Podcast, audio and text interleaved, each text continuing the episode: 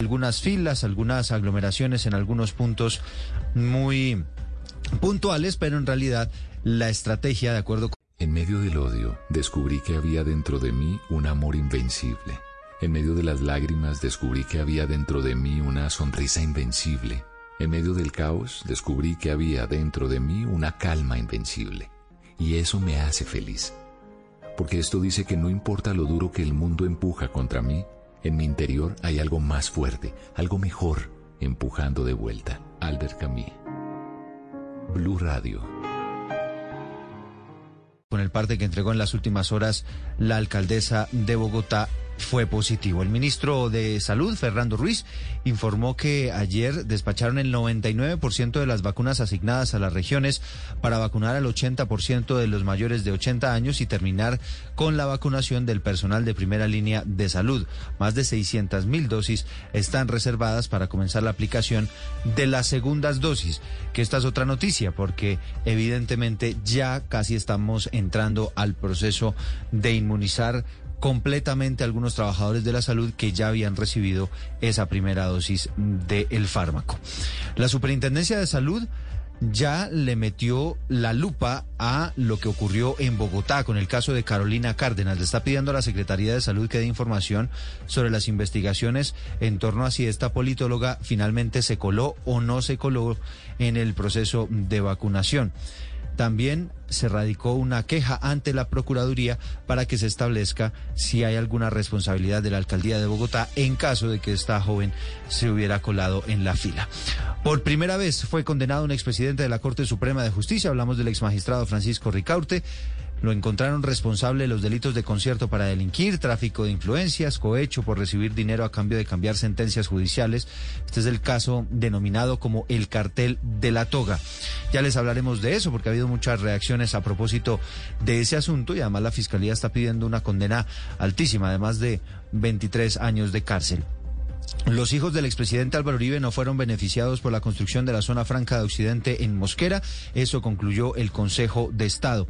Un juez de control de garantías en las últimas horas, anoche, muy tarde, envió a la cárcel al fotógrafo Alex Cruz. Este fue el hombre que aparentemente abusó de su colega Diana Quirós después de que la invitara a participar en una boda en Villa de Leiva. Supuestamente iban a trabajar, ella estaba en Medellín, llegó a Bogotá y aquí este hombre le ofreció un hospedaje, aparentemente le metió algo al trago y terminó abusando de ella, de acuerdo con la eh, teoría de Diana Quirós que está siendo investigada por las autoridades, pero en principio por considerar el juez que podría este hombre alterar la situación y las investigaciones, pues decide enviarlo a la cárcel. Quedaron en libertad los soldados que habían estado secuestrados por comunidades indígenas en el Chocó los responsabilizaron de propiciar el desplazamiento masivo en el Carmen de Atrato. Los nueve soldados fueron entregados finalmente a la Defensoría del Pueblo y están en buenas condiciones de salud, aunque permanecieron atados durante muchas horas. Habló el director de la policía, el general Jorge Luis Vargas, pidió a la red Telegram que bloquee las redes sociales de las disidencias de las FARC, de Iván Márquez y de Jesús Antrich, a través de las cuales se han compartido mensajes recientemente. Además, hay unas amenazas de muerte de estos disidentes a colegas periodistas, hablamos de Vicky Dávila y también de Claudia Gurizati. También les contaremos sobre el comunicado que emitió el ejército en las últimas horas con el balance total del operativo del bombardeo que se llevó a cabo en zona rural del municipio de Calamar en el Guaviare. Habla de 12 personas fallecidas, pero hay denuncias de algunas organizaciones sociales y políticos en las redes sociales que están diciendo que la gran mayoría de estas 12 personas fallecidas eran menores de edad, lo que por supuesto se podría volver otra vez en un escándalo. Las autoridades rescataron a cinco personas que estaban atrapadas por un incidente en el cable aéreo de Medellín. Quedaron paralizadas a 15 metros de altura. El desprendimiento del cable afectó siete viviendas que estaban en tierra. Hoy se cumple el primer día del plan piloto del tradicional madrugón en San Victorino. Comenzó hacia la una de la madrugada. Por ahora hay más comerciantes que clientes. Lo cierto es que, dicen ellos, no ha habido la suficiente comunicación, no se sabía que iba a haber este plan piloto, recordemos ellos deben cerrar a las 7 de la mañana y tendrían la opción de volver a abrir a las 10. Esto como parte del plan piloto que habilitó la alcaldía de Bogotá. En el mundo les hablamos sobre el eh, presidente de Venezuela, Nicolás Maduro, que ha acusado a nuestro presidente, a Iván Duque, de un supuesto plan para robar armas de la Fuerza Nacional, eh, de la Fuerza Armada Nacional Bolivariana, por lo que pidió a los militares no bajar la guardia. También les contaremos sobre el juicio que se adelanta en los Estados Unidos por la muerte de George Floyd, el afrodescendiente que fue eh, que murió a manos de las autoridades y de la policía allí en territorio estadounidense. Ha comenzado el juicio contra el supuesto principal responsable, el policía Derek Chauvin. Y les contamos en materia deportiva sobre los colombianos que juegan en el Porto, Mateus Uribe y Luis Díaz que participaron en eh, el encuentro. Eliminó en octavos de final de la Liga de Campeones a Juventus de Cristiano Ronaldo y de Juan Guillermo Cuadrado con un doblete de Fernando Uribe. Además, aquí en el fútbol colombiano, Millonarios le ganó Alianza Petrolera y escaló al quinto lugar de la Liga Colombiana. Se vuelve a meter el equipo bogotano entre los ocho. A partir de este momento, historias, noticias. Somos Ricardo González y Eduardo Hernández Villegas. Nos complace acompañarlos con la información. Bienvenido.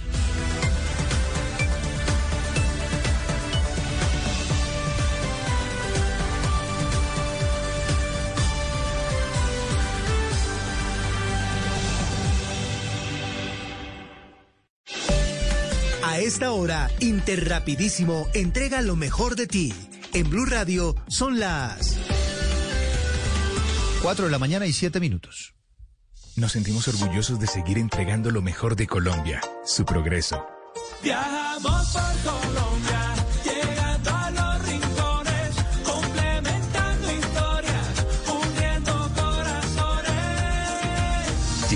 32 años entregando lo mejor de los colombianos en cada rincón del país. Y no pares de sonreír, es la esencia de nuestro país. Interrapidísimo, entregamos lo mejor de ti.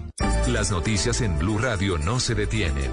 El ojo de la noche nos cuenta lo que sucedió entre la noche y el amanecer. Todavía hasta ahora empieza a aumentar el flujo de personas en el centro de Bogotá. Estamos en medio de un plan piloto del tradicional madrugón de los comerciantes de, los comerciantes de San Victorino. Pero la verdad, esta madrugada se han visto más vendedores, sobre todo informales, que compradores. El balance lo tiene a esta hora nuestro ojo de la noche, Eduard Porras. Eduardo, muy buenos días. Buenos días para todos los oyentes de Blue Radio. Hablemos de las noticias más importantes ocurridas en Bogotá y hoy nos encontramos en el centro de la ciudad. Estamos en el popular madrugón.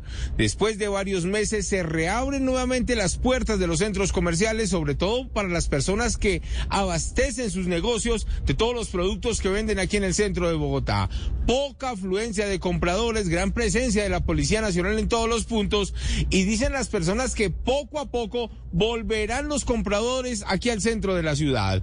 Hablemos ahora de lo que pasó, esta vez en la localidad de Suba, con delincuentes que utilizan un control maestro para abrir los vehículos. Estaban haciendo de las suyas en la calle 116. La Policía Nacional interceptó el vehículo donde pretendían escapar y fueron cuatro delincuentes los capturados, uno de ellos con detención domiciliaria, el otro con antecedentes por hurto agravado y calificado y los otros dos estableciendo qué otros delitos han cometido en las últimas horas. Ya todos fueron puestos a disposición de la Fiscalía. Mientras que esto ocurría en Suba, en la localidad de Usaquén, capturaron a dos delincuentes que robaron en una droguería. Minutos antes robaron a una mujer y minutos antes robaron a otras personas en el mismo sector. Los delincuentes reconocidos por las víctimas y se encuentran detenidos a esta hora en el sector de Palo Quemado. En unos minutos hablaremos de más información y la mujer que se vino desde Chile a buscar a su mascota perdida negativa. Ya les tengo detalles. Eduard Porras, Blue Radio. Mañanas Blue, lo que usted debe saber antes de levantarse.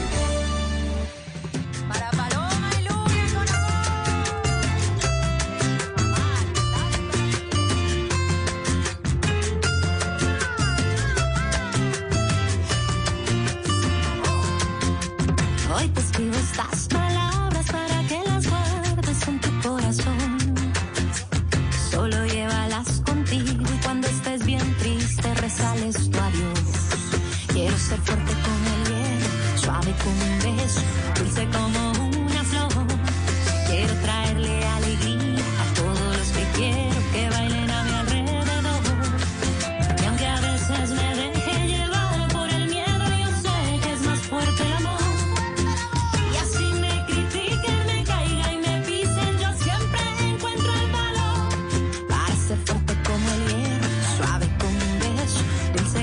4 de la mañana, 11 minutos. Los acompañamos, como siempre, también con buena música. Estamos escuchando esta mañana a Nati Botero, que reapareció. Mi querido Ricardo, ¿qué tal le suena esto? Uy, estaba perdida, ¿no?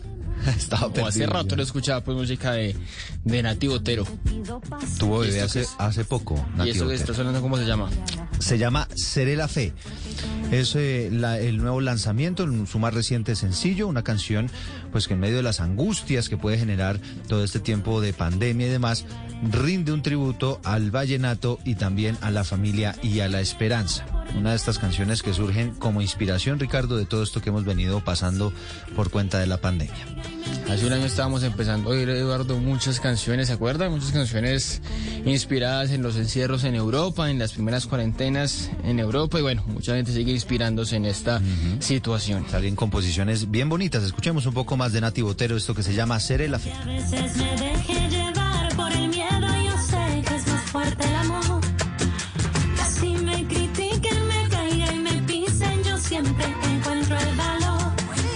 Lanzamiento entonces de Nati Botero esta mañana para acompañarlos con las noticias sobre las 5 de la mañana. Van a- va a estar llegando este otro cargamento de 100.000 vacunas de Pfizer, como lo establece el cronograma del gobierno.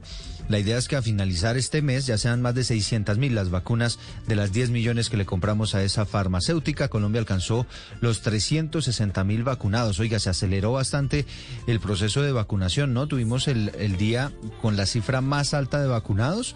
En parte, Ricardo, por eh, eh, como resultado de esa estrategia del gobierno local, del gobierno de Bogotá, de ampliar los puestos de votación, de habilitar De coliseos. vacunación.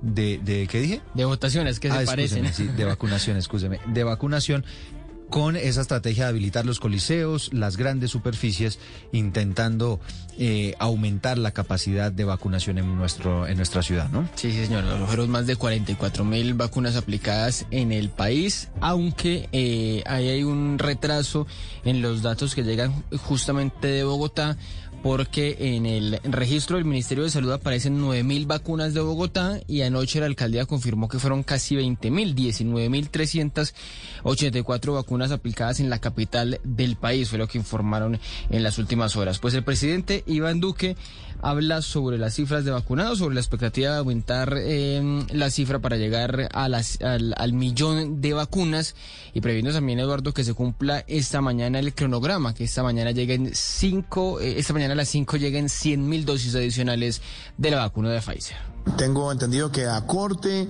de las 4 de la tarde de hoy teníamos 360.635 en esta jornada masiva. Esperamos siga creciendo en el transcurso de la noche de hoy para hacer un cierre, digámoslo, en esta noche y que eso nos permita ir aumentando de manera exponencial los números diarios a ver si logramos irnos situando por encima de los 55.000, 60.000 vacunados de manera que vamos adelante para consolidar esa meta que nos hemos propuesto para finales de la próxima semana estar por el millón de, vacunados. 4 de la mañana, 14 minutos, y de acuerdo con los datos que usted nos estaba entregando, Ricardo, seguramente la cifra pues es mucho más alta en cuanto a vacunados. Recordemos la meta que tiene el gobierno nacional es ampliar la capacidad, poder vacunar entre 100 mil y 200 mil personas al día. Algo que evidentemente todavía está lejos, pero por lo menos es lo que se quiere lograr teniendo en cuenta que algunas ciudades piensan también implementar una estrategia parecida a la de Bogotá, la de aplicar las vacunas también en estas grandes superficies. El balance lo entregó anoche la alcaldesa Claudia López. Primer día de la vacunación de mayores de 80 masiva, pusimos 19.384 vacunas. Hoy pusimos casi el doble de la meta diaria de Bogotá, el 43% de todas las vacunas aplicadas en el país y demostramos que podemos hacer una vacunación segura, con menos barreras, más cerca a la casa de los mayores de 80 y sin que se nos formen aglomeraciones con una buena logística. A este ritmo, sin duda, antes de Semana Santa habremos vacunado a todos los mayores de 80. Y le rogamos al Gobierno Nacional que con esta efectividad que hemos logrado tener, nos entregue, ojalá desde la semana entrante, las vacunas para la población entre 60 y 80 años de edad. Si logramos vacunar a ese millón trescientas mil personas en total, que son los mayores de 60, más todo el personal de primera, segunda y tercera línea de salud, tendremos el mejor seguro para evitar un tercer pico de la pandemia. 4 de la mañana, 16 minutos. Entonces, Eduardo, Bogotá se está acercando a los 100 mil vacunados. Tienen 90 y poco más de 97 mil eh, con las vacunas aplicadas en las últimas horas, casi 20 mil. Sin embargo, si usted mira el mapita que, que pone el Ministerio de Salud todos los días, Bogotá aparece ahí con 69 mil 551. Hay un rezago en la información, un retraso en la información de días, porque es que Bogotá hace dos o tres días ya aparecía con más de 70 mil dosis aplicadas. Esperemos que esto se empiece a resolver este cruce de información con, con la nueva mm, eh, directriz que hay desde el ministerio y es que empiecen a publicar este reporte un poco más tarde todos los días, no con corte de las 4, sino corte de las 7 u 8 de la noche. Exactamente, porque la- evidentemente la- las secretarías de salud pasan la información al Ministerio de eh, Salud, al Gobierno Nacional, eh, y obviamente ellos siguen vacunando, y eso puede explicar también que haya un rezago diario, pero usted tiene razón, Ricardo, aquí en el caso de Bogotá estamos hablando de casi 30 mil vacunas que no han sido todavía registradas por el Eh, Gobierno Nacional. Eduardo, y otro número, eh, de hoy en ocho días exactamente, es que se tiene que cumplir la meta del, del gobierno nacional. De un millón de un vacunados. Y al ritmo que están las cosas, tendrían que seguir vacunando 79 mil personas todos los días. Nos vamos acercando. Ayer fueron 40 y, 40 y pico mil. Si cumplen la meta de por lo menos 70 mil, 80 mil diarios, pueden llegar a, a- a eso de un millón en, en una semana. Bueno, y usted nos decía 9 mil en Bogotá, pero en realidad vacunaron a Fueron 19 mil. 20.000, Entonces súmele, 20.000. súmele otros 10 mil, su- por, por decir algo, entonces habrían sido más de 50 mil los vacunados en nuestro país. Eh, vuelve a surgir la idea de que los privados puedan comercializar vacunas en Seriously, who's blowing up my phone? Oh, yeah. Powerball. This is your big reminder from the California Lottery. Tonight's Powerball jackpot is over $150 million. Play now. Please play responsibly. Must be 18 years or older to purchase player claim. How do you top the perfect cup of Dunkin' Cold Brew? With new sweet cold foam from Dunkin', of course. A velvety sipping experience that elevates your cold brew with a pillowy, silky, smooth new layer you'll want to sink into. Doesn't that sound delicious? Try a medium chocolate stout flavored cold brew with sweet cold foam, cold brew with sweet cold foam, or cold brew for $3. America runs on Dunkin'. Price and participation may vary. Limited time offer.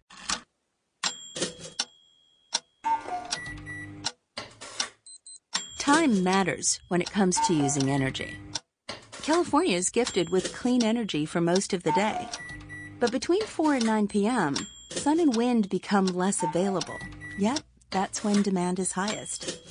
By choosing to use less energy from 4 to 9 p.m., you're choosing to keep it golden. Learn more at energyupgradecalifornia.org slash radio. Get in the zone, AutoZone. Bienvenido a AutoZone. Así que usaste nuestro servicio online para recoger directamente en la tienda el mismo día. Ahora mismo te lo traigo. También ofrecemos entrega gratis al día siguiente. Ordena en autozone.com antes de las 10 pm y te lo llevamos hasta la puerta de tu casa al día siguiente gratis. Entrega gratis al día siguiente en órdenes que califiquen. Restricciones en AutoZone.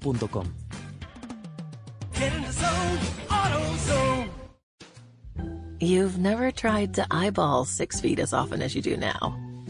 You wear a mask, you wash your hands, and you've stayed within the walls of your apartment for more hours than you care to add up.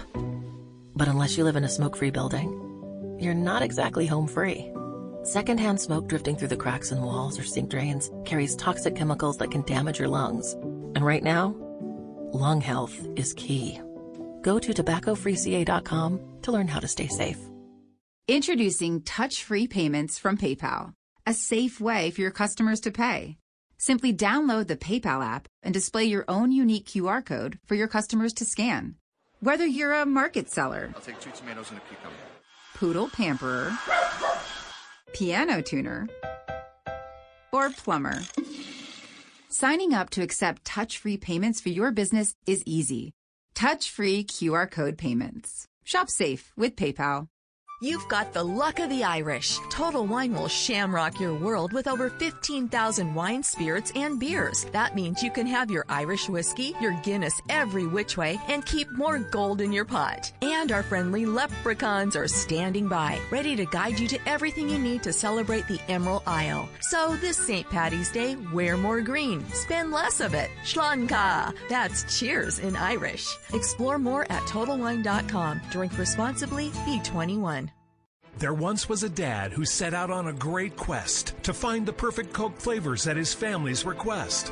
So he went into a local store and grabbed the Coke Cherry Vanilla, Coke Cherry, and more. At dinner, they sipped Coke flavors and rejoiced. For everyone made their own delicious choice Coca Cola flavors. Unbelievably delicious. With so many delicious Coca Cola flavors and Coca Cola Zero Sugar flavors options to choose from, you'll have to taste them all. Don't miss Shop, Play, Win Monopoly at Safeway. You could win free groceries for a week, month, or a year. Every ticket wins an offer, a prize, or tokens for sweepstakes. Just scan your tickets in the Shop, Play, Win app and see what you won. And be sure to play the digital game with over 100 million in prizes. Download the Shop, Play, Win app to play today. No purchase necessary. See rules at www.shopplaywin.com. Hasbro is not a sponsor of this promotion.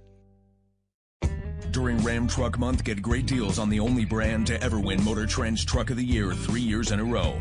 And now get 0% financing for 72 months, plus $5,000 total bonus cash on the 2021 Ram 1500 Bighorn Crew Cab 4x2. Go to ram.com or visit your local Ram dealer for this great offer. 0% APR financing for 72 months equals $13.89 per month per 1000 finance for well-qualified buyers through Chrysler Capital regardless of down payment. Not all buyers will qualify. Residency restrictions apply. Offer ends 331 2021.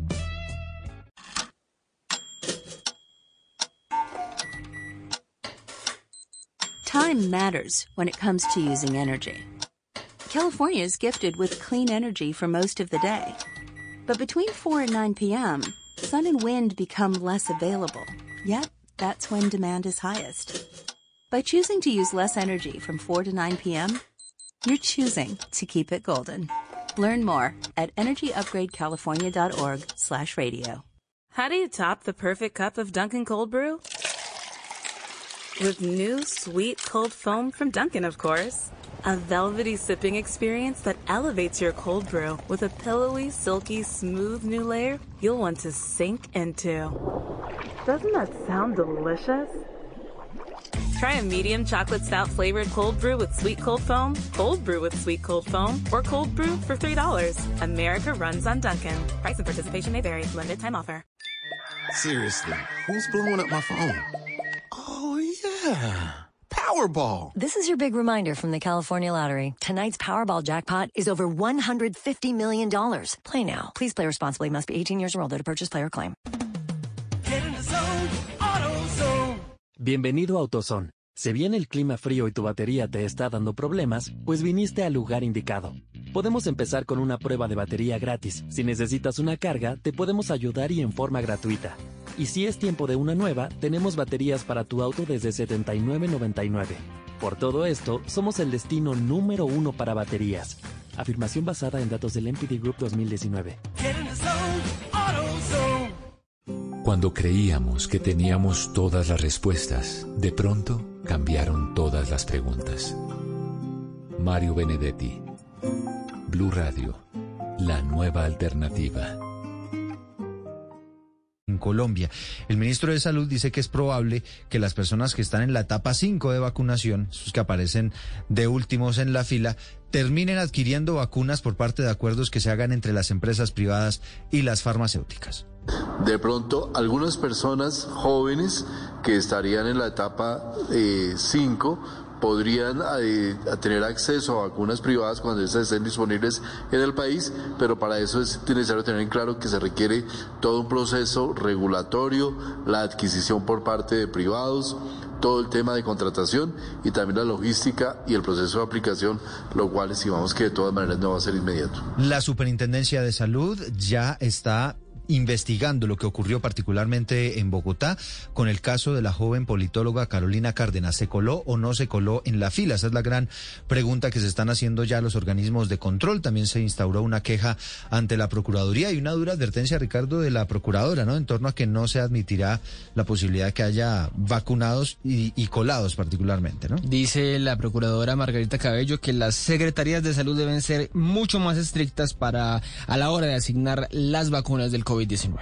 Quiero hacer un llamado a todas las secretarías de salud del país, a todas las EPS, las IPS y a cada uno de los responsables de las vacunas para que sean estrictos en el cumplimiento del Plan Nacional de Vacunación. Y desde ya les advierto que no admitiremos ninguna irregularidad, como tampoco las excusas con las que pretenden evadir el orden de asignación. 419, la otra noticia en Colombia tiene que ver con la decisión que tomó el juez 10 de conocimiento que condenó y ordenó la captura del exmagistrado y expresidente de la Corte Suprema de Justicia, Francisco Ricaurte, responsable de los delitos de concierto para delinquir, cohecho, utilización indebida de información privilegiada, tráfico de influencias de particulares, por ser supuestamente uno de los integrantes del famoso cartel de la toga. Esto era, Ricardo, recibían sobornos con el propósito de manipular fallos. Entonces, si a usted le convenía o no le convenía la decisión, le ofrecían a usted, le decían, bueno, deme tanto dinero, entonces yo le saco el fallo en el sentido que a usted le convenga. Exactamente, y este señor Eduardo nada más y nada menos siendo un expresidente de la Corte, el primer expresidente de la Corte condenado por un eh, caso de estos. Pues los argumentos los entregó el juez del caso, el juez 10 de, 10 de conocimiento, que es Guillermo Adame Suárez. ¿Cómo operaban? Se trataba de dar apariencia de legalidad, que pareciera una asesoría jurídica, una actuación judicial. Esto no es y no era corrupción sofisticada o cualquier otro tipo de corrupción donde se usan, no sé, sistemas financieros. Esto es vil corrupción, simple. Y entonces ordenar la captura para que se le prive la libertad de locomoción como consecuencia del anuncio del sentido del fallo condenatorio, librándose entonces la orden de encarcelación a través del Centro de Servicios Judiciales del Palo Quemado de Bogotá. Dicen los abogados del magistrado Ricaurte que esto todavía tiene una apelación y ellos intentarán demostrar que es eh, inocente de todos estos cargos. A propósito de otras noticias judiciales, mi querido Ricardo, anoche enviaron a la cárcel a Alex Cruz. Este es el fotógrafo que supuestamente, de acuerdo con la versión que entregó en las últimas horas su colega Diana Quirós, pues habría abusado de ella después de haberla invitado a participar en un matrimonio, los dos como fotógrafos, supuestamente alguien se iba a casar en Villa de Leiva.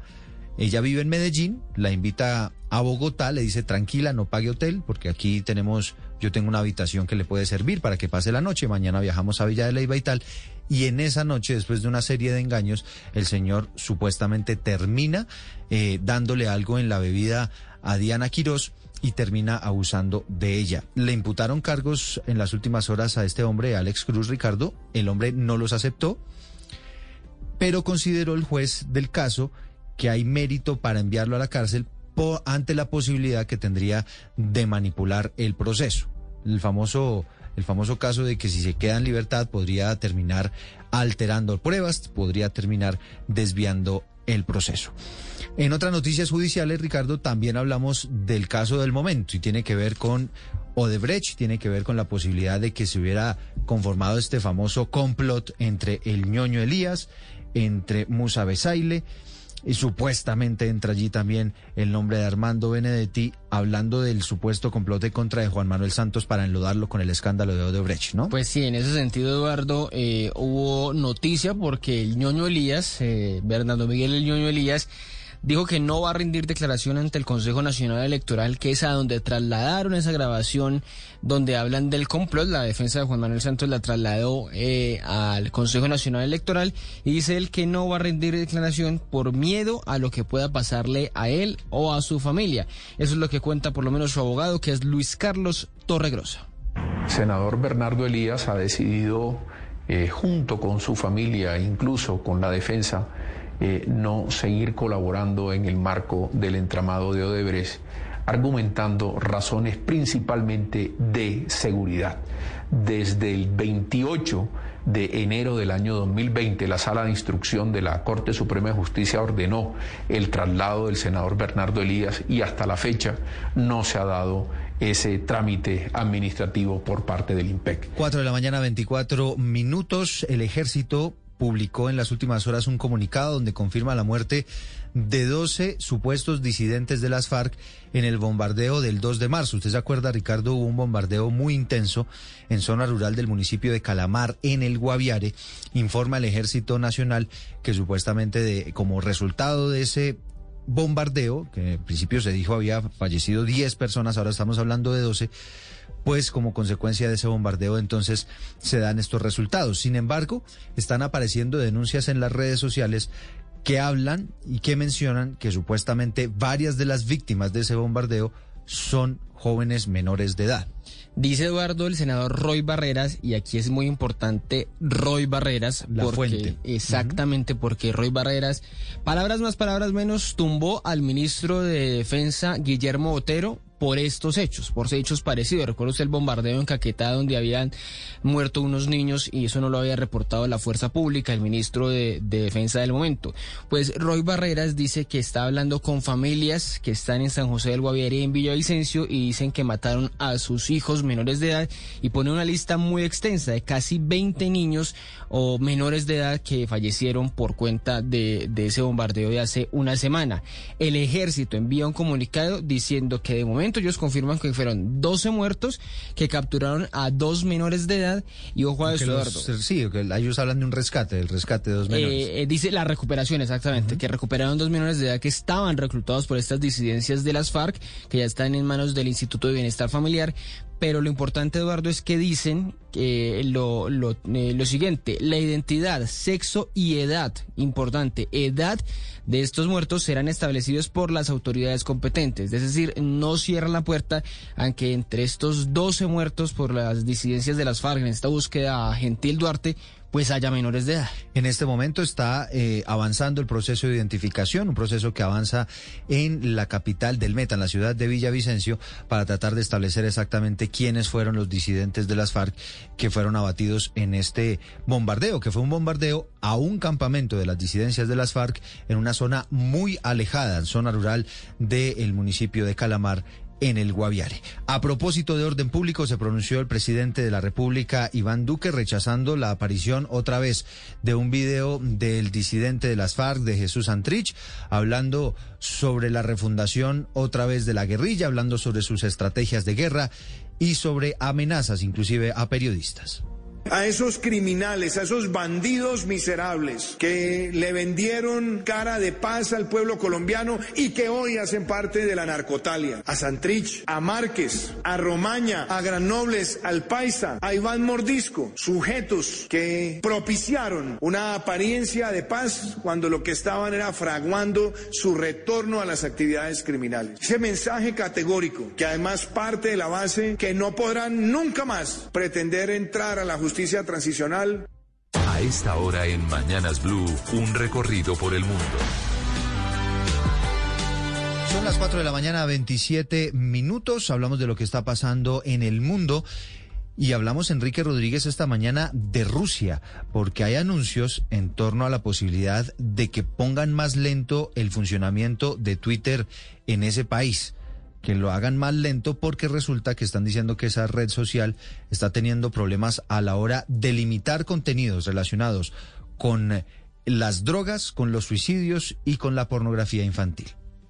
A partir del próximo 10 de marzo, es decir, desde hoy, una ralentización de la velocidad de servicio, Eduardo, sí, según ha informado en un comunicado el organismo ruso de Internet y de los medios de comunicación, porque dicen que Twitter se ha negado a suprimir publicaciones consideradas ilegales sobre drogas, suicidio y pornografía infantil.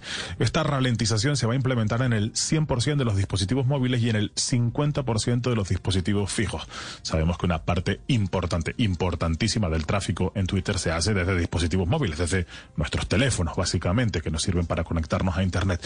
Pero, evidentemente, quienes observan lo que pasa en Rusia, sobre todo con su relación con los medios de comunicación y con la libertad de prensa, dicen que detrás de esas excusas, hablando de drogas, suicidio y pornografía infantil, lo que hay es un nuevo intento del gobierno de Vladimir Putin, del largo brazo de Vladimir Putin de controlar los medios de comunicación y Twitter en la práctica lo es, y sobre todo a los opositores, a quienes están en contra del régimen de Putin y lo que allí colocan y dicen, como se ha hecho ya en otras redes sociales y en otros medios de comunicación. Gracias, Enrique. Ya son las 4 de la mañana, 29 minutos, y hablamos ahora del presidente de Honduras, Juan Orlando Hernández, que está acusado por la justicia de Estados Unidos de ayudar a traficar cocaína al presunto narco Giovanni Fuentes. Los detalles eh, de esta acusación con Xiomara Rojas. Buenos días, Ricardo. El fiscal estadounidense Jacob Goodwilling aseguró que el presidente de Honduras, Juan Orlando Hernández, ayudó a traficar miles de kilos de cocaína a Estados Unidos. Esto lo dijo en los alegatos iniciales del juicio federal contra el presunto narcotraficante Giovanni Fuentes en Nueva York. Además, el fiscal dijo que en el 2013 y 2014 el narcotraficante Giovanni Fuentes pagó sobornos por un total de 25 mil dólares en efectivo del dinero de la droga al actual presidente, a cambio de protección y acceso al laboratorio de droga del acusado que tiene en Honduras. Los fiscales a cargo del caso consideran que el presidente Hernández colaboró con el narcotraficante en el envío de toneladas de droga a Estados Unidos. Sin embargo, aún no ha sido inculpado ante la justicia. Xiomara Rojas, Blue Radio.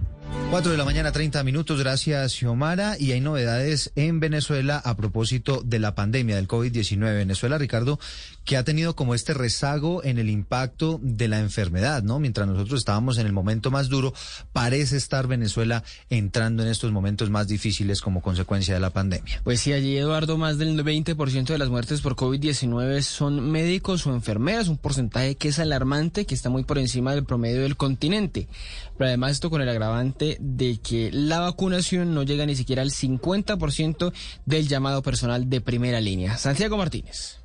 Hola, sí, Ricardo, buenos días. Mira, la Organización Médicos Unidos informó este martes que hasta la fecha, acá en Venezuela, han fallecido 354 trabajadores del sector salud tras haberse contagiado de COVID-19, mientras el total de fallecidos o de fallecimientos está por 1.399, es decir, poco más del 25% de las víctimas son médicos o enfermeras. Por esta razón, desde esta ONG insisten en que tras la llegada de la dosis de Rusia y de China acá al país, la prioridad debe ser vacunar al personal de salud y no a políticos, policías o militares. Esto, además, en una Venezuela, Ricardo, que hoy amanece con un acumulado de 143.321 casos, de los cuales 547 fueron registrados en el balance oficial entregado anoche tarde, que es el primero en semanas en superar los 500 contagios en 24 horas, un dato que refleja cómo viene aumentando la tasa. Resaltar además que en este momento la región capital, es decir, Caracas, La Guaira y Miranda, concentran el mayor número de casos, mientras se desconoce cómo avanza la vacunación, pues hasta ahora no se ha presentado algún cronograma oficial. Desde Caracas, Santiago Martínez, Blue Radio. Un vistazo a la prensa en Mañanas Blue.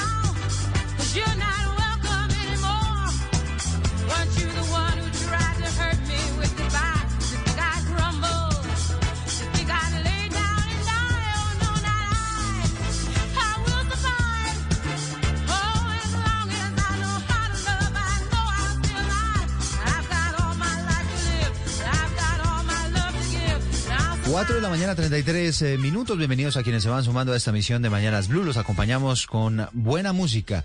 Y esta, eh, la canción de Gloria Gaynor, que se llama I Will Survive. En 1979, mi querido Ricardo, estuvo durante tres semanas en el número uno de la lista americana de sencillos.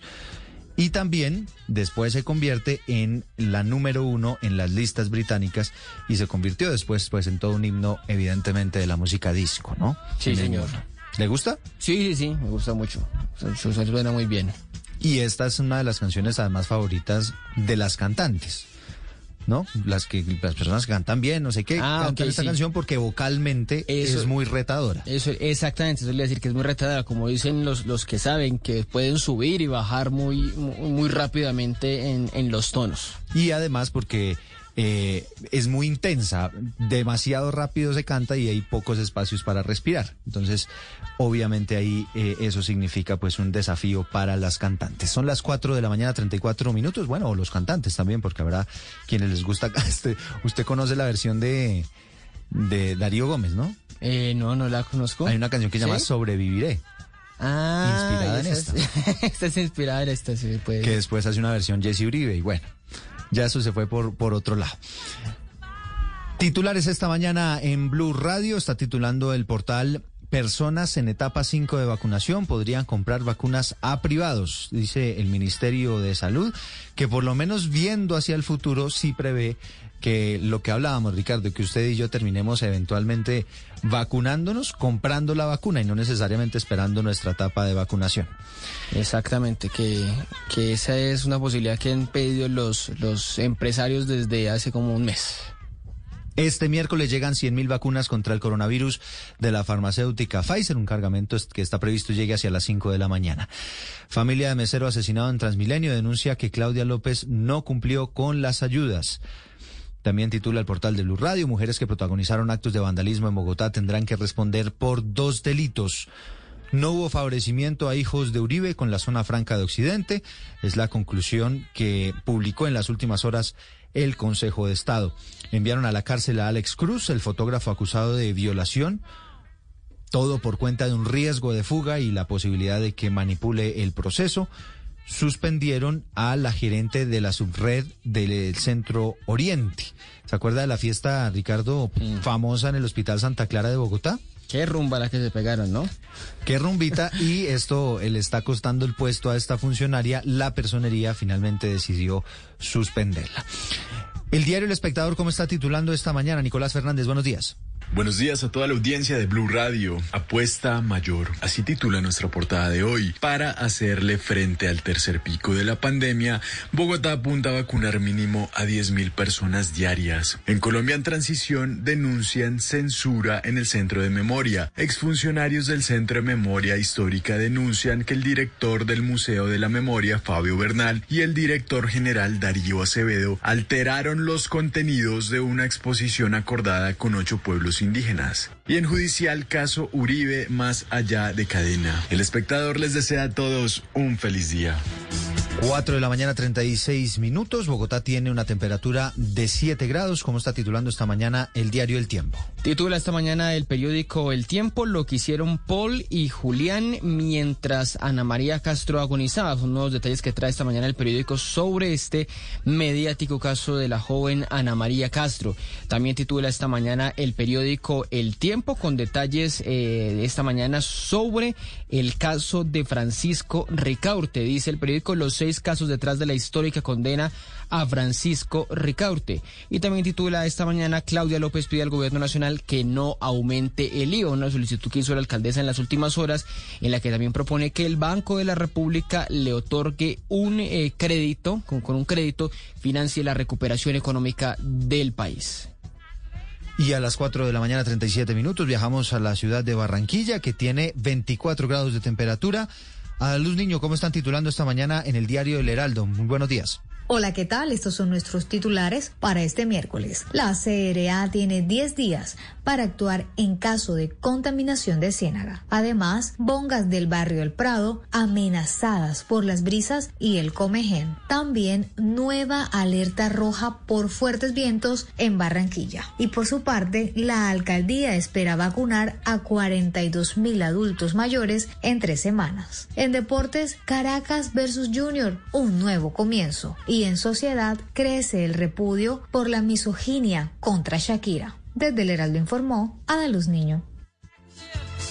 Gracias a la luz, son las 4.38. En Medellín tenemos a esta hora 18 grados de temperatura. Camila Carvajal, titulares en el diario El Colombiano esta mañana. Hola, buenos días. Saliendo a flote es el titular esta mañana del colombiano después de que recorrimos la casa de máquinas de Hidroituango, un proyecto que avanza al 81% y que espera poner al servicio dos generadores en el año 2022. Vea en esta edición las imágenes de cómo ha cambiado el corazón de ese proyecto. En noticias económicas, los augurios sobre la economía mundial ha dicho la OCDE que se espera un crecimiento del PIB global del 5.6% todo esto cuando se espera superar la pandemia. También le explicamos las razones de la condena de Ricaurte y en deportes fuimos al velódromo de Medellín que tiene serios deterioros y problemas en la estructura. Las noticias desde el colombiano con Camila Carvajal. Gracias Camila, son las 4.39, viajamos ahora a Cali que tiene 20 grados centígrados. Anderson Zapata, ¿cómo titulan ustedes en el diario El País esta mañana? Buenos días a todos los oyentes de Blue Radio en el territorio nacional. Hoy titulamos Piden 20 expresidente de la Corte Suprema de Justicia. También titulamos Acueducto del Oeste se moderniza. En Cali desarrolla trabajo del tubo de deducción que lleva agua desde la bocatoma del río Cali hasta la planta de tratamiento de San Antonio. Finalmente titulamos Colombia podría producir vacunas. En medio de la pandemia del COVID-19 y la llegada a cuentacotas de las vacunas, entre el gobierno y líderes del sector farmacéutico se abrió la discusión sobre qué tan viable es que el país avance en la producción de vacunas. Desde la sala de redacción del periódico El País les saludó Anderson Zapata. Gracias Anderson. En Bucaramanga tenemos 20 grados. Pablo Emilio Buitrago, titulares en el diario Vanguardia. Hasta mañana. Buenos días. Vanguardia titula hoy en primera página 10,8 billones para las vías de Santander. Indisciplina de jóvenes dispararía los contagios. Fallas en las citas para el pasaporte. En Fotonoticia, búsqueda activa comunitaria. Desde la sala de redacción de Vanguardia, este fue el reporte para Blue Radio. Buen día. Y a las 4.40 minutos, un vistazo a la prensa del mundo, Ricardo. Titula esta mañana el periódico El Mercurio en Chile, con una noticia que eh, casi que no es novedad, pero es valiosísima. Chile es el país que más rápido ha avanzado en su proceso de vacunación en la última semana. Recuerda que Israel le gana en porcentaje de vacunados, pero Chile en estos momentos es el que más avanza en su proceso durante los últimos días. Eh, destaca el periódico que ya se han producido más de, ya se han puesto más de 5 millones de vacunas y explican desde el periódico que el Ministerio de Salud está entregando un reporte que las ciudades que están mostrando cifras más bajas simplemente es porque eh, allí tienen una población mucho más joven. Y titula también esta mañana el periódico Nuevo Herald desde Miami, Biden no tiene entre sus prioridades un nuevo acercamiento con Cuba. Lo dice la portavoz de la Casa Blanca que dice que no habrá un acercamiento de momento como el que protagonizó el exmandatario Barack Obama, pero sí habría eh, un cambio en la política con Cuba, por lo menos en lo que tiene que ver con la idea de incluir, de incluir a la isla en la lista de países patrocinadores del terrorismo, que recuerda usted que en eso jugó un papel importante Colombia en el gobierno de Donald Trump. 4 de la mañana, 41 minutos. Los acompañamos desde Mañanas Blue. No se muevan porque ya viene el resumen con lo más importante de la jornada.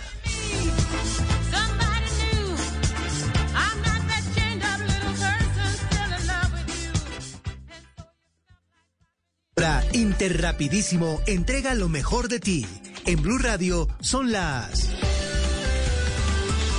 4 de la mañana, 42 minutos. Nos sentimos orgullosos de seguir entregando lo mejor de Colombia, su progreso. Viajamos por Colombia, llegando a los rincones, complementando historias, uniendo corazones. Llevamos 32 años entregando lo mejor de los colombianos en cada rincón del país. Y no pares de sonreír, la esencia de nuestro país. Interrapidísimo, entregamos lo mejor de ti.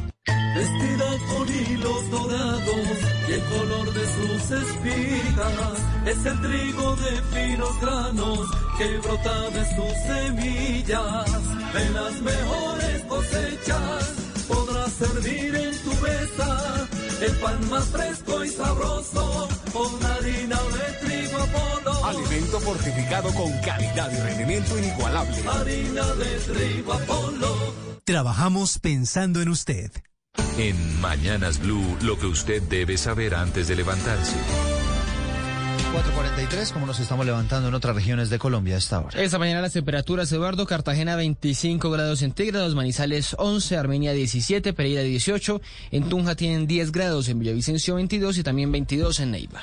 Bueno, hay dos buenas noticias. La primera es que hacia las 5 de la mañana estará aterrizando un avión con otras 100.000 vacunas de la farmacéutica Pfizer en este modelo de esquema, de, de, en este esquema de entregas semanales que ha definido esa farmacéutica con Colombia. Y la otra buena noticia es que se aceleró el proceso de vacunación. Tuvimos muchos más vacunados en las últimas 24 horas, en gran parte por este modelo que aplicó la capital del país disponiendo de grandes superficies, inclusive de coliseos, para avanzar con ese proceso. Los detalles con Juan David Ríos. Hola Eduardo, buenos días. Pues son en total 100.000 vacunas que llegan hoy al país de la farmacéutica Pfizer y con esto ya sería la cuarta entrega de este laboratorio para inmunizar en primer momento al personal de salud tanto en etapa 1 como en etapa 2 del Plan Nacional de Vacunación. Por otro lado, el ministro Fernando Ruiz mencionó que es probable que las personas que se encuentren en la etapa 5 podrían conseguir vacunas por parte de los sectores privados. De pronto, algunos algunas personas jóvenes que estarían en la etapa 5 eh, podrían eh, tener acceso a vacunas privadas cuando estas estén disponibles en el país. El ministerio pide conocer el plan específico para la adquisición de vacunas por parte de los privados. Sin embargo, recalcó que primero se debe inmunizar a la población con prioridad para disminuir las muertes y después se estudia la posibilidad de compra siempre y cuando se envide el detalle de todo lo requerido al Ministerio de Salud. Juan David Ríos, Blue Radio. Gracias, Juan David. Son las 4 de la mañana, 45 minutos. Ya que hablamos de la vacunación en Bogotá, sigue dando de qué hablar el caso de la funcionaria Carolina Cárdenas, o ex funcionaria del distrito, que como ustedes bien saben, pues publicó en sus redes sociales que ya había sido vacunada, incluso por encima de muchos trabajadores de la salud y adultos mayores de 80 años. Hay dos noticias relacionadas con este asunto. Están pidiendo cuenta la Superintendencia de Salud que ya le pone la lupa al tema y también se radicó una queja ante la Procuraduría contra la Alcaldía de Bogotá.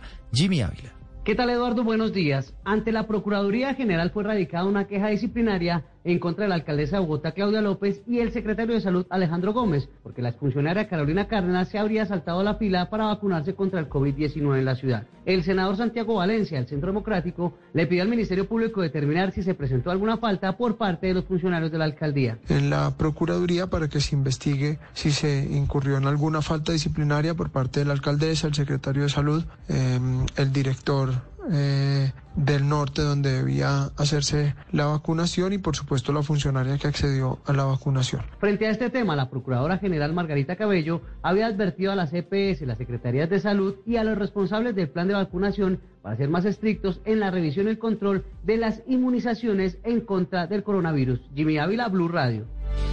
446, el gobierno está eh, a punto de anunciar que habrá un subsidio al aislamiento. Esto quiere decir que las personas, incluso sospechosas de COVID, podrían eh, aislarse preventivamente con apoyo del Estado cuando no puedan hacer teletrabajo. Piense usted en un guardia de seguridad, en una persona que trabaja en servicios generales. Los detalles con Marcela Peña.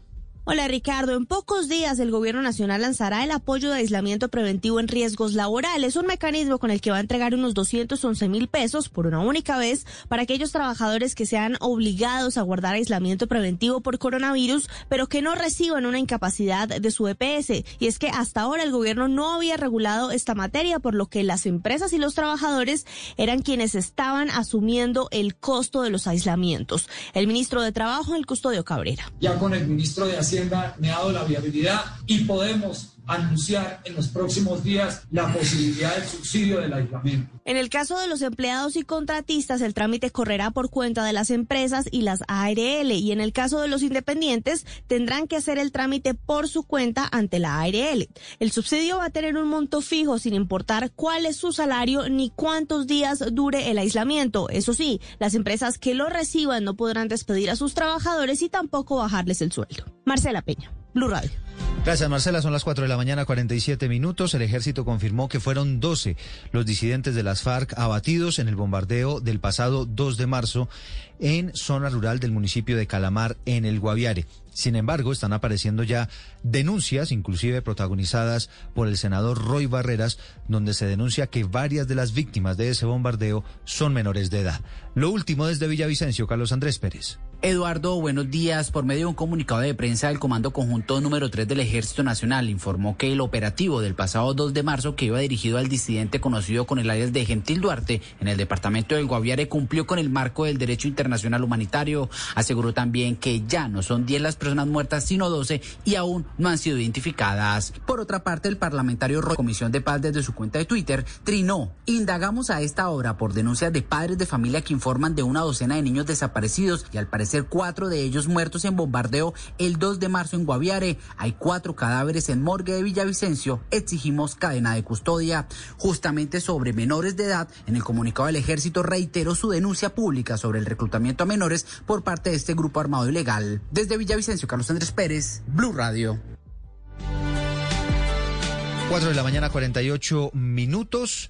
Y a propósito de lo que está ocurriendo con las disidencias de las FARC, en las últimas horas el presidente Iván Duque rechazó de manera categórica a quienes abandonaron el proceso de paz para regresar a la criminalidad, haciendo referencia a un nuevo video en el que aparecen Jesús Santrich, aparece Román y otros guerrilleros disidentes con amenazas inclusive a periodistas, a las colegas Vicky Dávila y Claudia Gurizati. María Camila Castro. Eduardo, buenos días. El presidente Iván Duque, durante la posición de la magistrada de la Sala de Justicia de la JEP, Diana María Vega, pidió que Santrich, Márquez, Romaña, Gran Nobles y El Paisa nunca más puedan entrar a la justicia transicional. A esos criminales, a esos bandidos miserables que le vendieron cara de paz al pueblo colombiano y que hoy hacen parte de la narcotalia. A Santrich, a Márquez, a Romaña, a Gran Nobles, al Paisa, a Iván Mordisco, sujetos que propiciaron una apariencia de paz cuando lo que estaban era fraguando su retorno a las actividades criminales. Ese mensaje categórico, que además parte de la base que no podrán nunca más pretender entrar a la justicia transicional. El mandatario además advirtió que hay criminales de las Autodefensas Unidas de Colombia que están buscando entrar a la JEP para gozar de beneficios de excarcelación y de principio de no extradición sobre la supuesta entrega de verdad que ya de por sí es su compromiso ante justicia y paz. María Camila Castro, Blue Radio.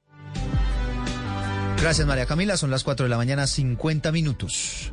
Los indígenas en las últimas horas del departamento de Chocó liberaron, Eduardo, los nueve militares que habían retenido y amarrado el departamento del Chocó. Esto, esta es la actuación, la retención, pero realmente lo que el ejército está eh, pidiendo es que se investigue el delito de secuestro. Claro, porque el ministro de la Defensa, el propio Ejército Nacional, ya está anunciando denuncias penales a propósito de lo que ocurrió con este episodio allí en límites entre Chocó y Antioquia. Diana Alvarado. Eduardo, buenos días. Luego de las negociaciones del comandante de la séptima división del ejército, el general Juvenal Díaz, junto a delegados de la Defensoría del Pueblo, la Iglesia Católica y líderes sociales, se conoció que los indígenas dejaron en libertad a ocho soldados y su comandante, quienes fueron retenidos desde este lunes. Según se ha conocido, los indígenas amarraron a los uniformados, señalando que habían ingresado a sus tierras sin permiso. El general Díaz aseguró que presentará ante la Fiscalía una denuncia por secuestro. Los nueve militares hacen parte de la Fuerza de Tarea Titán, encargada de la seguridad en la zona donde se libra una guerra territorial entre hombres del Clan del Golfo y el ELN. Diana Alvarado, Blue Radio. 452, aunque no aceptó cargos, eh, fue enviado a prisión el fotógrafo Alex Cruz, este hombre señalado de abusar sexualmente de su colega, la, fotógrafo, la fotógrafa Diana Quiroz.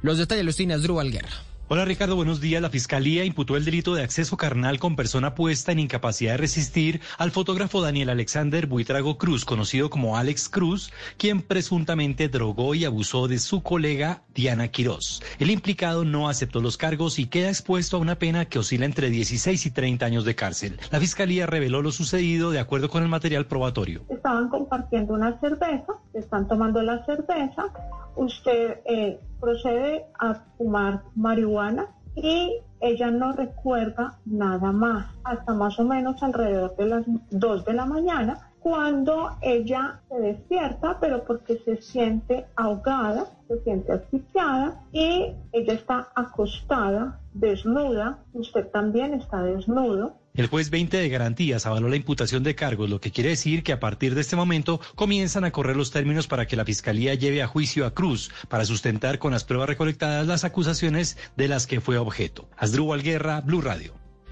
453, seguimos en noticias judiciales porque un juez envió a la cárcel el buen pastor a la mujer que asfixió a su hijo de siete años en Barranquilla. La fiscalía le imputó a esta mujer que estaba sufriendo problemas de depresión el delito de homicidio agravado.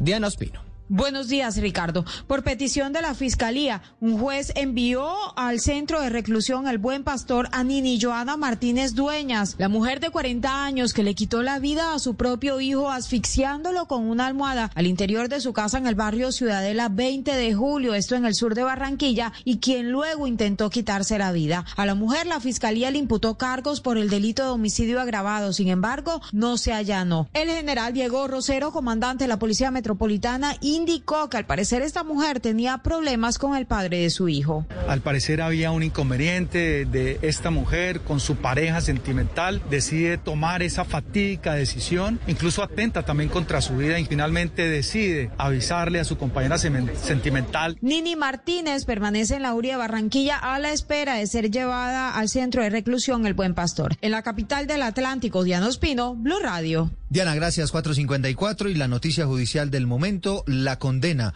al exmagistrado, expresidente de la Corte Suprema de Justicia, Francisco Ricaurte, por el cartel de la toga. Los detalles con Silvia Charri. Hola, buenos días. El juez décimo de conocimiento de Bogotá condenó al exmagistrado Francisco Ricaurte como responsable de los delitos de concierto para delinquir, cohecho, tráfico de influencias y uso abusivo de información eh, privilegiada. Le dio credibilidad al testimonio del exfiscal eh, Luis Gustavo Moreno y aseguró que la fiscalía tuvo pruebas de que existió esa organización criminal. Escuchemos para favorecer a los más llamados clientes de dicha organización bajo el manto protector de su líder y creador, doctor Francisco Javier Ricaute Gómez, o a quienes se acercaran a dicha organización criminal. Mire, la Fiscalía solicitó que la sentencia en contra de Ricaurte sea de 23 años y 8 meses de prisión. Por su parte, el Ministerio Público pidió solo 16 años y el abogado de Ricaurte no quiso dar un número para la condena, pero aseguró o anunció que interpondrá un recurso de apelación con el que busca que el Tribunal Superior de Bogotá tumbe esta primera decisión y dé cuenta de la supuesta inexistencia del cartel de la toga.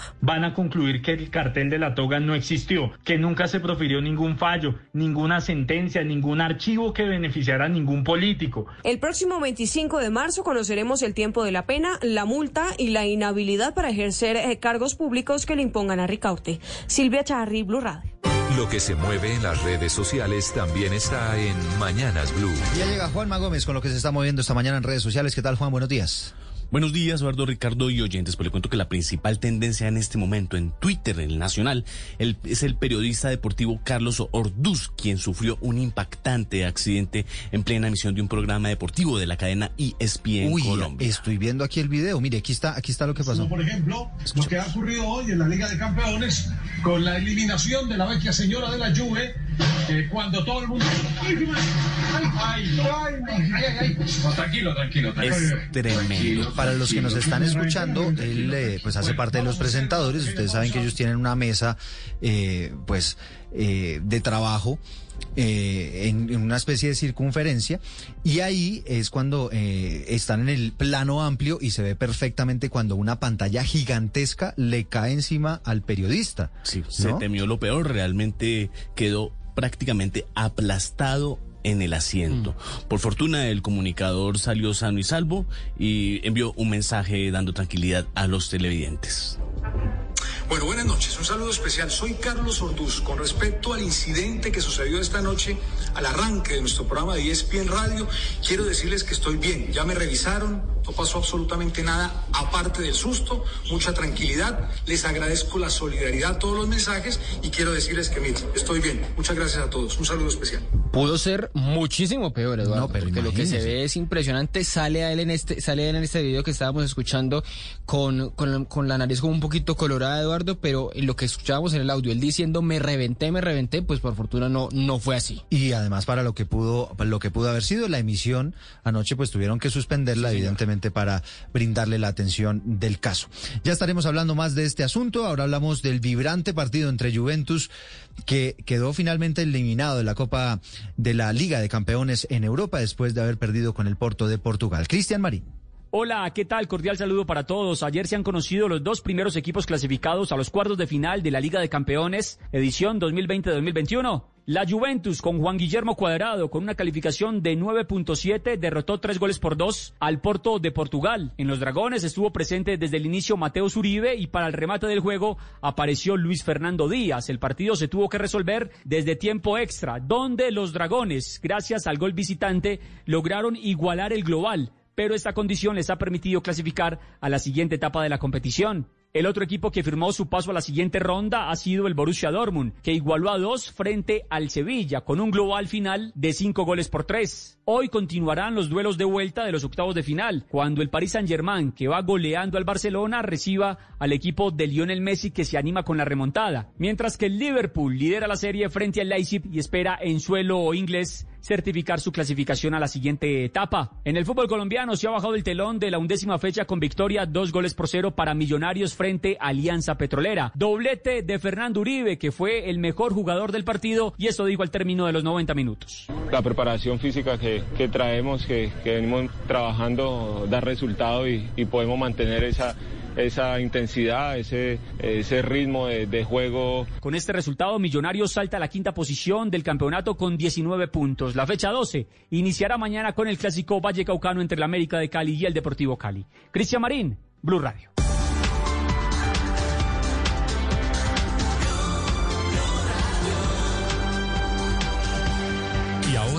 Radio, la verdad sobre las vacunas para COVID-19. No creas en cadenas de WhatsApp o videos que te invitan a no vacunarte por supuestas conspiraciones y eventos adversos con la vacuna. Nada de eso tiene un soporte científico. Las vacunas contra COVID-19 han sido desarrolladas con base en evidencia científica y se han probado en estudios clínicos muy rigurosos que avalan su uso. La mejor estrategia es prevenir la infección mediante la vacuna, pues a la fecha no hay medicamentos disponibles que sean efectivos para el manejo de la enfermedad. Cuida tu vida, cuida la vida de tu familia. Vacúnate. Vacúnate. Blue Radio. Una sociedad con más verdad tiene más poder. Los periodistas se deben a los ciudadanos. La información es de todos. Amanece en Colombia. Y aquí están los hechos más importantes. Arranca Mañanas Blue. Bienvenidos.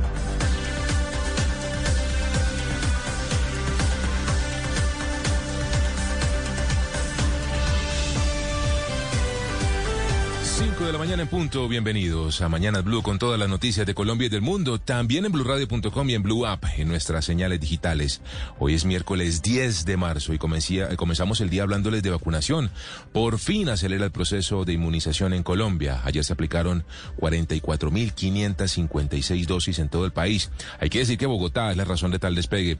19.384 vacunas se aplicaron ayer en la capital del país, el 43% del total nacional ayer, muy por encima de las 10.000 vacunas diarias que se ha propuesto la alcaldía de Claudia López aplicar durante cada jornada. Avanza muy bien la logística de vacunación en coliseos de adult, eh, para adultos mayores en Bogotá. Anoche el presidente Duque señaló que la meta es llegar en 10 días al primer millón de colombianos vacunados contra el COVID-19. A propósito, y como lo había anunciado el gobierno en estos momentos, aterriza el cargamento semanal de 100.000 dosis de vacunas de Pfizer de la compra directa que hizo Colombia con esa farmacéutica. Les contaremos también del pronunciamiento de la Procuraduría a propósito, eh, ente de control que va a investigar por qué una politóloga joven que trabajaba como, la, como contratista en la Secretaría de Salud en Bogotá resultó vacunada contra el coronavirus. Y a propósito de Bogotá, la alcaldesa ayer en entrevista con CMI confirmó que no se van a autorizar ni misas ni ritos en templos o lugares cerrados durante la Semana Santa a fin de este mes de marzo. Solo se van a permitir eventos religiosos a cielo abierto y con distanciamiento. El propio ministro de Salud también recordó sobre todo a quienes se han vacunado que es importante mantener los protocolos de bioseguridad con el tapabocas, lavado de manos y distanciamiento porque no están exentos quienes se vacunan de enfermarse y de transmitir la enfermedad. Las vacunas solo evitan que la persona sufra con gravedad o con mortalidad el COVID-19. Hablando de vacunas, les contaremos del diagnóstico del comité médico que evaluó a las dos enfermeras en Córdoba que habrían presentado alteraciones de salud luego de vacunarse. No hay relación entre su reacción nerviosa con la aplicación de la vacuna de coronavirus. Y mucha atención porque la Fiscalía y el Ejército investigan si dentro de los muertos en el pasado bombardeo a un campamento del delincuente Gentil Duarte habrían caído menores de edad. Serían niños entre los 9 y los 16 años, según denuncias de congresistas de oposición, algo que únicamente se va a establecer cuando las autoridades al frente del proceso pues emitan eh, los resultados de su investigación. Tenemos muchas más noticias, muchas más historias en este miércoles 10 de marzo, que comenzamos con los titulares de Mañanas Blue. Estos son los titulares de las noticias más importantes en Mañanas Blue. En minutos espera la llegada al país de otro lote de vacunas de Pfizer. Serán 100.000 fármacos que se van a sumar a los 2.015.000 que ya están en nuestro territorio.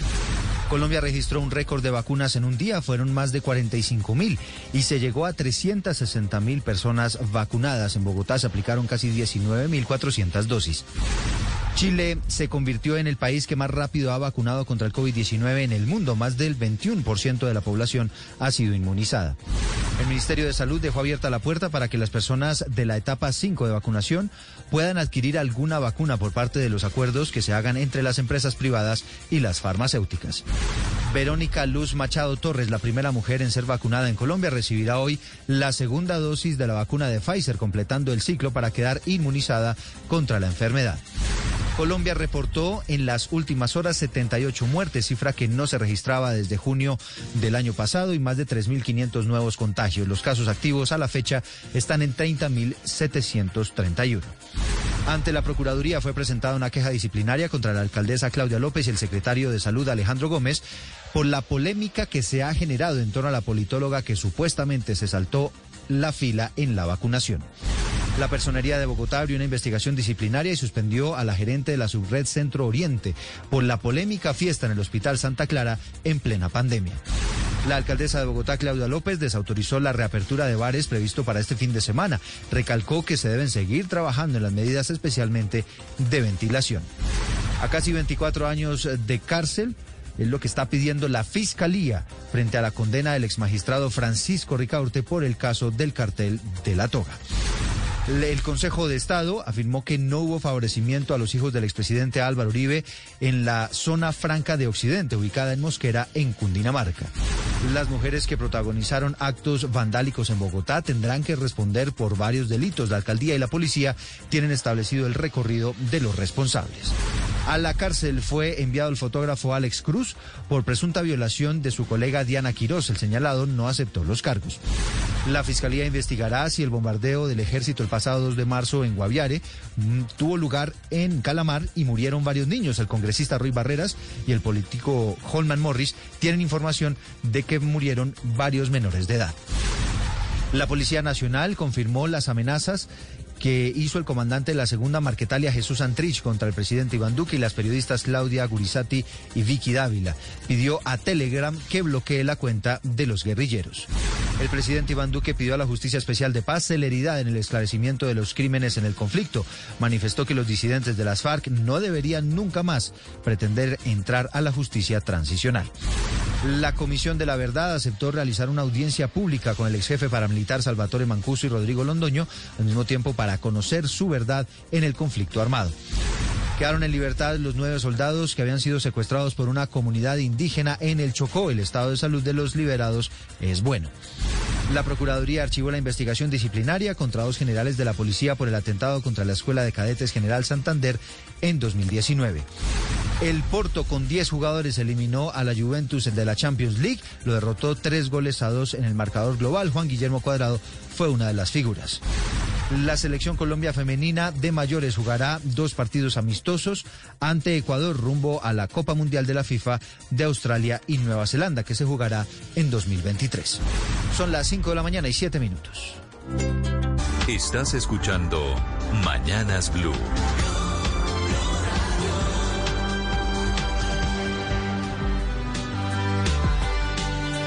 Son las 5 de la mañana, 7 minutos. Hoy es miércoles 10 de marzo. Comenzamos el día aquí en Bogotá con una temperatura de 7 grados centígrados. Sensación térmica de 5 grados. Ha eh, alertado el IDEAM que formalmente arranca la temporada invernal en Colombia. En algunos departamentos como la Orinoquía irá hasta el mes de octubre, esta época fuerte de lluvias, por el fenómeno de la niña que dice el IDEAM que se va a mantener hasta mediados de año, específicamente con efecto en muchas lluvias en la región andina, Pacífica Amazonía y como les decía, en algunos sectores de la Orinoquía. Vienen eh, tormentas eléctricas, vendavales y granizadas en la zona andina para que estemos preparados de aquí a mitad de año, dice el IDEAM. Y a esta hora, a las 5 de la mañana, a 8 minutos, vamos a Europa porque las autoridades rusas, ojo con esto, están anunciando que van a poner lento, que le van a poner mano, que van a ponerle talanquera al uso de Twitter, esta red social allí en Rusia. Dicen ellos, desde el gobierno, que porque esta red social permite los contenidos de pornografía infantil, de abuso sexual de menores y de suicidio, entre otros, la oposición política, por supuesto, lo que dicen es que detrás de esto hay una intención de censurar las redes sociales. Desde Madrid, Enrique Rodríguez. Buenos días, José Carlos. Oficialmente el gobierno ruso dice que toma estas medidas contra Twitter porque esa red social se niega a suprimir publicaciones consideradas ilegales sobre drogas, sobre suicidio y sobre pornografía infantil. Así que con el fin de proteger a los ciudadanos y obligar al servicio de Internet a cumplir la legislación rusa, se van a tomar medidas de respuesta centralizada contra Twitter a partir del 10 de marzo de 2021, es decir, desde hoy. ¿Y en qué se van a sustanciar esas medidas? Pues en la ralentización de la velocidad del servicio. Rusia lo que va a hacer es que ese servicio sea más lento en el 100% de los dispositivos móviles. Y como bien sabe José Carlos, son fundamentales los dispositivos móviles para las redes sociales, pero particularmente para Twitter, cuyo corazón, cuyo músculo es la inmediatez que permite tener en un teléfono la posibilidad de conectarse y subir allí mensajes. Solamente en el 50% de los dispositivos fijos se va a proceder a esa ralentización a nadie escapa que esta decisión tiene mucho de político y muy poco de preocupación ciudadana, porque detrás de esas preocupaciones de no haber eliminado esos contenidos que incitan, por ejemplo, a los menores al suicidio, que contienen pornografía infantil y que dice el gobierno ruso ha, denunciado desde el año 2017 en forma de más de 28 mil solicitudes iniciales, lo que temen los opositores y las organizaciones de todo el mundo, sobre todo de defensa de la libertad de expresión, es que Twitter está siendo objeto de un ataque por parte del gobierno ruso lo han hecho ya, como han sido objeto ya Facebook, YouTube y la China TikTok, por haber, por ejemplo, difundido publicaciones ilegales en apoyos del opositor encarcelado Alexei Navalny. Es decir, se trata de silenciar también o de impedir al menos que esas redes sigan publicando contenido que pongan en entredicho las autoridades del gobierno ruso. En cualquier caso, dice el gobierno de Vladimir Putin que esta no va a ser la única medida. Ha anunciado que si Twitter sigue ignorando los requisitos de la ley, las medidas de réplica continuarán de acuerdo con la normativa y eso en la práctica podría llegar hasta el bloqueo completo del acceso a la red dentro del territorio ruso. Eso, sin embargo, es un hipotético. Lo otro, lo que estamos hablando, esa ralentización, es algo que ya tiene efecto desde el día de hoy. Eh, por otro lado, en, en Europa también se mira muy de cerca lo que está pasando porque son constantes los enfrentamientos de la Unión Europea con Rusia, así que veremos cuál es el pronunciamiento de la Unión Europea a este respecto sobre un nuevo recorte de la libertad libertad de expresión y la libertad de prensa en ese país, en Rusia. Aquí en España estamos muy pendientes, como en casi todo el mundo, sobre la Semana Santa y el próximo puente. Aquí también, como en Colombia, es puente el próximo o en este mes de marzo. Lo que está claro, o lo que parece claro, es que hoy se va a decidir, lo va a decidir el gobierno con las comunidades autónomas, con las regiones españolas. En la práctica es que no haya movilidad en ninguno de esos momentos, ni en la Semana Santa ni en el puente de marzo. Habrá movilidad dentro de las regiones, pero estará prohibido salir de esas regiones con el fin de frenar la expansión del coronavirus, José Carlos. Gracias, Enrique. Hablando de COVID-19, la noticia del día en Colombia, por supuesto, está relacionada con pandemia y a la vacunación. En estos momentos está aterrizando en Colombia 100 mil dosis de la vacuna de Pfizer, esto en la compra de 10 millones eh, de vacunas que se hizo directamente entre el gobierno colombiano y esta farmacéutica alemana semanalmente. Recuerden ustedes, el gobierno ya había indicado que van a estar llegando de a 100 mil dosis eh, aterrizando aquí en Bogotá a final de marzo deberíamos tener unas 600 mil vacunas de estas 10 millones de dosis compradas a Pfizer. Colombia ya alcanza 360 mil 635 vacunados. Esto a corte de las 4 de la tarde de ayer. Y la meta en 10 días es bastante alta, según ha revelado el propio presidente de la República, Iván Duque. Tengo entendido que a corte de las 4 de la tarde de hoy teníamos 360.635 en esta jornada masiva. Esperamos siga creciendo en el transcurso de la noche de hoy para hacer un cierre, digámoslo, en esta noche y que eso nos permita ir aumentando de manera exponencial los números diarios, a ver si logramos irnos situando por encima de los 55.000, 60.000 vacunados, de manera que vamos adelante para consolidar esa meta que nos hemos propuesto. Una meta que por supuesto preocupa a muchas personas, específicamente a los gremios médicos, quienes dicen que todavía estamos por debajo de la media ideal diaria. Unas 200 mil personas deberían estarse vacunando en Colombia para alcanzar no solamente la meta de 35 millones de colombianos a final de año, sino lo más importante, desde la óptica médica, la inmunidad de rebaño. Ayer se aplicaron más de 44 mil vacunas, hay que decir que casi la mitad de ellas, 19 mil, un poco más, se aplicaron solamente en Bogotá. Esta preocupación también la expresó Carolina Corcho, quien es vicepresidenta de la Federación Médica Colombiana.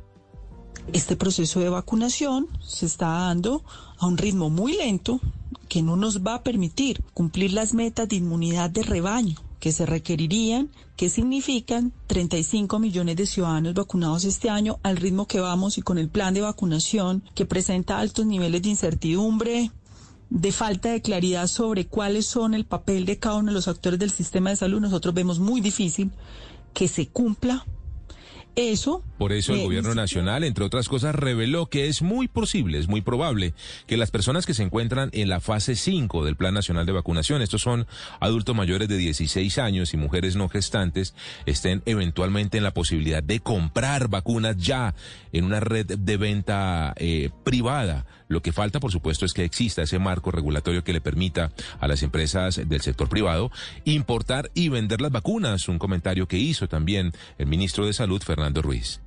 De pronto, algunas personas jóvenes que estarían en la etapa 5 eh, podrían eh, tener acceso a vacunas privadas cuando estas estén disponibles en el país, pero para eso es necesario tener en claro que se requiere todo un proceso regulatorio, la adquisición por parte de privados. A propósito, el ministro de Salud, Fernando Ruiz, dio un parte positivo del trabajo de contención epidemiológica de la cepa del Brasil.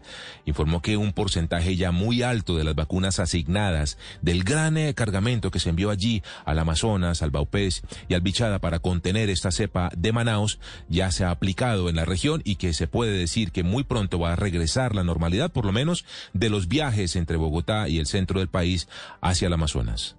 Hemos logrado efectivamente poder aislar la cepa en la ciudad de Leticia.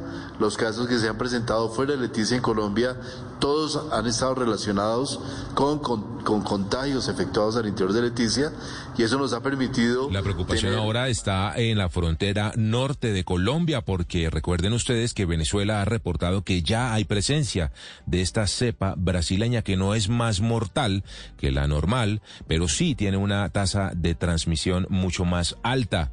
Desde Río Hacha, John El Alvarado. Buenos días. El gobernador de La Guajira, Nemesio Royce, lo dice teniendo en cuenta el constante flujo que existe de ciudadanos venezolanos que atraviesan por pasos irregulares, irregulares hacia Colombia por la frontera en La Guajira con Paraguachón. Según el mandatario de los Guajiros, se solicitará el aumento de controles migratorios y sanitarios, a la vez que aumentará el personal en los puntos con mayor flujo de venezolanos en esta zona de Paraguachón. Esto fue lo que dijo el mandatario de los Guajiros. Así es, una gran preocupación por esa confirmación del gobierno venezolano de la existencia de la cepa brasileña. Aunque no se encuentra en el estado fronterizo con La Guajira, que es el estado de Zulia, es importante hacer ese llamado a todas las autoridades, al gobierno nacional, porque se puede presentar en cualquier momento. Ha dicho además de todo esto el gobernador de los Guajiros que se hace necesario que la Secretaría de Salud y el Ministerio de Salud hagan un barrido por toda esta zona de frontera y así evitar que esa nueva cepa brasileña de coronavirus llegue a las comunidades indígenas vulnerables y a la población en general. Información desde el departamento de La Guajira, John Alvarado, Blue Radio. Gracias, Johnny. En el caso del Valle del Cauca, van a ir incluso hasta las casas a buscar a los abuelos mayores de 80 años para vacunarlos y acelerar también en las cifras y estadísticas de inmunización dentro del Plan Nacional de Vacunación. Desde Cali, Hugo Mario Palomar. Hola, José Carlos, buenos días. La Secretaría de Salud de Cali se propuso vacunar a 37.200 adultos mayores de 80 años en ocho días para así cumplir con la inmunización del 85% de esta población en la ciudad.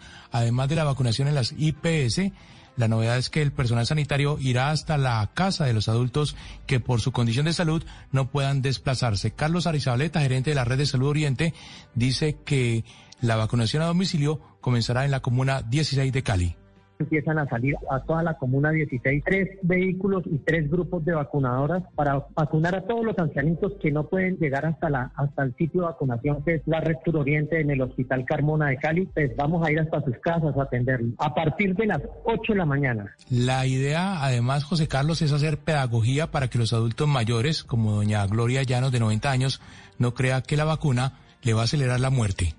He oído comentarios de que esas vacunas que uno con los días o con los meses se le acelera la muerte a uno. No le tengo miedo a la muerte, no. Pero yo digo que uno espera hasta que le llegue su hora, pero que se le aceleren a uno no. Entre hoy y mañana se van a definir nuevos puntos de vacunación en Cali. Entre esos están algunos colegios, universidades, centros comerciales y escenarios deportivos. En Cali han sido vacunados a la fecha más de 22.200 personas. Tiempo seco en la capital del Valle del Cauca. La temperatura de esta hora, José Carlos, 20 grados. Gracias, Hugo Mario. En Bogotá le cuento que se aplicaron cerca de 19 mil vacunas. Esto porque está funcionando bastante bien, hay que decir, el proceso de vacunación, la logística a través de coliseos para atender masivamente a los mayores de 80 años que hacen parte de esta primera fase de la vacunación. Entre tanto, en Barranquilla, al contrario, no van a habilitar unos puestos, así como en Bogotá, de vacunación masiva. Van a seguir citando a los adultos mayores de 80 años en los hospitales. Toda la información desde Barranquilla con Juan Alejandro Tapia. Hola José Carlos, buen día. En el transcurso de tres semanas, la alcaldía de Barranquilla espera haber vacunado contra la COVID-19 a 42 mil adultos mayores de 80 años pero solo a través de las IPS, ya que a diferencia de otras ciudades, acá no se habilitarán puntos masivos de inmunización. El alcalde Jaime Pumarejo dijo que estos puntos amplios para la vacunación solo entrarán en funcionamiento en las etapas posteriores, cuando corresponda a la población general y se deba aplicar el biológico a unas siete mil personas por día. Escuchemos al alcalde. En este momento, los mayores de 80 se pueden atender sin ningún problema en las IPS. El, casi el 50% de la vacunación se hará en mi red, en los puestos de salud y en los caminos que tenemos a lo largo de la ciudad y el resto en instituciones privadas. Luego, cuando ya estemos vacunando a la población en general, a los mayores de 16 y a las personas con comorbilidad, en ese momento sí ya dispondremos de escenarios más amplios eh, y con mayor capacidad. El distrito de Barranquilla, José Carlos, ha recibido un total de 54.306 vacunas contra COVID-19, de las cuales 19.980 corresponden a la farmacéutica Pfizer y 34.326 al laboratorio Sinovac. En la ciudad se han aplicado alrededor de unas 14.000 dosis. Amanecemos con 25 grados y tiempo seco, José Carlos. Gracias, Juan Alejandro. Y siguiendo con el tema de vacunas, ahora de la parte polémica, recuerdan ustedes a la politóloga Carolina Cárdenas, una mujer joven que trabajaba para la Secretaría de Salud y que resultó vacunada, inmunizada contra el COVID-19, quien a propósito dice que ella no cometió ningún delito, pues en el caso de los entes de control, la Superintendencia de Salud le está pidiendo cuentas a la Secretaría de Salud Distrital aquí en Bogotá para entender por qué una persona que no, al parecer no debería estar en la primera fase de vacunación terminó inmunizada. Juan David Ríos. Buenos días, pues en un comunicado la Superintendencia de Salud le requiere al secretario de Salud de Bogotá, Alejandro Gómez, entregar las acciones que se han implementado desde la Secretaría para investigar el caso de la politóloga que al parecer se había colado en el proceso de vacunación. En el comunicado expresa que el secretario deberá presentar los soportes que evidencien el seguimiento realizado en el marco de sus competencias y el estado de la investigación que adelanta el ente territorial frente a la denuncia conocida por la opinión pública. De igual forma, la funcionaria Carolina Cárdenas, a pesar de no la aplicación prioritaria, explicó las razones por las que se vacunó, ya que ella aparecía en la base de datos de mi vacuna y publicó además un pantallazo de la citación. Por lo pronto, la Superintendencia de Salud busca establecer el cumplimiento de los lineamientos establecidos por el Ministerio de Salud para la implementación del Plan Nacional de Vacunación por parte de todos los actores que intervienen en este proceso y adelantar con la investigación. Juan David Ríos, Blue Radio. Y que tengan mucho cuidado los hospitales, las secretarías eh, departamentales y municipales de salud, también las EPS que están citando a las personas a vacunación, porque ha dicho la Procuraduría que no va a aceptar ninguna excusa, nada para eh, tratar de argumentar que alguien se salte el Plan Nacional de Vacunación, así lo dijo la Procuradora General Margarita Cabello. Quiero hacer un llamado a todas las secretarías de salud del país, a todas las EPS, las IPS y a cada uno de los responsables de las vacunas para que sean estrictos en el cumplimiento del Plan Nacional de Vacunación. Y desde ya les advierto que no admitiremos ninguna irregularidad como tampoco las excusas con las que pretenden evadir el orden de asignación. 5 de la mañana, 23 minutos y mucha atención, esta es una información bien importante. El gobierno va a destinar recursos del Fondo de Mitigación de Emergencia del FOME para otorgar subsidios a los empleados, el famoso subsidio al aislamiento preventivo. Una ayuda, un alivio que explicó el ministro de Trabajo Ángel Custodio Cabrera. Si la persona le detectan el COVID y lo mandan a su casa eh, en el caso de la vigilancia, por obvias razones, pues es absolutamente entendible. A usted, a ese trabajador, no lo pueden hacer hacer trabajo en casa, exceptuando trabajadores administrativos. Por eso ya logramos y estamos a punto de tenerlo. Llevo dos, tres meses en una pelea financiera, ya conseguí recursos del FOME vamos a, em, ya es cosa de, unos días. 5 de la mañana, 24 minutos y en temas judiciales fue enviado a cárcel, a detención en centro carcelario, el fotógrafo Alex Cruz. Recuerdan ustedes quien ha sido denunciado por una colega de él, Diana Quiroz, de haber sido drogada y violada. Eh, la fiscal del caso Abra habla específicamente sobre este delito de acceso carnal abusivo. Por ello, entonces estamos hablando que se realizó un acceso carnal. ¿En quién? En Diana Cecilia Quiroz Arroyave, pero para este caso estábamos afirmando que esta persona fue puesta en incapacidad de resistir. Porque este es el momento en el que el señor eh, Daniel, en el que el señor eh, Daniel eh, Alexander Buitrago no acepta los cargos cuando se los imputa un juez de la República.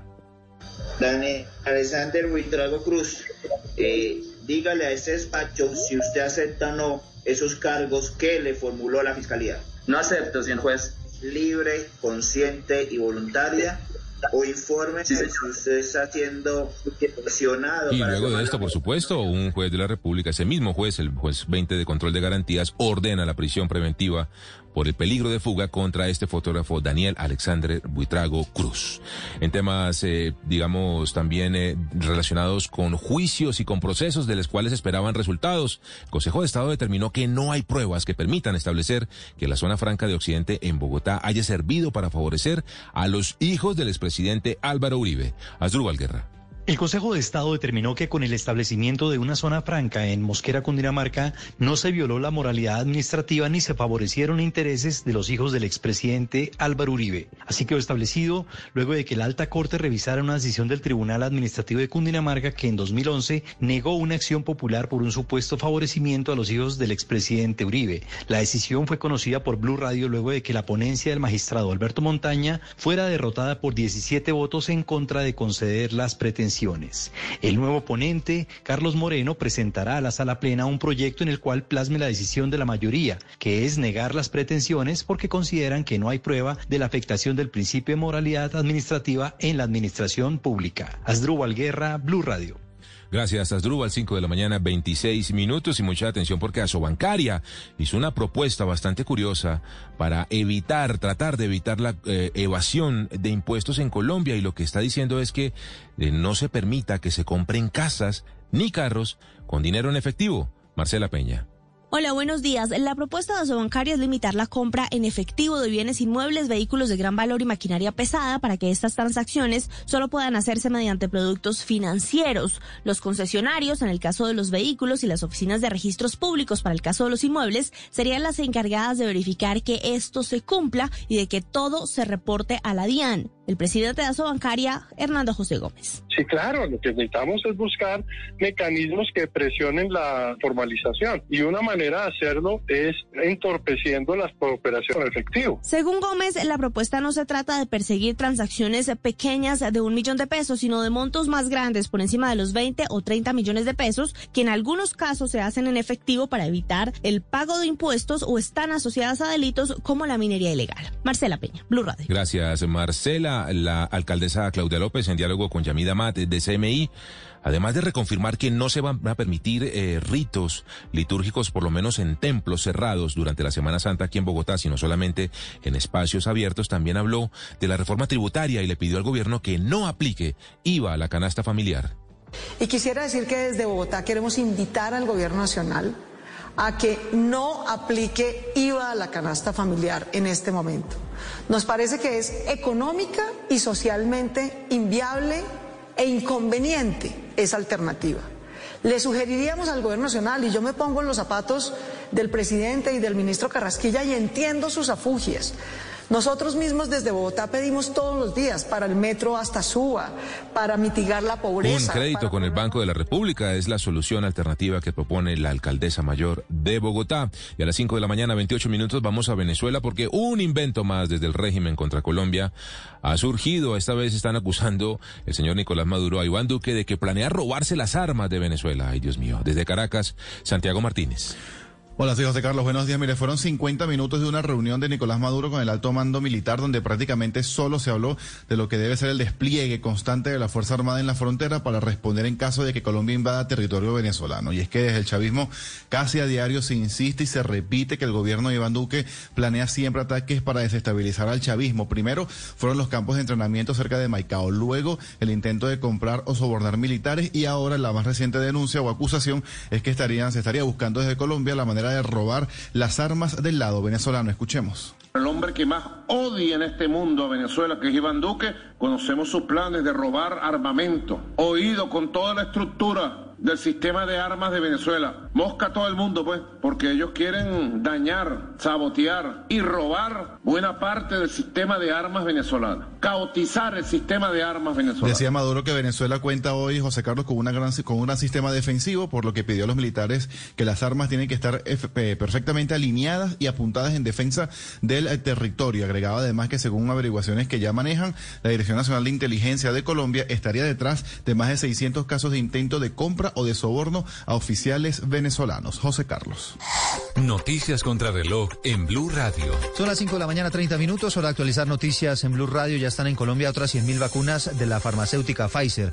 Aterrizaron esta madrugada en el aeropuerto El Dorado. Colombia podría contar con 600.000 dosis a finales de marzo de, esta, de este laboratorio de las 10 millones, 10 millones que fueron adquiridas a esa farmacéutica. Se aceleró la vacunación en Colombia. El Ministerio de Salud reportó que fueron aplicadas 40 44.556 dosis en el país para un total de 360.000 vacunados. El inicio de la inmunización en grandes escenarios en Bogotá contribuyó a duplicar el balance del día anterior. En Bogotá, la Secretaría de Salud informó que la ciudad inmunizó a 19.384 personas entre talento de salud de adultos mayores de 80 años para un total de 97.316 vacunados.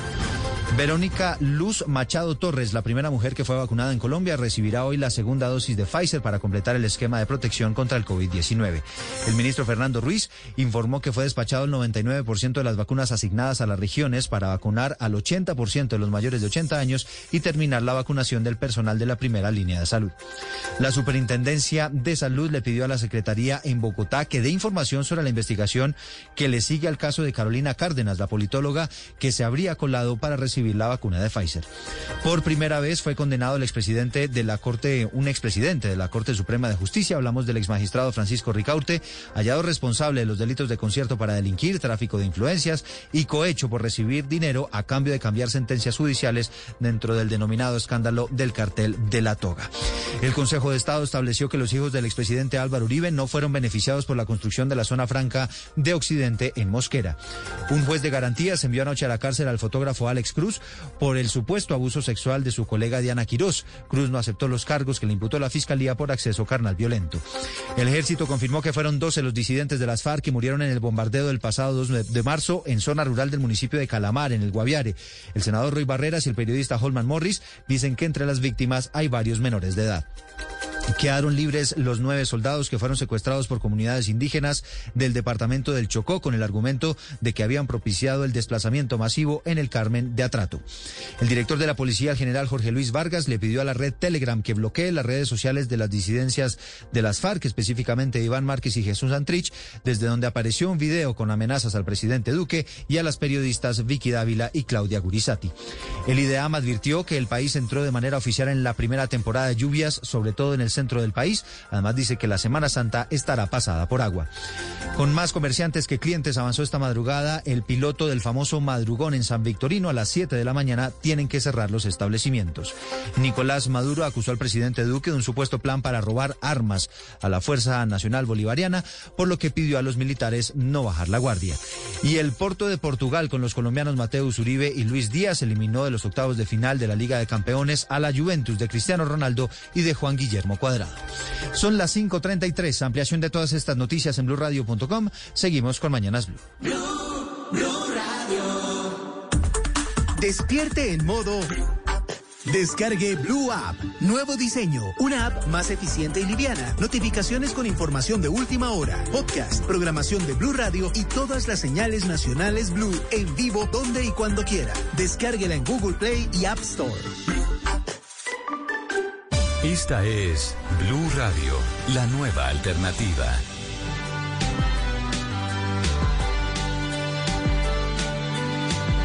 Muy buenos días, bienvenidos. 5 de la mañana, 34 minutos. Un gusto saludarlos. Amanece en Colombia. La temperatura en Bogotá este momento 7 grados centígrados.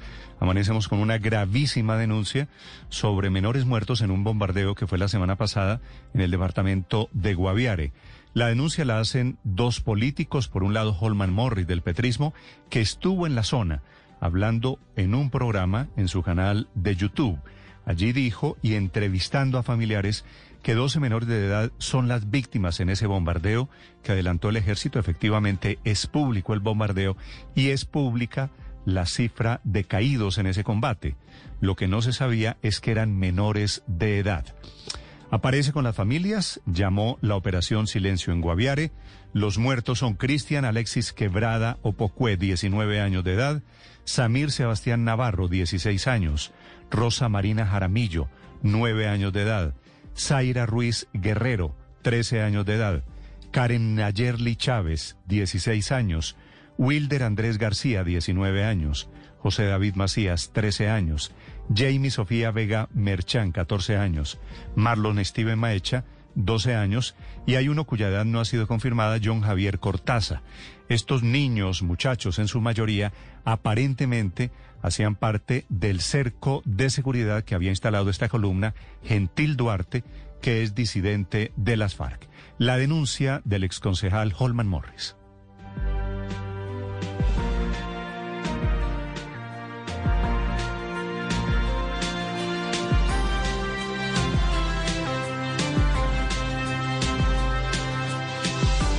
Personalmente en el día de ayer acompañé a tres padres de familia que vinieron a reclamar a sus hijos y pudimos confirmar que ahí estaban los cuerpos de sus hijos y son menores de edad. Hasta el momento no los hemos visto personalmente, pero ellos no lo hay porque no los han dejado ver ni a la familiar ni nada, solamente están esperando que Medicina Legal autorice y la Fiscalía autorice las entregas y los entregan creo que en el día de mañana, pero no los dejan ver, los van a entregar directamente a la funeraria y los van a echar en un ataúd, ¿no? los padres no han podido ver, saber si son sus hijos o no son, dicen por identificación que son los hijos de ellos. En el día de hoy tuvimos la, la, entrevista con otros tres familiares, pero que realmente no pudieron, dijeron que no estaban los cuerpos ahí pero que en los listados aparecen los comentarios con nombres propios y números de tarjetas de identidad de testigos, pero hoy no legal. Este es don Edilberto Daza, que es defensor de derechos humanos en esa zona, en la región del oriente del país, en la zona del Guaviare, hablando de que en medicina legal de Villavicencio permanecen los cadáveres de por lo menos cuatro de esos, que son niños, entre 9 y 13 años de edad. Otros mayores de 16 años, tratados diferente por el tema del derecho internacional humanitario. Un operativo que ha reconocido el propio ministro de Defensa, Diego Molano. En una operación conjunta de nuestras fuerzas militares y de policía fueron neutralizados 13 integrantes de las disidencias de las FARC del criminal alias Gentil Duarte. Diez muertos de ellos en desarrollo de esas operaciones y tres capturados. Este fue el reporte, esta voz de la semana pasada cuando se produjo este operativo, anoche en reacción a las denuncias que han hecho no solo Holman Morris, concejal en Bogotá, sino también el senador de oposición Roy Barreras, que ya había hecho denuncias en noviembre del año 2019, cuando cayó entonces por un bombardeo similar cayó quien era ministro de Defensa en el gobierno Duque, Guillermo Botero. Recuerden que eso produce que organizan un debate de moción de censura, iban a tumbar al ministro y el día anterior el ministro presenta su renuncia. Un episodio parecido, aquí se había informado del bombardeo, pero que no las víctimas de ese bombardeo eran menores de edad. Con el comunicado del ejército, Carlos Andrés Pérez en Villavicencio.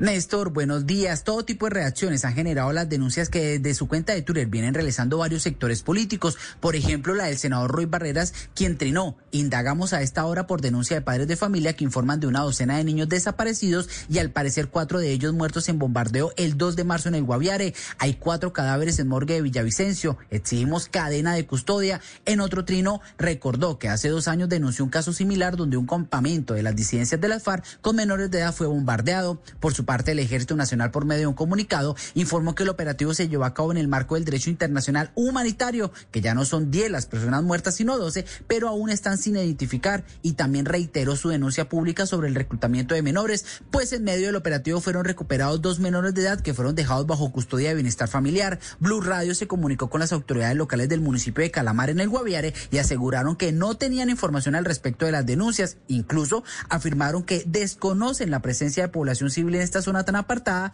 donde se llevó a cabo el bombardeo.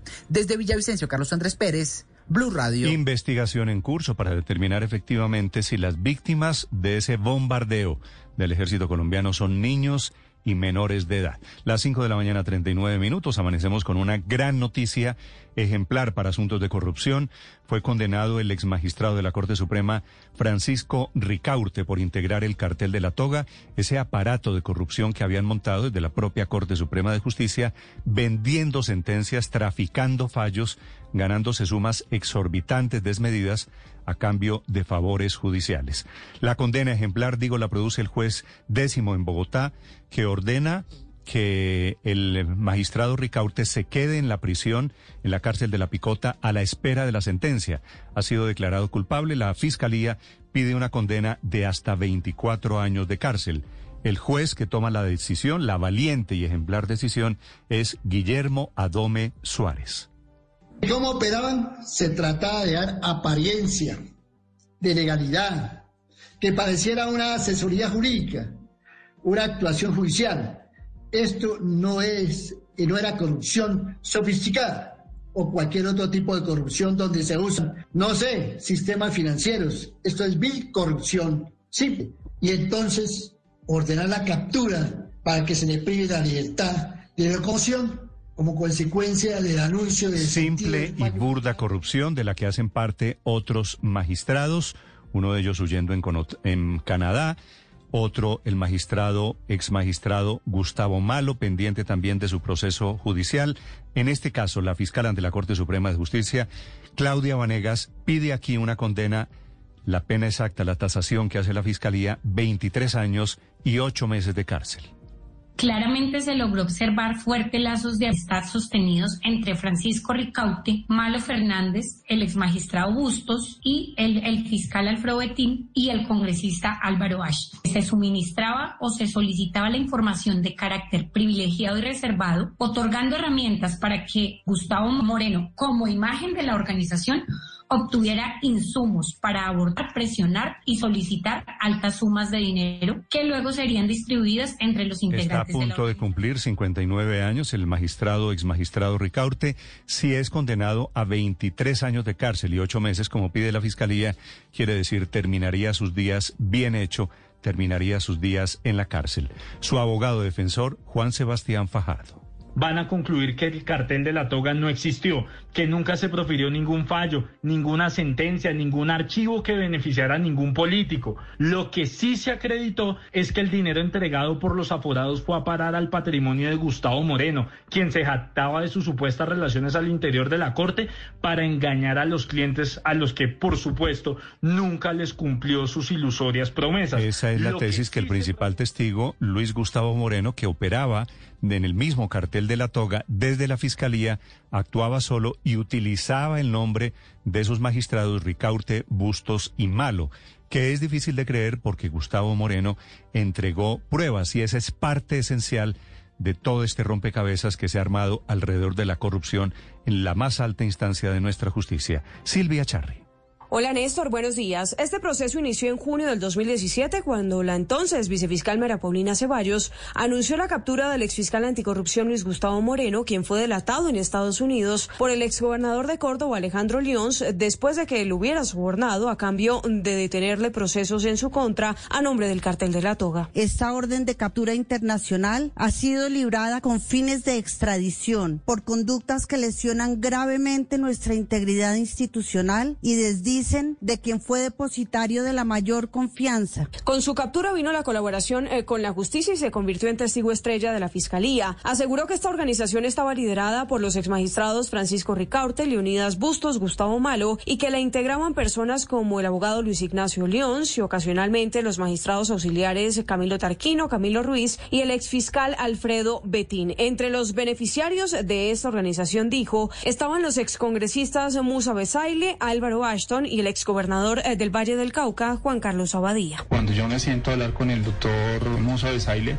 aterrizamos en esa cifra. Ya después organizan con el doctor Ricaute, que se debe un pago de mil millones de pesos. El próximo 25 de marzo se conocerá el tiempo de la pena y el monto de la multa. Por ahora, la Fiscalía solicitó que la sentencia sea de 23 años y 8 meses de prisión. Silvia Charri, Blue Radio. Silvia, gracias. Manejaban unas sumas realmente grandes en un carrusel de corrupción vergonzoso para los políticos y para los magistrados de la Corte Suprema de Justicia.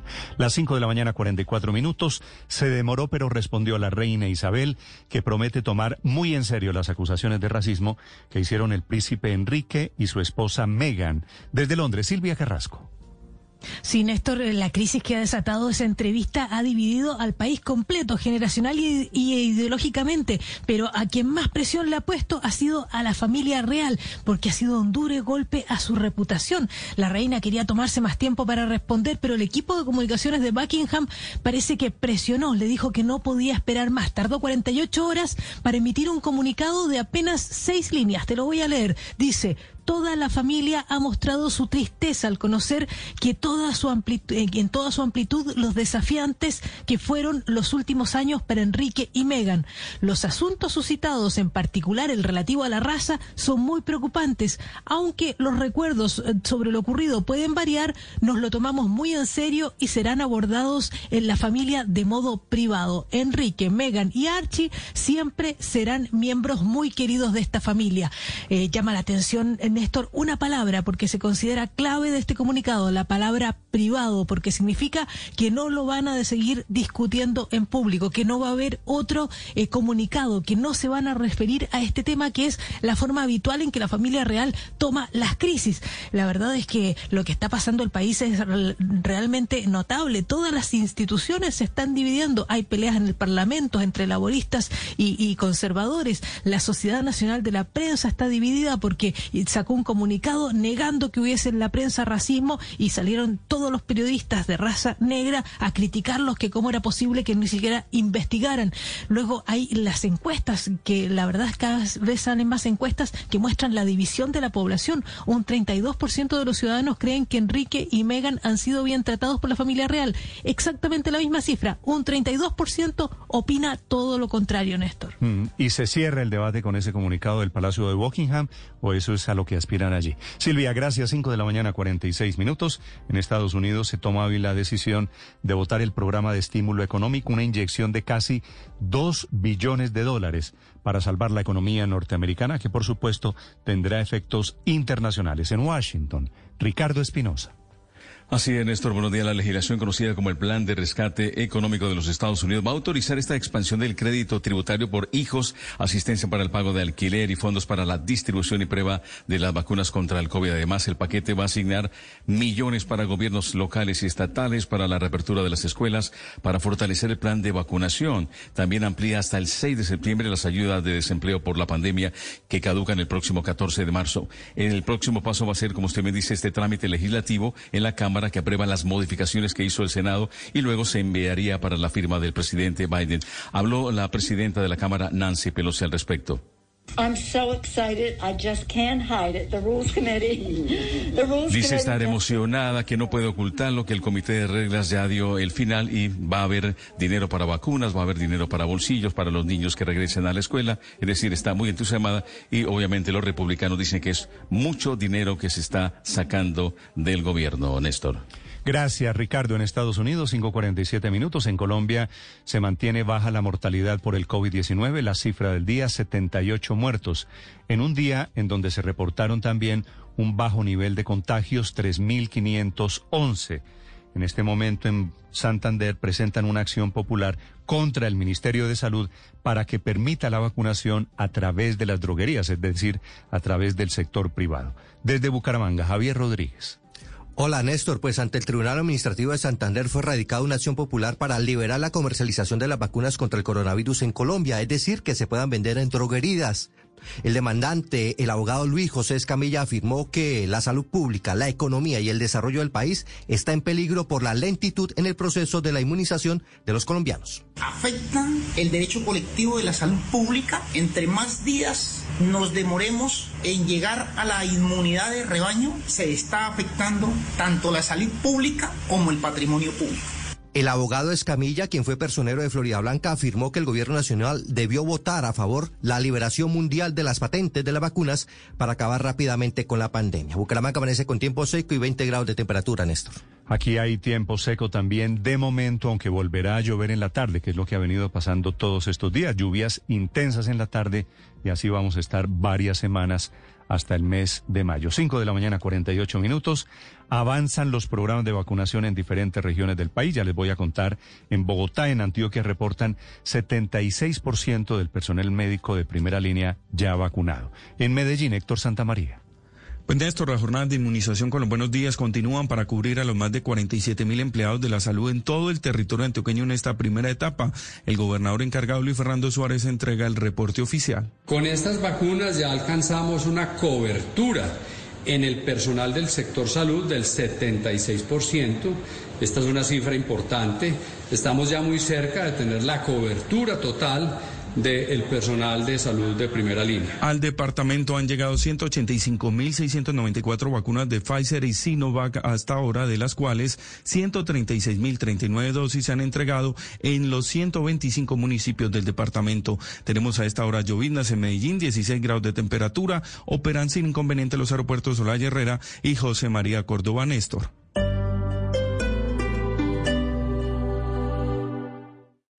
Esta es Blue Radio. Sintonice Blue Radio en 89.9 FM y grábelo desde ya en su memoria y en la memoria de su radio. Blue Radio, la nueva alternativa. Estás escuchando Blue Radio y bluradio.com. Mejora sustancialmente el ritmo de vacunación para Bogotá y para los bogotanos. En las últimas horas vacunadas más de 19 mil personas, ahora que comenzó la etapa de vacunación de los mayores de 80 años. La alcaldesa cree que antes de Semana Santa, es decir, en dos semanas y media, ya Bogotá debería estar vacunando a los mayores de 60 años, que es una estupenda noticia porque sería el siguiente escalón. En ese ritmo de vacunación, en las últimas horas, 19.384 personas vacunadas en esa jornada dedicada especialmente a los viejos, a los mayores de 80 años. Reporte de la alcaldesa Claudia López. Primer día de la vacunación de mayores de 80 masiva, pusimos 19.384 vacunas. Hoy pusimos casi el doble de la meta diaria de Bogotá, el 43% de todas las vacunas aplicadas en el país y demostramos que podemos hacer una vacunación segura, con menos barreras, más cerca a la casa de los mayores de 80 y sin que se nos formen aglomeraciones. Eso fue lo más importante de la jornada de ayer, es la buena expectativa de que no ha habido ni tumultos, ni multitudes, ni aglomeraciones, que ha sido ordenado previo agendamiento que es lo que debe suceder, los llaman, le ponen la cita y las personas van a la hora indicada. El secretario de Salud en Bogotá, Alejandro Gómez. ¿A quiénes vamos a vacunar esta semana? A todas las señoras y señores mayores de 80 años a todos los de los diferentes sistemas de aseguramiento, a los del régimen subsidiado, a los del régimen contributivo, a los de los regímenes de excepción, a las maestras y maestros pensionados, a los policías, a los de las Fuerzas Armadas, en fin. A, propósito del coronavirus, quedó cerrada nuevamente la posibilidad de reapertura gradual para miles de bares en Bogotá había un plan piloto que había sido en teoría aprobado por la Secretaría de Desarrollo, que fue desmontado un reversazo de la propia alcaldesa. Ha quedado descartada la posibilidad por el argumento de ella que dice que Bogotá no puede en este momento arriesgarse a un tercer pico de la pandemia. José David. La Secretaría de Desarrollo Económico, buenos días, Néstor y señaló que junto a la Secretaría de Gobierno y de Salud sigue trabajando en la mesa de bares, revisando condiciones necesarias, entre otras características que se deben cumplir para esta reactivación. Sin embargo, se deja en claro que esta apertura no será posible desde este fin de semana, como se anunció en las últimas horas por parte del distrito. Esto tras un tuit de la alcaldesa Claudia López, en donde señalaba que esta apertura no sería posible. Abro comillas, el primer piloto debe cumplir con todas las condiciones necesarias, así como la prueba de alternativas de ventilación al interior de los establecimientos con la implementación de nuevas tecnologías que puedan llegar a permitir un determinado aforo, cierro comillas, dice el distrito en un comunicado. José David Rodríguez, Blue Radio. 5 de la mañana, 53 minutos. No todavía apertura para bares, pero sí esta mañana hay madrugón en el sector de San Victorino, en el centro de Bogotá. Después de varios meses cerrado, ha regresado ese tradicional madrugón, que es una especie de feria en donde se llegan allí miles de comerciantes a negociar especialmente textiles. Allí en el lugar se encuentra el ojo de la noche, Eduard Porras. Néstor, muy buenos días, buenos días para todos los oyentes de Blue Radio. Hablemos de las noticias más importantes ocurridas en la capital del país y comenzamos aquí, en el popular madrugón en pleno centro de la ciudad. Mucha expectativa porque se reabren nuevamente los negocios después de varios meses de ese cierre por culpa de la pandemia y poco flujo de personas haciendo sus compras, los vendedores informales en las calles, para los vendedores que normalmente pagan sus locales, dicen que tal vez ese es el problema problema del cierre de todos los establecimientos y del problema que siempre pone la alcaldía. Hacia las 7 de la mañana se esperan los funcionarios de la alcaldía mayor de Bogotá, quienes estarán verificando qué es lo que ocurre en este sitio y para ver si se amplían los horarios en los próximos días. Ahora vamos para la localidad de Suba con la captura de cuatro delincuentes que llevaban un control universal y que abre todos los carros de marca Renault. Estaban haciendo de las suyas en la calle 116. Uno de ellos esperó que la pareja que en ese vehículo al cual iban a hurtar, se bajaron del supermercado, uno de los ladrones lo siguió, otro se quedó en la esquina verificando que no viniera la Policía Nacional, otro se quedó en el carro donde iban a escapar y un cuarto tenía el control, el cual utilizó, sacó unos bolsos, sacó los objetos más valiosos, emprendieron la huida los cuatro, pero por fortuna fueron capturados. Hablamos con el mayor Acosta, quien es el subcomandante de la Policía de Suba, y esto fue lo que le contó a Blue Radio. ¿Cómo opera esta banda delincuencial? Uno de ellos, que obviamente es el conductor del vehículo, otro de ellos quien es quien se baja del vehículo, hurta los elementos o rompe los vidrios, otro que es el observador quien está pendiente si se acerca una patrulla de la policía o una persona que pueda alertar de este hecho delictivo y el otro que es quien distrae a las personas, a los ciudadanos del común o a los dueños de los elementos. Ahora hablamos de las historias que ocurren en Bogotá mientras que ustedes descansan. Una mujer llegó desde Chile a la capital del país para buscar su perro que se extravió hace unos días. Dice ella que no se aguantó estar en Santiago de Chile esperando ver si el animal aparecía y decidió dejar su trabajo, dejar su familia y llegar a Bogotá para ayudar a buscarlo. Escuchen ustedes mismos lo que nos contó Ana esta madrugada desde el barrio La Granja en Engativá. Yo me vine desde Chile únicamente a encontrar a mi perro porque para mí son mi adoración. Es tal el desespero de esta familia por encontrar el animal que hasta ofrecen dos millones de pesos para que les dé información de dónde se encuentra el cachorro. Eduard Porras, Blue Radio. Eduard, faltan cuatro minutos para las seis de la mañana. Las mujeres que vandalizaron el centro de Bogotá hace menos de 48 horas en la celebración del Día de la Mujer, que posaron ellas de feministas sin serlo, eran en realidad delincuentes, van a ser acusadas por el gobierno de Bogotá por dos delitos. Atacaron buses del sistema integrado de transporte, estaciones de Transmilenio, pero además una iglesia en el centro de Bogotá. La acusación la explica el secretario de Gobierno, Luis Ernesto Gómez. Acciones violentas tanto a comercios, entidades bancarias, infraestructura de Transmilenio. Ya la Secretaría de Seguridad, conjuntamente con la policía, está haciendo todo el análisis de videos, identificación de las personas de cámaras de seguridad del distrito, como de los privados que fueron afectados, así como de las cámaras de Transmilenio. Debería ser la identificación y ahora la acusación. 5.57 minutos, noticia económica para este día miércoles. Hoy es 10 de marzo, Víctor.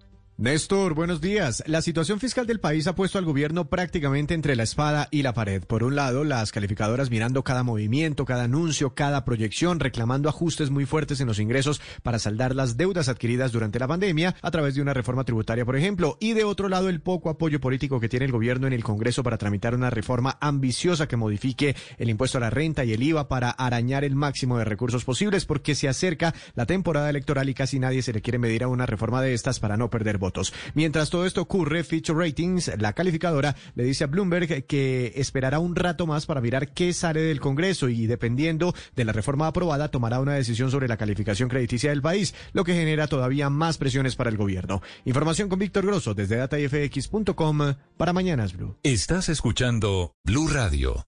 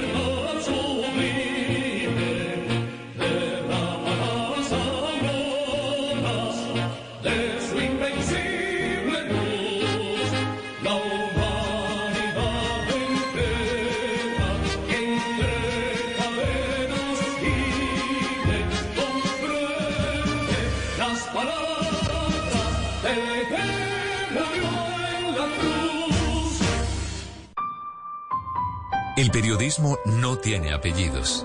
Es siempre honesto, independiente y comprometido con la verdad. El periodismo no es amigo del poder, lo vigila. Hoy, Mañanas Blue les ofrece periodismo con contexto. Las dos caras de la moneda, sin exageración, sin especulación. A partir de este momento, Mañanas Blue es periodismo en radio. Bienvenidos.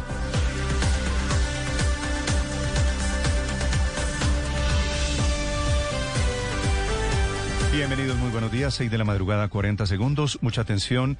El ejército colombiano da esta madrugada las primeras explicaciones ante la denuncia que viene del departamento de Guaviare desde anoche, según la cual 12 menores de edad inclusive niños de 9, de 11 y de 13 años, habrían muerto en el bombardeo del ejército de hace una semana en zona rural de un municipio que se llama Calamar. Niños de 9, 13, 16, algunos de 17 años, menores de edad unos, vinculados a la guerra y otros muy niños, que sería una historia repetida. Una denuncia similar ya le costó la cabeza a quien era ministro de Defensa en noviembre del año 2019, Guillermo Botero, que hizo un bombardeo similar y no le contó al país que los caídos eran menores de edad. En este comunicado que reacciona rápidamente del Comando Conjunto, el número 3 del Ejército, que opera en el suroriente, los militares aseguran que la operación se hizo cumpliendo los protocolos y que se realizó en una zona despoblada. Sin embargo, no descartan que pueda haber menores de edad entre los abatidos. Aseguran que será la Fiscalía y Medicina Legal entidades que determinen la identidad y la edad de los muertos. Llama la atención por el reclutamiento, ese comunicado del ejército, por el reclutamiento de las disidencias de las FARC menores de edad y revela que en el operativo recuperaron además a dos niños ya entregados a bienestar familiar. Bienvenidos nuevamente, la historia se repite. Los denunciantes son el concejal del petrismo Holman Morris y el senador Roy Barreras, el mismo que había hecho la denuncia de noviembre del 2019. Ya les vamos a hablar de las coincidencias y de las diferencias, que el ejército, por supuesto, está en la libertad y en la obligación de hacer operativos contra los criminales. Solo que si hay una imprudencia lo determinará la investigación si fueron niños reclutados, por supuesto, por esos disidentes de las FARC, que eran el objetivo de la operación. La columna Gentil Duarte, que efectivamente se nutre y se intenta blindar reclutando niños y menores de edad. Ya vamos a hablarles de la polémica inevitable. También mejoran las cifras de vacunación en Colombia. En la jornada de ayer fueron 44.556 personas vacunadas en Bogotá, según informa la Secretaría de Salud, 19.384, es decir, algo más de la tercera parte. La ampliación de los puntos de vacunación parece ser la clave. En Bogotá y en otras ciudades están vacunando en coliseos y en espacios abiertos. La alcaldesa Claudia López dice que la cifra casi duplica la meta que se impuso la ciudad de vacunar diariamente 10.000 personas. Esperan mantener este ritmo para vacunar al final y antes de dos semanas a mayores de 60 años, es decir, superar esta etapa en donde estamos con mayores de 80 años. Esta mañana el país llega otro cargamento de 100.000 dosis de la vacuna de Pfizer, la cuarta entrega que hace esta farmacéutica de acuerdo al cronograma revelado por el gobierno nacional. Se acerca la posibilidad de que los privados en Colombia puedan empezar a comprar y a vender vacunas. El ministro Fernando Ruiz plantea que esas dosis pagas serían para quienes están en la etapa 5 del plan de vacunación, es decir, menores de 60 años que no tienen comorbilidades, en últimas la población que trabaja y en la que están más interesados los empresarios para aplicar la vacuna. El ministro, sin embargo, vuelve a pedir a los interesados en comercializarlas que presenten una propuesta para establecer cómo sería la adquisición, porque de momento los grandes laboratorios, las farmacéuticas, solamente están haciendo negocios con gobiernos sin que se conozcan exactamente cómo fue que la politóloga Carolina Cárdenas logró que la vacunaran en un hospital en Bogotá sin hacer parte ella del grupo de médicos, la Superintendencia de Salud le pide explicaciones esta mañana a la Secretaría de Salud de la ciudad sobre avances de la investigación y qué seguimiento están haciendo a esa denuncia que tiene origen en una red, la red o subred del norte de la ciudad. En esta emisión les contaremos también de la histórica condena que se produce por primera vez contra un expresidente de la Corte Suprema de Justicia, el nombre de este delincuente, Francisco Ricaurte que había sido denunciado originalmente por quien era su cómplice, el exfiscal Luis Gustavo Moreno, en el escándalo bautizado como el cartel de la toga. Con mucho valor, el juez del caso, Guillermo Adame, señala a Ricaurte, dice que no era ninguna corrupción sofisticada y dice que tenía una posición sí distinguida para negociar sentencias judiciales y describe en la sentencia condenatoria cómo operaba esa red de corrupción con la apariencia de asesoría judicial que lo que hizo Ricaurte fue una vil y simple corrupción. De momento no se conoce el monto de la condena. La Fiscalía pide que sea 23 años y 8 meses contra Ricaurte, que confiando en Dios será el primero de todos estos corruptos que van a ser condenados en Colombia. La alcaldesa Claudia López propone al gobierno un crédito con el Banco de la República, habla ya de 50 billones y no iba a la canasta familiar en vez de una reforma tributaria que se está tramitando ya o que comenzaría a tramitarse en los próximos días ante el Congreso de Colombia. Historias para compartir con ustedes. 93 millones de personas vacunadas en Estados Unidos. Respuesta de la Casa Real de la monarquía británica y escándalo en los medios de comunicación en Londres por cuenta de las declaraciones y la entrevista de Harry y Meghan Markle. Seis de la mañana, seis minutos. Bienvenidos. Hoy es miércoles 10 de marzo. Hace frío en Bogotá. Volverá a llover pasado el mediodía, operan normalmente todos los aeropuertos de Colombia. Bienvenidos enseguida al resumen, como siempre, preparado en voces y sonidos en Mañanas Blue. En medicina legal de Villavicencio permanecen los cadáveres de al menos cuatro niños que habrían muerto durante un bombardeo del ejército a un campamento de las disidencias de las FARC en el departamento del Meta. Por su parte, el Ejército Nacional, por medio de un comunicado, informó que el operativo se llevó a cabo en el marco del derecho internacional humanitario, que ya no son 10 las personas muertas, sino 12, pero aún están sin identificar. En diálogo con Tercer Canal del periodista Holman Morris, Edilberto Daza, defensor de derechos humanos, hace la denuncia. Hasta el momento no los hemos visto personalmente, pero ellos no lo porque no los han dejado ver ni a la familia ni nada, solamente están esperando que Medicina Legal autorice y la Fiscalía autorice las entregas y los entregan creo que en el día de mañana. Atención que la justicia colombiana tomó una histórica decisión al condenar por primera vez a un expresidente de la Corte Suprema de Justicia. Se trata del exmagistrado Francisco Javier Ricaurte. El juez décimo con funciones de conocimiento halló culpable al expresidente de la Corte Suprema de Justicia de delitos como concierto para delinquir y cohecho por dar u ofrecer. En ese propósito inicial que era anunciado el sentido del fallo, debe ser entonces condenatorio. Blue Radio conoció una carta que envió el abogado del ex senador Bernardo Miguel Elías al Consejo Nacional Electoral, en la que anuncia que por miedo a lo que pueda pasarle a él o a su familia, el ñoño Elías no rendirá declaración en esa entidad en medio del proceso que llevan por el ingreso de dineros de Odebrecht a la campaña del expresidente Juan Manuel Santos. senador Bernardo Elías ha decidido eh, junto con su familia, incluso con la defensa, eh, no seguir colaborando en el marco del entramado de Odebrecht. El Ministerio de Salud deja la puerta abierta a las opciones de compra por parte del sector privado ya en la etapa 5 de priorización. Así lo explicó el ministro Fernando Ruiz. De pronto, algunas personas jóvenes que estarían en la etapa 5 podrían eh, tener acceso a vacunas privadas cuando estas estén disponibles en el país, pero para eso es necesario tener en claro que se requiere todo un proceso regulatorio. El Ministerio de Salud prolongó la fecha del vuelo humanitario para las personas que se encuentran en Leticia y necesitan retornar a sus hogares. De igual forma, el ministro Fernando Ruiz aseguró que se ha logrado controlar la propagación de la variante brasileña en la zona. Hemos logrado efectivamente poder aislar la cepa en la ciudad de Leticia. Los casos que se han presentado fuera de Leticia en Colombia todos han estado relacionados con contagios efectuados al interior de Leticia. El Comité de Expertos Epidemiológicos del Ministerio de Salud está evaluando la presencia de la variante brasilera en países vecinos como Venezuela y Perú ante la confirmación de esta presencia en ellos, justamente para identificar la incidencia que podría tener en Colombia. El director de Epidemiología y Demografía del Ministerio de Salud, Julián Fernández. Incluyendo de pruebas en fronteras que incluye a los migrantes y, por supuesto, las alertas que se tomen incluyendo la vigilancia genómica que realiza el Instituto Nacional de Salud también a fronteras.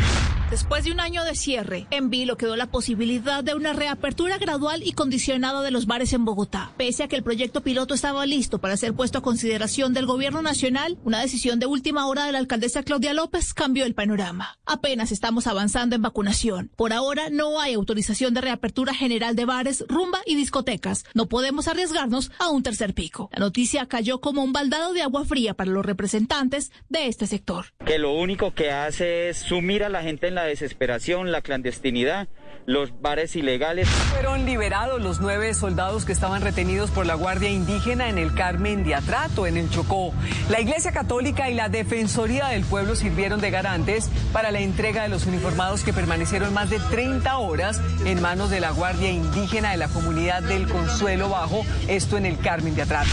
El presidente Iván Duque, durante la posición de la magistrada de la Sala de Justicia de la JEP, Diana María Vega, aseguró que no pretende invadir ni el fuero ni la independencia de ninguna rama del poder, pero que en virtud de su carta política hace un llamado para que se acelere la verdad sobre crímenes como el reclutamiento y la violación de mujeres reclutadas. Además, el mandatario pidió que Sandrich, Márquez, entre otros, nunca más puedan entrar a la justicia transicional. Ese mensaje categórico, que además parte de la base que no podrán nunca más pretender entrar a la justicia transicional. Tras el nuevo video donde Jesús Santrich, miembro de la llamada Segunda Marquetalia de Iván Márquez, anunció la refundación del bloque Caribe en los Montes de María, el general Jorge Luis Vargas, director de la Policía Nacional, se pronunció. Que ya existen dos noticias criminales con la Fiscalía General de la Nación y la DIJÍN dentro de un proceso investigativo que debe conducir a la judicialización y ubicación de este delincuente y otros miembros de su estructura narcotraficante. Un juez de control de garantías en las últimas horas, anoche, muy tarde, envió a la cárcel al fotógrafo Alex Cruz. Este fue el hombre que aparentemente abusó de su colega Diana Quirós después de que la invitara a participar en una boda en Villa de Leyva. Imponer a Daniel Alexander Buitrago Cruz la medida contemplada en el artículo 307, numeral A, literal primero, de detención preventiva en establecimiento de reclusión. La alcaldía de Bogotá ya tiene establecido cuál fue el recorrido de las personas que protagonizaron actos vandálicos durante las marchas del Día de la Mujer. Quienes generaron destrozos deberán responder por los delitos de daño a bien público y afectación a privados. El secretario de Gobierno, Luis Ernesto Gómez. Aquí hay dos tipologías, tanto daño a bien público como afectación a bienes privados. Eh, pues los distintos daños que se ocasionaron están siendo cuantificados, tanto por privados como particulares y públicos.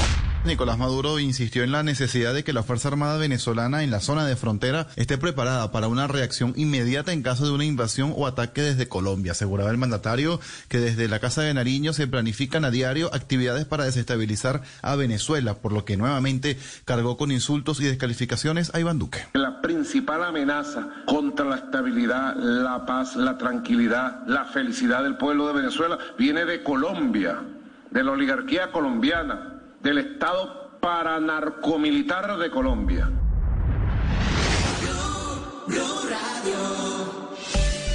A esta hora, Interrapidísimo entrega lo mejor de ti. En Blue Radio son las... En Colombia, 6 de la mañana, 13 minutos.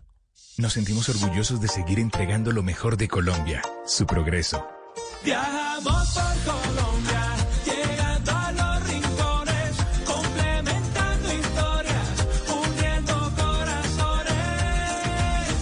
Llevamos 32 años entregando lo mejor de los colombianos en cada rincón del país. Y no pares de sonreír, es la esencia de nuestro país. rapidísimo, entregamos lo mejor de ti. Eres un romántico empedernido. Sabes que por amor haces lo que sea, incluso cocinar las más ricas pastas y traer a tu casa una de las ciudades más románticas del mundo, donde Romeo y Julieta se amaron por siempre. Sin duda, eres un campeón. Una de las capitales mundiales de la ópera. Para ti, nada es imposible. Apuesto a que eso no se lo esperaba. Pastas Verona. Si sabes de amor, sabes de pasta. Trabajamos pensando en usted. Lleva tu Ford Escape Turbo EcoBoost desde 105 millones 990 mil pesos. Aplica para Ford Escape versión SE 4x2 EcoBoost 2021. Aplica en términos y condiciones. Oferta vigente hasta el 31 de marzo de 2021. Conoce más en Ford.com.co. Tu empresa es experta innovando todos los días. Pero, a la hora de hacer envíos, ¿se te cruzan los cables? Somos Helpit, expertos en mensajería express y muchos servicios más para que tu negocio crezca. Ingresa a helpit.com. Helpit, bien hecho. Esta es Blue Radio, la nueva alternativa. 6 de la mañana, 14 minutos. La denuncia del momento la hace anoche desde el lugar en el Guaviare el concejal de Bogotá, Holman Morris, y después la retoma Roy Barreras, que es el mismo que había hecho la denuncia en noviembre del año 2019 cuando era ministro de Defensa Guillermo Botero. Y la denuncia es muy parecida, que en un bombardeo de la semana pasada del ejército colombiano allí en Guaviare, las víctimas son 12 niños.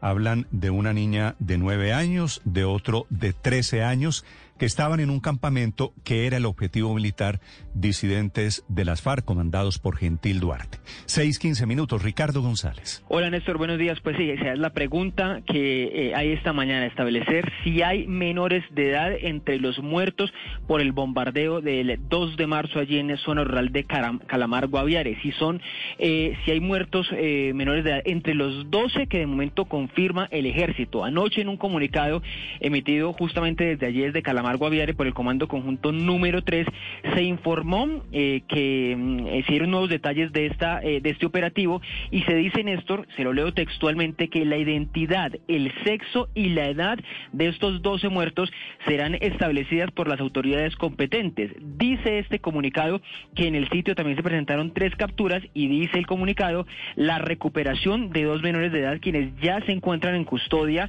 del Instituto Colombiano de Bienestar Familiar en San José del Guaviare. ¿Qué hay aquí, Néstor? ¿Qué hay detrás de esto, Néstor? Justamente la denuncia que hacen desde el departamento del Guaviare, tanto Holman Morris como la que retoma, como usted lo cuenta, Roy Barreras, que habla por lo menos de 14 menores de edad fallecidos, Néstor.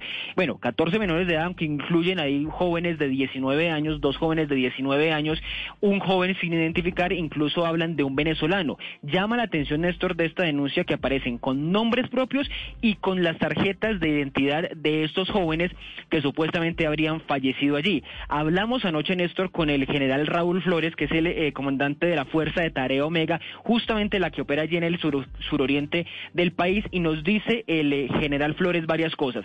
Una, Néstor, es que eh, los muertos son eso, 12 fallecidos, no pueden ser 14 o más de los que están hablando las denuncias de defensores de derechos humanos allí en el departamento de Guaviare, son 12 muertos.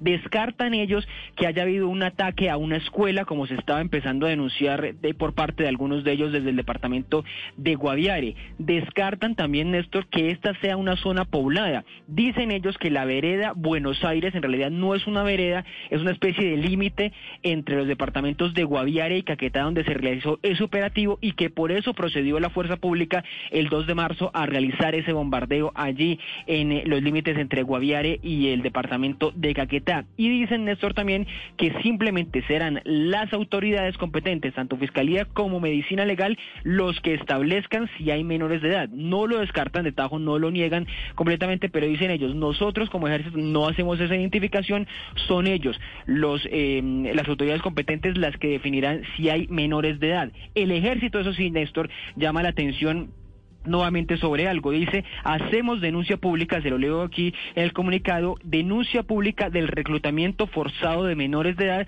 e, e, instauraremos denuncia penal por las acciones que viene realizando esta estructura criminal de Gentil Duarte. Así que lo de fondo es, Néstor, también el reclutamiento de niños que continúa por parte de las disidencias de las FARC. Claro, Ricardo, gracias. Tienes razón. No será una novedad decir que estas estructuras siguen reclutando niños menores de edad.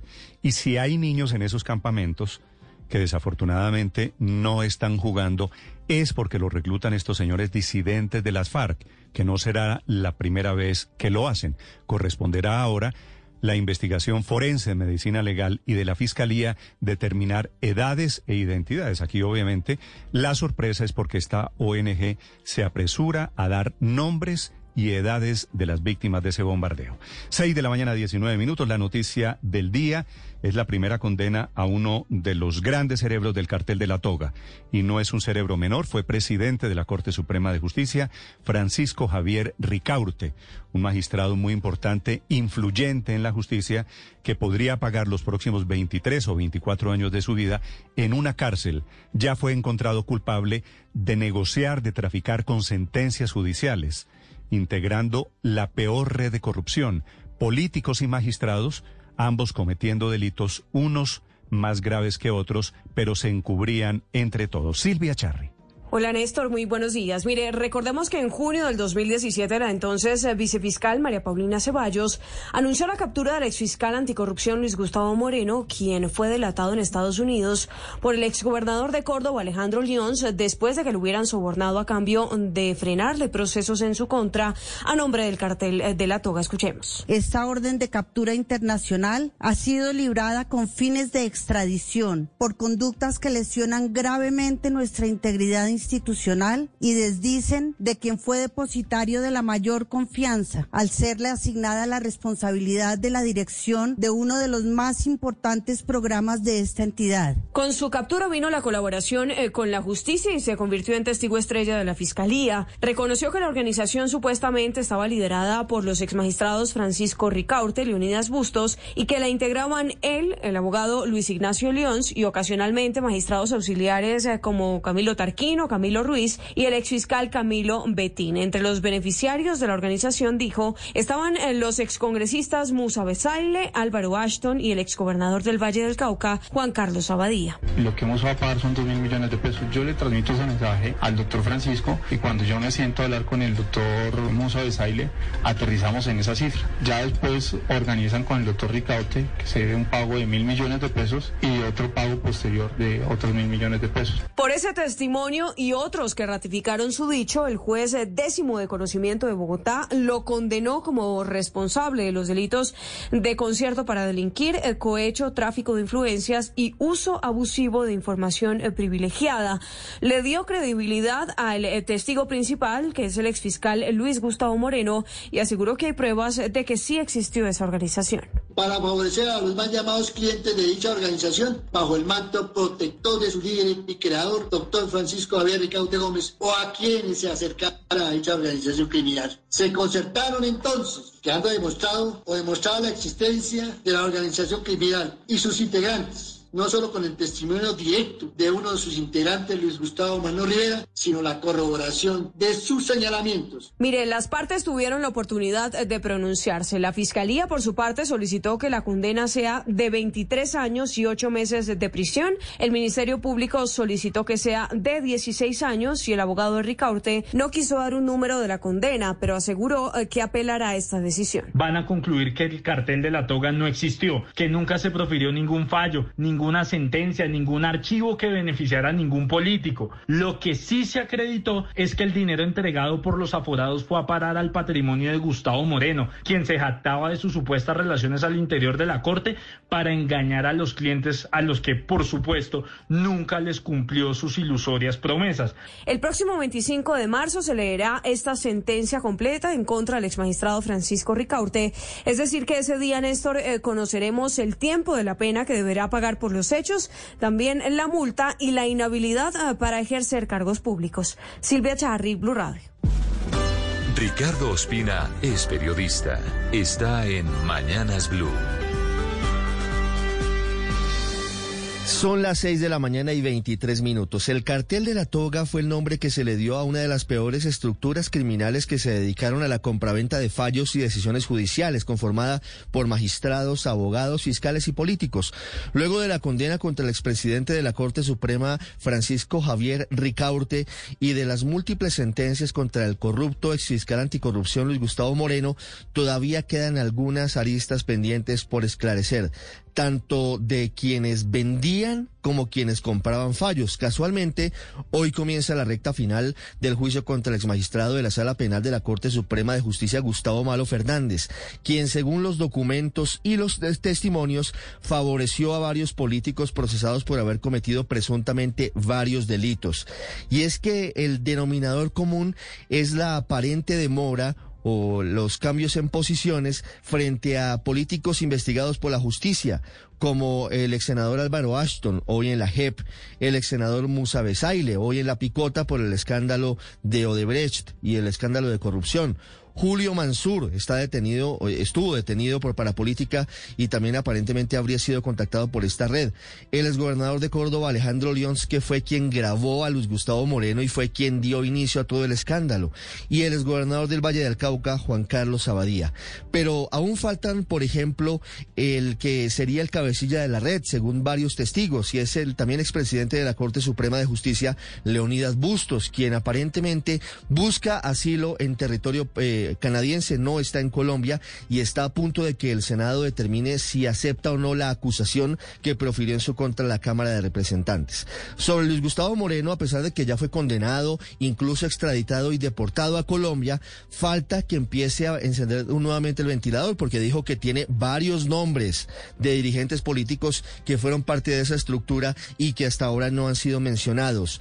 Leonardo Luis Pinilla, alias Porcino, su socio, también estuvo detenido y permanece preso. El exfiscal Alfredo Betín también permanece en ese momento condenado por la justicia. Y también están en juicio en este momento dos políticos que habrían pagado a ese cartel de la toga, Julio Gallardo y Argenis Velázquez. Pero aún quedan dudas sobre si hay otros exmagistrados que formaron parte de esta estructura. Y también algo muy importante, aunque pareciera anecdótico, es clave saber finalmente la verdad sobre quién llevó a la fiscalía como jefe anticorrupción al corrupto Luis Gustavo Moreno. Luz María Sierra es periodista. Está en Mañanas Blue. Son las 6 y 26 minutos de la mañana. Ayer tuvimos récord de vacunados en el país. El presidente Duque dijo que se aplicaron 44.500 dosis y eso es el triple del promedio diario de los 20 días que Colombia lleva vacunando. Pero el número podría ser mayor. Si se cuenta el total de los vacunados en Bogotá, en Colombia ayer en realidad se aplicaron 55.000 vacunas. Me explico. Por alguna extraña razón, tal vez porque el gobierno nacional hace el corte de cuentas a las 4 de la tarde, el Ministerio de Salud no cuenta el total de las dosis aplicadas. Por ejemplo, ayer Bogotá como lo anunció la alcaldesa, aplicó 19.400, pero en el total nacional solo le contaron 8.900 de ellas. Es decir, solo ayer se quedaron fuera de la contabilidad 10.500 vacunas de Bogotá, sin contar las otras regiones. Aunque puede parecer una minucia matemática, hay una diferencia importante entre un número y el otro. Si tenemos en cuenta que el presidente Duque puso como meta completar un millón de vacunados para el 20 de marzo, significa que se necesita aplicar un promedio diario de 58 mil vacunas desde hoy y durante los próximos 10 días. Entonces estamos más cerca de esa meta si estamos aplicando ya 55 mil al día y no como dice el registro oficial 44 mil. Además, si nos vamos al total de vacunados en Colombia, según los registros del Ministerio de Salud se han aplicado 360 mil dosis, pero si sumamos las faltantes de Bogotá y Antioquia, ellos ya son más de 400 mil dosis aplicadas. Eso nos ubica en el quinto lugar en América Latina en número de dosis aplicadas después de Brasil, Chile, México y Argentina. Esperemos que esa discrepancia en las cifras se resuelva con el anuncio que hizo el presidente Duque de que a partir de hoy el corte de cuentas se comenzará a hacer a las 8 de la noche para recoger una cifra más acorde a la real. Lo cierto, la buena noticia es que ayer se aceleró un poco la vacunación más y Bogotá logró una cifra diaria récord con el inicio de la vacunación masiva en coliseos a mayores de 80 años. Y para terminar, decir que el reporte de los 78 fallecidos de ayer marcan un nuevo récord a la baja. Después de casi nueve meses de cifras dolorosas de tres dígitos, completamos ya tres días consecutivos con menos de 100 fallecidos. Paola Ochoa es periodista. Está en Mañanas Blue. 6 de la mañana, 28 minutos y siguen a la orden del día los gritos de ayuda por la muy crítica situación económica por la que atraviesan tres sectores golpeadísimos por la pandemia. Sectores que registraron en enero el peor mes de la historia en ventas y por ello hoteleros, restauranteros y pequeños y medianos comerciantes están nuevamente hoy por hoy contra las cuerdas. Y es que, de un lado, los hoteleros salieron ayer a pedir nuevos beneficios tributarios, pues según ellos, su sector, el sector turístico, es el mayor generador de empleo en las regiones y por eso solicitaron a través de Cotelco la disminución de impuestos territoriales como el ICA, predial, registro de actos y rodamiento vehicular, además también de otras proposiciones como la reducción de tarifas, de intereses, la extensión de plazos para pagos y amnistías de sanciones. Peticiones que se suman a la que hicieron también ayer los restauranteros del país, quienes a través de una petición en change.org, que ya suma más de 32.500 firmas, le piden al presidente presidente Duque, alcaldes y gobernadores no volver a cerrar más los restaurantes, independientemente de lo que suceda de aquí en adelante con la pandemia y de manera particular de lo que pase con el tercer pico que podría venir en Semana Santa, razón por la cual piden hoy no volver a cerrar los restaurantes tras un enero que fue fatal con pérdidas por más de 215 mil millones de pesos y el cierre de casi 7 mil establecimientos, la mitad de ellos solamente en Bogotá. Una dificilísima situación que se suma a la que atraviesan también pequeños y medianos comerciantes, quienes a través de FENALCO pidieron una ampliación del subsidio a la nómina, así como también el aplazamiento en el pago de varios impuestos en un momento en donde el agua ya les llega al cuello y el oxígeno cada vez es menos. El lío, sin embargo, es que se viene una tributaria que debería quitar exenciones en lugar de entregar nuevas gabelas. Y de hecho, ayer la propia calificadora Fitch Ratings dijo que pondrá la lupa en la reforma antes de revisar la calificación crediticia de Colombia. Estás escuchando Blue Radio. Esta es Blue Radio, la nueva alternativa. 6 de la mañana 32 minutos. Llegaron esta mañana a las 4.58 de la madrugada 100.000 vacunas de Pfizer. Pronóstico de lluvias a partir del mediodía pasada, comenzada la tarde. Y así vamos a estar, Padre Linero, lloviendo y lloviendo y lloviendo. Hasta el mes de mayo, junio, pronostica el IDEAM. Vamos a tener una niña, una niña muy fuerte, muy poderosa. Mucho frío, definitivamente, pero bueno, ánimo y fuerza para iniciar este día con ganas, confiando en que haremos las cosas bien y dedicándonos a nuestro trabajo. A las siete y media, padre, le aplican la segunda dosis de la vacuna de Pfizer a doña Verónica, que fue la primera mujer Ah, vacunada sí, señor. hace tres Ah, mira. semanas largas. Bueno, decir, el proceso va. Me gustó el envión de ayer. Ese envión de ayer eh, comienza a darle a uno esperanza. Sí, señor. 6.33 minutos. Hoy debe ser un día de eso, de esperanza. Tema de hoy, padre Linero. Néstor, en medio de la pandemia, una de las preguntas que más se hace la gente o que más se hace en, el ambiente empresarial es cómo, lograr mayor producción, cómo lograr, lograr que haya mayor compromiso. Y hoy se está hablando de un término raro, humanocracia. Un texto, un término inventado por Gary Hamel y por Michel Zanini, eh, que, que- dice que lo más importante y que lo ha demostrado también la pandemia es que los seres humanos se sientan felices a la hora de trabajar. Eso que lo, lo decía mi abuela, ahora la ciencia lo está demostrando. Le puso nombre diferente, se llama Ya viene el padre Linero hablando de humanocracia, 6 de la mañana 33 minutos. Antes, Tito, las noticias deportivas y el triunfo de Millonarios. Las victorias y derrotas, la pasión y la afición en juego y los datos de lo último en deportes se lo presenta Mañanas Blue.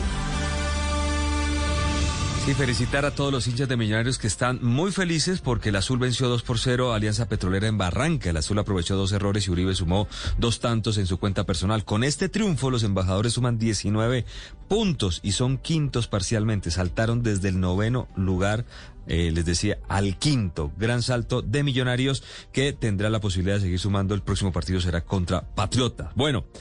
Noticias, partidazo entre la Juve y el Porto, equipos con colombianos en sus filas que terminó en manos del Club de Portugal, en parte por el gran sacrificio de Mateus Uribe y Luis Díaz, los dos nuestros, además del corazón que le pusieron este par de jugadores, también se resalta el partidazo de Cuadrado que infortunadamente no le sirvió para pasar a cuartos de final con la Juventus. La vecchia señora ganó el partido 3-2 sobre el Porto que contó, como les contábamos, con Uribe como titular y Luis Díaz como recambio en el segundo tiempo. El juego culminó 2-1 y tuvo que ir a tiempos suplementarios, pese a que en la serie terminó 4-4.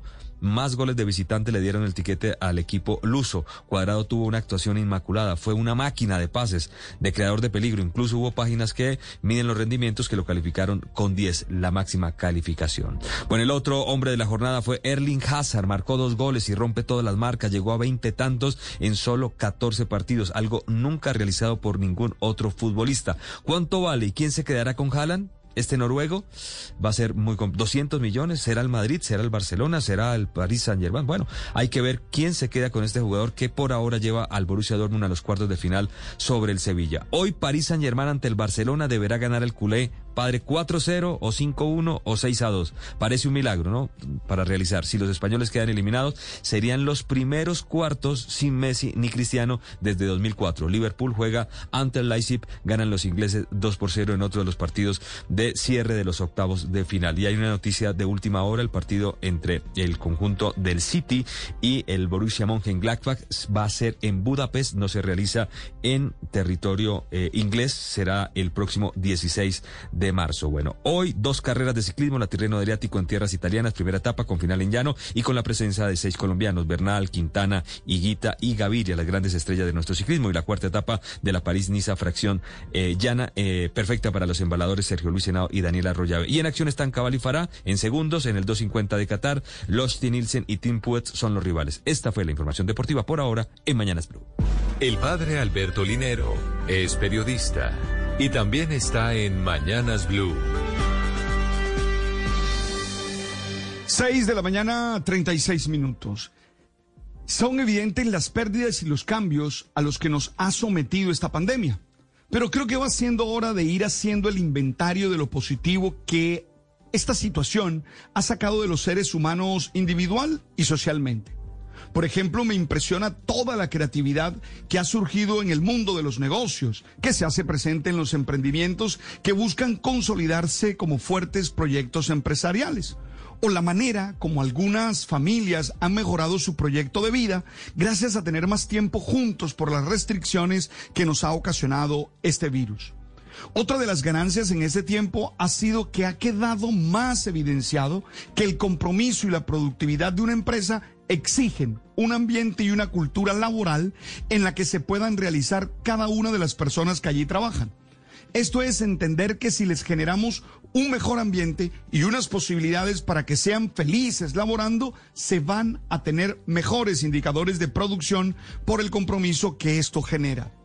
Es lo que ha pasado en esta época en la que las personas, pudiendo estar en casa sin gastar tiempo en traslados y trabajando por objetivos, han resultado rindiendo mucho más. En este contexto me encontré con un artículo de Alejandro Melamed, el que él presenta allí el concepto de humanocracia, propuesto por Gary Hamel y también por Michelle Zanini en un libro especial. Ese ambiente al que me refiero debe ser uno en el que cada persona se experimente conectada con la visión y la misión de la empresa, guiada por líderes que se preocupen por ella, pero también en el que se den unos niveles de comunicación y transparencia que incrementen la confianza, la moral y la productividad. Oye, producir es fundamental para toda empresa pero solo se podrá lograr si se trabaja en la calidad de vida de los colaboradores. La pandemia nos ha mostrado que no todo es tan urgente como creíamos y que sí podemos vivir sin algunas realidades que antes parecían imprescindibles. Nada de esto es posible si no entendemos qué es lo que queremos en la vida y disponemos todos nuestros recursos racionales, emocionales, espirituales para lograrlos. No basta con subsistir, es necesario vivir felices y esto lo podemos lograr si trabajamos para ello. La tarea es ser felices, no simplemente producir.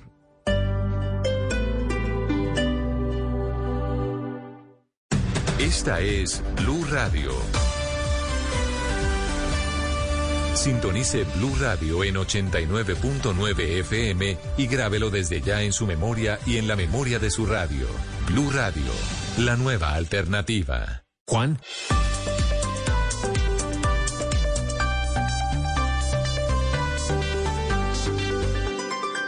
Estás escuchando Blue Radio y bluradio.com.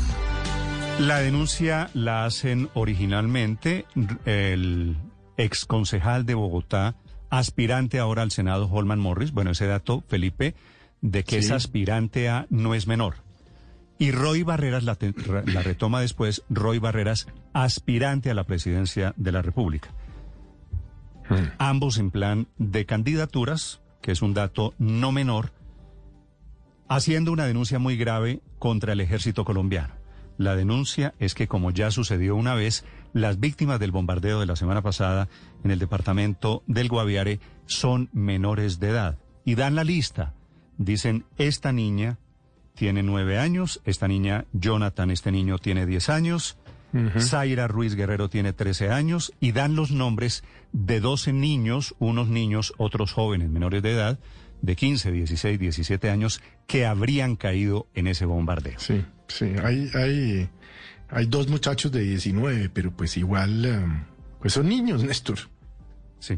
Ahora, para efectos del derecho internacional humanitario hay que hacer, Felipe, la diferencia no mayores o menores de 18 años, sino combatientes mayores de 16 años o menores de 16 años. Sí. Sobre este tema me parece clave la versión del ejército colombiano para entender un poquito todo este rompecabezas. Señor ministro de Defensa, Diego Molano, ministro, gracias por acompañarnos, gracias por aceptar esta entrevista. Buenos días, ministro. Néstor, muy buenos días. Un saludo especial para usted, para todos sus compañeros en la mesa de trabajo y, por supuesto, para toda la audiencia de Blue. ¿Qué versión tiene usted en el Ministerio de Defensa, ministro, sobre el bombardeo del 2 de marzo, martes de la semana pasada? Néstor, lo que yo quisiera particularmente señalar en el día de hoy son tres aspectos. ¿Contra quién era este bombardeo? ¿Quiénes estaban allí? ¿Y qué significa esta operación de nuestras fuerzas militares y de policía? Este bombardeo era contra Gentil Duarte. Gentil Duarte es un cabecilla de las disidencias de las FARC que tiene las siguientes hechos terroristas. Participó en el ataque a la población de Miraflores en Guaviare, donde fueron asesinados ocho policías y 20 personas. Participó en ese asalto en Miraflores, ocasionando la muerte de miembros de la fuerza pública, 30 tres habitantes de la población y el secuestro de 100 integrantes de la policía en 1998.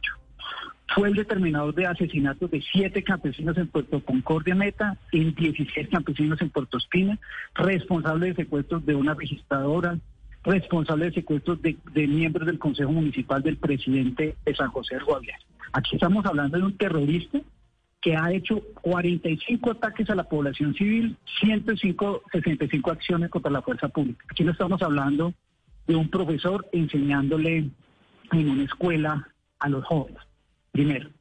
Segundo, ese hombre es el responsable de acciones de narcotráfico, de tráfico de estupefacientes, de secuestro de rebelión, y por supuesto aquí lo que encontramos es un narcocriminal que crea estructuras narcocriminales y dentro de sus principales acciones está la de reclutamiento de jóvenes para convertirlos en máquinas de guerra.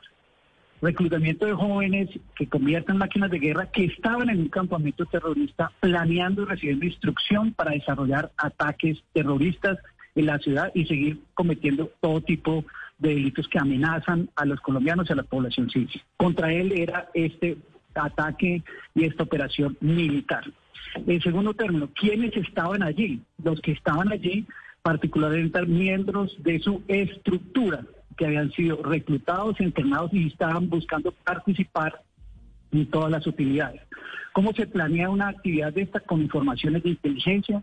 Que se determine el sitio y, por supuesto, después de determinar el cumplimiento de todos los requisitos establecidos en el derecho internacional humanitario, se desarrolla estas acciones. ¿Qué sucedió en este operativo? En este operativo, por supuesto, que está pegado al derecho internacional humanitario, se hizo un operativo que daba como resultado que en ese proceso, esa operación encontró 12 personas fallecidas por las operaciones militares y 5 que fueron capturadas, dos de ellas jóvenes que fueron puestas a disposición del Instituto Colombiano de Bienestar Familiar. Este proceso, por supuesto, lo que señala es que cuando se encuentran y se desarrollan los hechos, después de la operación entran nuestras fuerzas militares y de policía y hacen una entrega del escenario del que lo que allí sucedió para que sea la fiscalía medicina legal quienes determinan situación de nombre, sexo, edad de las personas que allí participaron. Pero tal vez lo más importante señalar es que aquí ayer lo que encontramos es un escenario de terrorismo. Se encontraron 12 fusiles, tres ametralladoras, una subametralladora y por supuesto lanzagranadas, además de munición, además de uniformes de uso privativo de las fuerzas militares. Entonces, Néstor, aquí lo que estamos hablando es de un operativo que se hizo contra un terrorista que tenía una estructura mm. narcoterrorista y que utilizaba a los jóvenes y los convertía en máquinas de guerra. Aquí no puede haber ninguna discusión relacionada con lo que hace nuestro ejército. Nuestro ejército aplica el derecho internacional humanitario y desarrolla estas operaciones para desmantelar organizaciones que atentan contra la sociedad colombiana. Sí, ministro, antes de la denuncia de Holman Morris de anoche, de Roy Barreras de anoche, ¿usted sabía, le habían informado que entre las víctimas del bombardeo de la semana pasada había niños? ¿Usted tiene confirmado que había niños de 9, de 10 años, de 13 años? Precisamente, Néstor, la semana pasada cuando se desarrollaron las operaciones, el Comando General de las Fuerzas Militares, en mi caso particular, informamos la presencia de jóvenes menores de edad en el escenario donde sucedieron los hechos y los dos que fueron eh, recuperados por nuestras fuerzas militares y policía fueron puestos a disposición del Instituto Colombiano de Bienestar Familiar como corresponde. Y por supuesto, en el caso ya de las acciones que desarrolla la Fiscalía y Medicina Legal para determinar los nombres, la edad y el sexo de las acciones urgentes que se desarrollan después de este tipo de operativos, le corresponde única y específicamente a la Fiscalía. En las informaciones que nosotros tenemos, lo que aquí ha sido señalado por parte de algunas ONGs en estas denuncias, pues no corresponde a lo que se vio en ese proceso, pero aquí lo único que puede determinar quiénes eran, qué edades tienen, es la Fiscalía y Medicina Legal. Claro, ministro, eso desde el punto de vista formal, pero cuando hacen un bombardeo, llegan los militares al lugar del bombardeo, alguien le dijo a usted, ministro, en el bombardeo hay unos que se ven muy chiquitos, es decir, estamos hablando, y la denuncia da los nombres, ministro. Rosa Marina Jaramillo, nueve años de edad. Marlon Steven Maecha, doce años. Jonathan Sánchez, diez años de edad. Alguien le dijo, por fisiología, ministro, ¿se ven unos niños eh, que cayeron en el bombardeo? Lo único que recibimos de información, porque además es una información que nuevamente le digo, Néstor, solo la puede verificar la Fiscalía, es que había jóvenes combatientes en el escenario desde donde se desarrolló esa operación determinar el sexo, la edad. Por supuesto, usted entenderá que en una operación, en un bombardeo de estos contra un campamento terrorista, por supuesto, las afectaciones desde el punto de vista físico son muy importantes y hacer la determinación de cuáles son los nombres, cuál es la edad eh, y las características físicas de cada uno de ellos, solo lo puede determinar la Fiscalía y en eso el ejército lo que tiene que es permitir la entrada de Fiscalía y Medicina Legal, que son los que les corresponde hacer las acciones urgentes y determinar ese tipo de hechos. Pero aquí lo importante, Néstor, y lo que el país tiene que considerar es que aquí estamos ante un terrorista como Gitil Duarte que precisamente recluta jóvenes para convertirlos en máquinas de guerra y utiliza todo tipo de prácticas para hacerlo. Eh, y lo que estamos es en un campamento terrorista en la mitad de la selva donde se entrenan a los jóvenes para cometer todo tipo de actos. voy a contarles solo un caso muy puntual de lo que sucedió en este hecho. Aquí una de las mujeres capturadas también había estado y había sido capturada eh, como joven en un bombardeo anterior, en el de la discusión que hubo en el Congreso de la República. Entonces aquí lo que tenemos en el país que tener en cuenta es que estas organizaciones de incidencias de las FARC y las FARC en su época, y precisamente para mí uno de los grandes problemas que tuvo el acuerdo de paz es que cuando se determinó no permitir la entrega de menores de edad eh, y hay, de prevenir el delito de reclutamiento, se permitió que estas organizaciones siguieran con eso porque hay impunidad. Y entonces a estos jóvenes los convierten en máquinas de guerra y los utilizan en estos campamentos. Perdóneme que no lo entendí. Una de las capturadas en este bombardeo de la semana pasada había resultado también capturada en el bombardeo de Caquetá, el famoso bombardeo cuando era ministro Guillermo Botero. Así es, y allí ayer fue capturada otra vez. ¿Y por qué? ¿Y, si, había, y si había sido capturada hace año y tres meses, fue ese bombardeo, noviembre del 2019. Si había sido capturada entonces, ¿por qué estaba en libertad?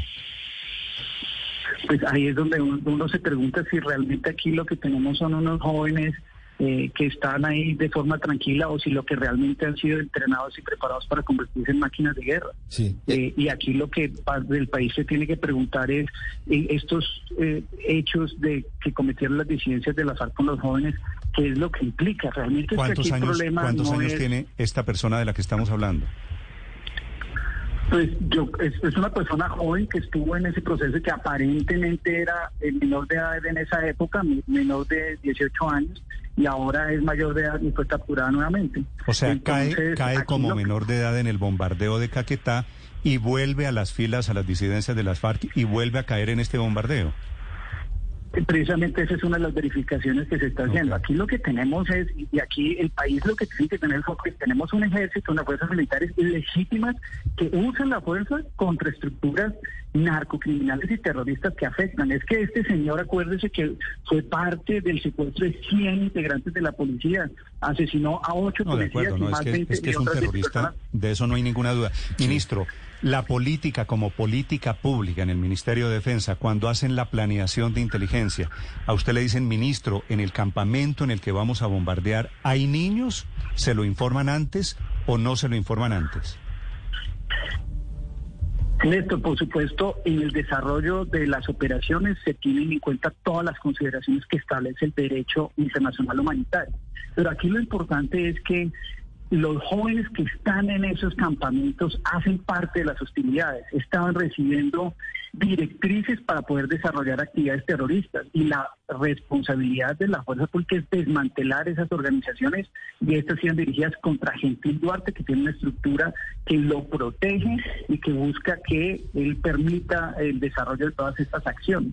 Es que lo que aquí el país tiene que discutir de fondo es cómo la responsabilidad de un alias de este Gentil Duarte es convertir a máquinas de guerra. Vea, yo fui director del ICDF y lo que uno oye de estos jóvenes que fueron rescatados por las fuerzas militares y de policía, eh, particularmente que habían sido reclutados por la FARC, es terrible, son hechos realmente eh, horrorosos lo que cometen. Eso, eso no está en discusión, ministro, pero cuando hay una planificación de un bombardeo, volviendo a la pregunta de Néstor, si se sientan ustedes en la sala situacional con los generales de la República y los encargados de inteligencia dicen, Gentil Duarte está en Calamar, pero está acompañado de 20 niños, de ellos hay 10 menores de 14 años. ¿El bombardeo se hace porque está Gentil Duarte o la consideración de la edad de los niños reclutados y que se han convertido en máquina de guerra es tenida en cuenta para evitar la operación? Es que lo que están en esas estructuras son jóvenes combatientes que hacen parte de las hostilidades. Pero no son protegidos por el derecho internacional humanitario, ministro, eh, a pesar de que sean, no son víctimas también. No, el derecho internacional humanitario lo que establece es el que está en un campamento terrorista ha sido entrenado, recibe instrucción y está planeando actividades terroristas, hacen parte de las utilidades y pueden atentar contra la vida de soldados, de policías y de la población civil. Y la responsabilidad del Estado colombiano y las fuerzas militares de policía es desarrollar operaciones militares para desmantelar esas estructuras y proteger a todos los colombianos. Mm, ministro, allí hay una discusión grande incluso con, con expertos del derecho internacional humanitario, porque cuando hablamos de menores de 14 años estamos hablando principalmente de víctimas de víctimas que no tienen ni siquiera conciencia de lo que están haciendo. Hoy, entonces, eh, eh, para precisión y para eh, saber cómo se opera, si a pesar de que hay menores de 14 años en un campamento, se procede a operaciones, ¿es la respuesta sí? ¿Hoy se bombardea porque se considera que son peligrosos y máquinas de guerra? No, aquí se aplica el artículo 13 del derecho internacional humanitario que establece que en esas estructuras que están en un campamento eh, de este tipo, donde se planean actividades terroristas, hacen parte de las hostilidades, protegen en este caso un terrorista y atentan contra la población civil y contra las mismas fuerzas militares. Es que aquí las consideraciones es cómo ellos los convierten en máquinas de guerra y la responsabilidad de la fuerza militar y de policía es el uso de la fuerza legítima para defender al Estado, para defender a las regiones, para defender a la población que puede verse afectada por esas actividades terroristas. Ministro, eh, pero usted nos dice que medicina, porque aquí el quid del asunto es si son menores o no son menores. Usted dice que medicina legal es la que va a entregar los datos, pero esto ocurrió el 2 de marzo, esto ocurrió el 2 de marzo. Ya han pasado pues eh, nueve, días. nueve días. No le han dado ninguna ningún reporte preliminar que le permita a usted saber si en efecto eh, estamos frente a la muerte de cerca de 12 menores.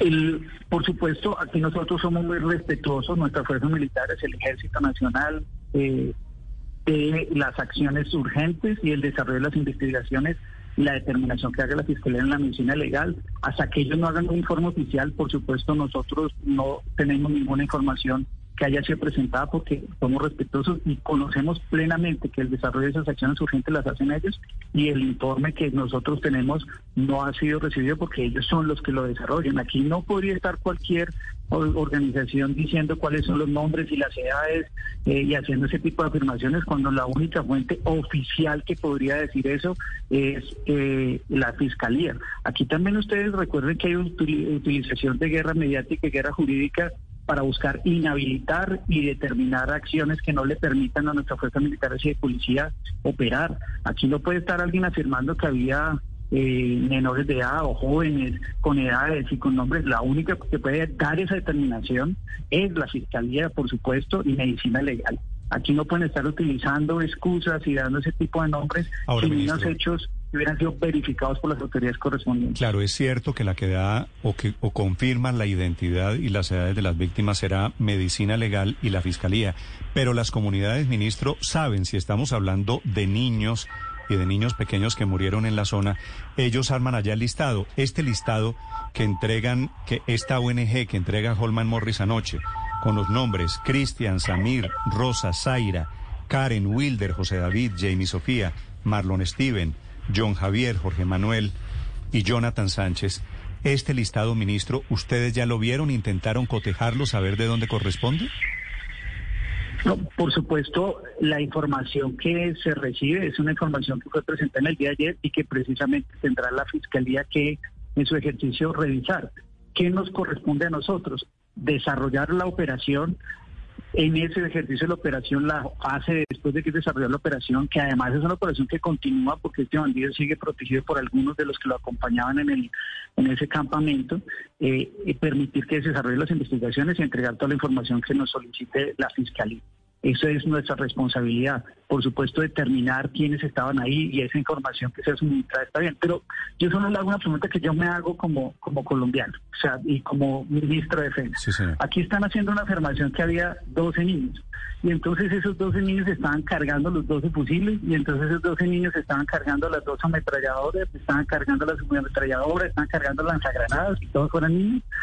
Realmente aquí lo que teníamos eran máquinas de guerra formados por ellos que estaban buscando planear y es que, es que, es que ministro, le doy, le doy mi apreciación, si usted me lo permite. No hay ninguna duda de que estaban metidos en la guerra, de que habían sido reclutados y de que tenían armas de guerra y que las FARC y Gentil Duarte los utilizan. De eso no hay ninguna duda. Si estaban allí, si estaban en el campamento.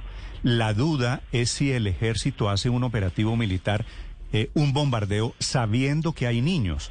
Y es diferente un niño de 19 años como un joven, no niño, de 19 años como parece haberlo, o uno de 17 a una niña de 9 años, ministro, que estaba allí. Claro, por eso, pero yo lo que le puedo afirmar es que nuestro ejército y nuestras fuerzas militares planean operaciones con, con estructuras que tienen la capacidad y participan de las hostilidades y a eso se dedica nuestra fuerza pública, a desmantelar ese tipo de estructuras. Y aquí lo que tenemos son jóvenes combatientes que han sido convertidos en máquinas de guerra, que son capaces de cometer atentados terroristas, de asesinar ocho policías y 20 personas como eh, eh, fueron, he señalado este, este alias Gentil Duarte. Entonces, por supuesto, la información que se utiliza para desarrollar ese operativo es contra Gentil Duarte y contra aquellas estructuras que lo protegen y que tienen pueden poner en riesgo a la sociedad colombiana. Ministro, pero hay dos personas entre los fallecidos, por lo menos los que denuncia Roy Barreras, que son Rosa Marina Jaramillo Gutiérrez, que tiene nueve años, según él, y Jonathan Sánchez Zambrano, que tiene diez años. Una niña de nueve años y un niño de diez años, cuando las tropas llegan a, ver qué pasó con el bombardeo, pues tendrían que identificarlos como niños. Ellos le alertaron a usted, alertaron al Ministerio de Defensa sobre la presencia de, de estos menores. Lo primero, que te puedo decir es que en el desarrollo y el aplanamiento de las operaciones se consideran la información de inteligencia de que hay estructuras que pueden cometer y que participan de las hostilidades. Lo segundo, por supuesto, tú te imaginarías que después del desarrollo de un bombardeo, aquí lo que hay que hacer es unas acciones urgentes y la determinación de esas características físicas Es un proceso largo y complejo y es el que realiza nuestra Fiscalía y la Medicina Legal y le corresponde a ellos determinarlos. Pero yo voy a, nuevamente es que a mí me parece que aquí lo que quieren siempre es voltear la discusión es como si fuera el ejército, los fuerzas militares los que los cometen los delitos de lesa humanidad. No, es que son ellos. Aquí está nuevamente el senador Ruiz Barreras haciendo afirmaciones relacionadas con menores de edad. Aquí el problema, lo que uno tiene que preguntarse es por qué estaban esos jóvenes combatientes allí. Aquí se está es porque en el acuerdo de paz no hubo una discusión de cierre frente al tema de reclutamiento de jóvenes y estos tipos de las disidencias de la FARC siguen reclutando porque saben que la sociedad colombiana se les permitió seguir reclutando, no se les no les avanzaron las investigaciones y quedaron impunidad todos aquellos que reclutan a los jóvenes y los convierten en combatientes. Ese es el foco de la discusión. Aquí el uso legítimo de la fuerza, de nuestras fuerzas militares, es contra estructuras que atentan, ponen en riesgo y participan de las hostilidades. La gran discusión es como en el acuerdo de paz el tema de reclutamiento de jóvenes no se hizo y por eso las disidencias de las FARC y los otros grupos siguen avanzando porque han encontrado que hay impunidad y ese sí es un delito de lesa humanidad. Sí, pero ministro, permítame insistirle con respeto en la pregunta de Luz María y otra, igual que le hizo Néstor. ¿Usted se enteró de la presencia de estos niños antes de que el senador Roy Barreras y el señor Herman Morris lo dijera? Lo que nosotros, primero, en el desarrollo de operaciones tuvimos la información las decisiones del desarrollo de la operación que se hace en el Comando General de las Fuerzas Militares y Policías se hace con la información de que había estructuras que participan en el conflicto y por eso se desarrollaron de acuerdo con los principios del derecho internacional humanitario. Inmediatamente terminó la operación militar, hicimos un comunicado de prensa y le comunicamos al país que en el desarrollo de esas acciones íbamos a plantear que 12, 12 personas fueron eh, muertas en el desarrollo de operaciones y que cinco habían sido capturados y que en esa escena había jóvenes combatientes, dos de ellos que ya están identificados plenamente porque eh, fueron recuperados, fueron puestos a disposición del ICF, se les informó al país en el desarrollo de eh, la comunicación que se hizo después de la operación. Sí, pero no, no quiero incomodarlo y le, le ofrezco excusas anticipadamente si lo hago. ¿Usted sabía, señor ministro, que había niños en este campamento antes de iniciar el bombardeo? Lo que, por supuesto, uno sabe como ministro de Defensa y saben nuestras fuerzas militares y policías que allá había estructuras que tenían personas que participaban del hostigamiento y que eran jóvenes, eh, y jóvenes que desarrollan ese tipo de actividades. Después, eh, por supuesto, en el desarrollo, y lo informamos claramente, que la, la edad, el sexo de las personas sería determinada por las acciones urgentes y la investigación que hace la Fiscalía. Sí. Ministro, una pregunta final. Geográficamente, ese campamento en donde estaban Gentil Duarte y su estructura, allí cerca hay un colegio. ¿Qué hay? ¿Esa zona cómo es? No, no hay nada. Néstor, aquí lo que era un campamento terrorista, es esto en la mitad de la selva eso la verdad es que hacer desarrollar esa operación en la mitad de la selva ha tenido un proceso de planeamiento de hace varios meses haciendo seguimiento a este bandido Gentil Duarte, que es parte de las disidencias de las FARC. Aquí no hay ningún centro poblado cercano, aquí ninguna escuela cercana. Aquí lo que tenemos es un campamento en donde se da la instrucción se formaba jóvenes combatientes que convirtieron en máquinas de guerra. Sí, ministro, para claridad de, de todos, una niña de nueve años o un niño de diez años reclutados a la fuerza son considerados objetivo militar por el Ejército Nacional, son máquinas de guerra y por tanto deben ser combatidos. No, lo que pasa es que yo no podría decirle a usted que hay, un niño de nueve años o una menores de como si que se está afirmando porque eso no es la estructura que proteja a un narcoterrorista como Gentil Duarte. Aquí lo que está claro es que en la información de inteligencia y el desarrollo de operaciones, allí lo que había era jóvenes combatientes que pueden atentar y participan de las hostilidades. La información que han sacado estas organizaciones eh, lo que tiene que ser es verificada por nuestra fiscalía y por la medicina, por medicina legal. Eso es lo que corresponde. Mientras tanto, aquí lo que hay es una acción del Ejército Nacional, de nuestras fuerzas militares, eh, básicamente para desmantelar una estructura que tiene eh, y participa directamente en las hostilidades y amenaza a la sociedad colombiana. Y que utiliza jóvenes que los convierten en combatientes y que atentan contra la sociedad. ¿Gentil Duarte se voló o Gentil Duarte no estaba en el campamento? Gentil Duarte estaba en la operación y seguimos en operaciones en la zona. Colombia tiene que tener claro que Gentil Duarte es la mayor amenaza que tiene Colombia en esa región, que busca con las disidencias de la FARC seguir en su negocio de narcotráfico y seguir cometiendo atentados y afectar a la población civil. Y además que tiene un prontuario eh, que permite establecer que ese es, no es un entrenador eh, de jóvenes, sino un profesor, es un terrorista que convierte a los jóvenes en máquinas de guerra que comete todo tipo de delitos como el secuestro, el tráfico de estupefacientes y el que infringe el derecho internacional humanitario es él cuando lo recluta a los jóvenes y los convierte en máquinas de guerra. Es el ministro de Defensa, Diego Molano, 7 de la mañana, 8 minutos. Ministro, le agradezco estos minutos para la explicación aquí para los oyentes de Blue Radio. Le deseo un feliz día. Muchas gracias, Néstor. Un saludo. Un saludo, señor. Gracias. Siete, nueve minutos en Mañanas Blue. Estás escuchando Blue Radio. Y sí, a las siete de nueve seguimos en Mañanas Blue avanzando en esta mañana de miércoles. Porque mereces llenar tu carrito de mercado con todos tus antojos. Llega la Feria Carulla. Hasta el 28 de marzo paga dos y lleva tres en más de 250 referencias de vinos y espumosos. Y muchas sorpresas más. Feria Carulla, te la mereces. BostonMedical.la. Siempre firmes, siempre. Vigilados por salud. Si eres de los que asume una actitud diferente para generar un cambio positivo, para ti llegó Iwa, agua envasada en cartón de bosques manejado responsablemente, con tapa hecha de caña de azúcar que conserva la pureza de su origen natural. Iwa, una nueva forma de cuidar de ti para cuidar de nuestra tierra. Pepe Ganga es puerte abiertico, el Versalles del obsequio, plus one perfectico. El loco sigue loco. Descuentos en referencias seleccionadas en tiendas y pepeganga.com. Esta es Blue Radio, la nueva alternativa. En este episodio del departamento de Guaviare Felipe, en este bombardeo contra Gentil Duarte, está resumido el drama, el horror, la desgracia de la guerra en Colombia. Es cierto que estos señores disidentes de las FARC en este caso utilizan a niños como escudos. Entonces ponen a los niños inclusive esto. Piense usted en una niña de nueve o en un niño Sí. de diez años, como dice esta denuncia. Pues claro que lo ponen y claro que les ponen un fusil en la mano. Y esa es la desgracia, porque entonces vienen los operativos y se arman polémicas como esta. Sí, Néstor, pero mire, eh, en lo que no se puede uno equivocar es en determinar quiénes son los criminales. Los criminales son Gentil Duarte, los disidentes y los que reclutan niños. Los criminales no son los miembros de la fuerza pública No, no, de que hacen los no, operativos, para que haya claridad. Porque es que, ahora van a satanizar al ejército Perdón. Héctor, me deja hablar, gracias. Ahora van a satanizar al ejército colombiano porque está haciendo operativos. No hay manera de determinar qué hay en un campamento, Néstor.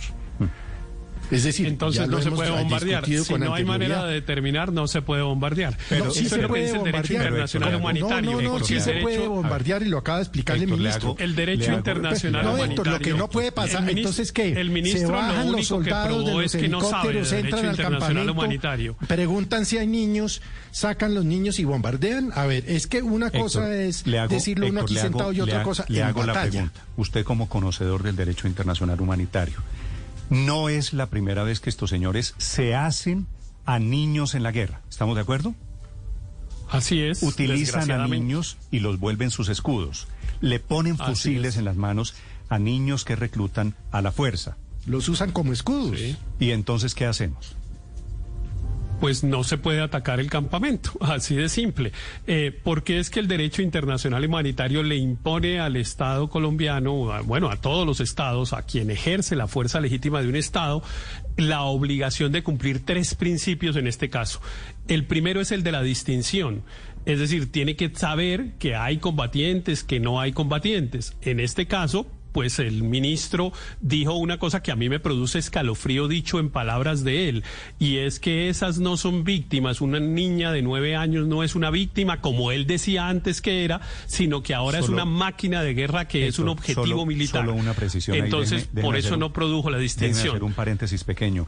A estas alturas tenemos una denuncia y tenemos una respuesta del gobierno. La Sí. denuncia da nombres, es cierto, y da edades. La respuesta Sí. del gobierno es que no está confirmado que hubieran niños Pero, allí pero el de contexto de la conversación es el contexto de la conversación es, es una aceptación de los hechos, Néstor. No, a mí me parece que el ministro ni siquiera negó que hubiera pasado lo que había pasado. Lo que hizo fue tratar de justificarlo y de explicarlo y de decir que estaba dentro del derecho internacional humanitario, pero no de negarlo. Oficialmente de Eh, los caídos, y- Medicina y Legal lo que dice, hizo- hay un joven de 17 y lo años. que hizo y lo que hizo fue calificar a los niños víctimas de máquinas de guerra, objetivos militares a los que hay que bombardear pero con todo, sin tregua, como decía el trino con el que celebró la operación militar en su momento. Eh, pero esa es una, un, un criterio. El otro principio es el de la precaución, que es si yo llego a tener sospechas de que algo así debo pasar, tengo que abstenerme. No puedo hacerlo. Como si tuvieran unos secuestrados, por ejemplo. A alguien se le ocurriría que si la guerrilla tuviera, eh, ese señor Gentil Duarte tuviera unos secuestrados, el ejército colombiano podría llegar a bombardear. No, ahí hay unas víctimas eh, a las cuales hay que proteger. Y el tercer principio es el de proporcionalidad.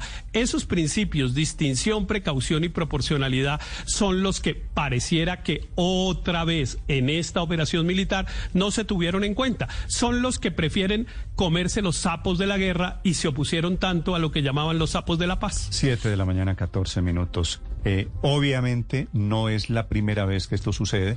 En años de historia de guerra en Colombia, pues esta es, este es desafortunadamente un Esto- denominador y de común. hecho, Y no va a ser la última, recientemente le costó- es que no hay otra manera de Felipe, combatir a estos criminales. Le costó el puesto recientemente un bombardeo en el que murieron menores de edad al ministro Guillermo Bueno, Botero. ¿Sabe cuál es la diferencia? Que Guillermo Botero no salió a explicarlo como salió hoy el ministro de Defensa. No, pero, pero además yo creo que hay que, María, María Consuelo. que mencionar otras cosas. Lo primero es que no se han identificado ni las edades ni las características de las personas que cayeron en el bombardeo. Primero, eso le corresponde a Medicina Legal y a la Fiscalía que acompañó el procedimiento. Entonces, hay una denuncia, pero no está comprobado. Segundo, no solamente el derecho internacional humanitario, sino también el convenio contra las peores formas del trabajo forzoso, lo primero que condenan es el reclutamiento de menores de edad en los conflictos. Entonces no nos podemos olvidar que fue primero. Lo primero fue el reclutamiento y la utilización de niños y niñas como escudos humanos. Y tercero, pues corresponderá ve- a, a- a las autoridades con, eh, contrarrestar y, y- y contrastar evidentemente si se apegó o no a las normas del derecho internacional humanitario. No podemos de antemano decir que no, no sucedió simplemente porque existe una denuncia. A mí sí me parece que aquí no se nos puede olvidar que primero fue el reclutamiento, que es totalmente violatorio de las normas internacionales, y después el bombardeo. Sí, pero no se puede tapar uno con otro.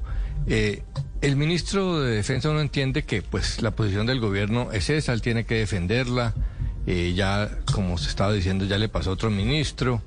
eh, pero lo, lo grave es que el ministro da un paso adelante eh, en esa cosa eufemística de usar las palabras para, para manejo político y llama a esto máquinas de guerra. Yo creo que el titular en- de periódico internacional puede ser que máquinas de guerra llama el ministro de Defensa a niños reclutados por grupos violentos dados de baja en bombardeo militar, algunos de 9, 10 y 13 años, según informan. Pero ¿quién los No mete? sabemos. ¿Quién, quién los No vuelve? sabemos si Álvaro, tienen nueve y diez. ¿Quién los pues vuelve claro que la máquinas de guerrilla. guerra? Pues claro que la guerrilla, pero es que el Estado no puede tener el mismo comportamiento de los delincuentes. Aquí hay uno del punto es, ¿qué es peor? Si no averiguar eh, quién está cuando se va a bombardear y simplemente después preguntar, que eso pues en el lejano oeste, o, o saber que hay niños e igual eh, enviar las bombas. Y lo tercero, todo esto, todas esas palabras y toda esa cosa, y el objetivo militar que se buscaba no se alcanzó. O sea que de pronto se hizo con información equivocada, de pronto el objetivo militar que era el cabecilla de las disidencias no estaba en el campamento. Entonces, o sea que si se hubiera alcanzado no importaría. Que se voló, No, dijo, no, dijo no, el no. ministro de Defensa. No, es que no, no se Pero trata no, de eso, es si pero- el procedimiento es legal o Claro no. que no se trata, pero, pero desde el punto de vista militar de pronto también es un gran fiasco, porque ni siquiera se, se podría haber conseguido un objetivo militar. Ninguna sociedad, ninguna, por más enseguecida que esté por la guerra, puede aceptar que se bombardeen niños de 10 años a quienes se les llama máquinas de guerra y, no pase nada. Pero es que no tienen cómo saber las edades. Es que, es que eso demuestra la concepción eso, del es una gobierno. torpeza no política tienen enorme. cómo saber las edades. Ellos Eso de- demuestra la concepción del gobierno y el desprecio por los derechos humanos. Realmente a mí No. me impactó mucho la conversación y la entrevista del, del- del, eh, ministro de Defensa, porque yo conozco al, al ministro de Defensa, le tengo mucho aprecio y creo que es un hombre de buenas intenciones.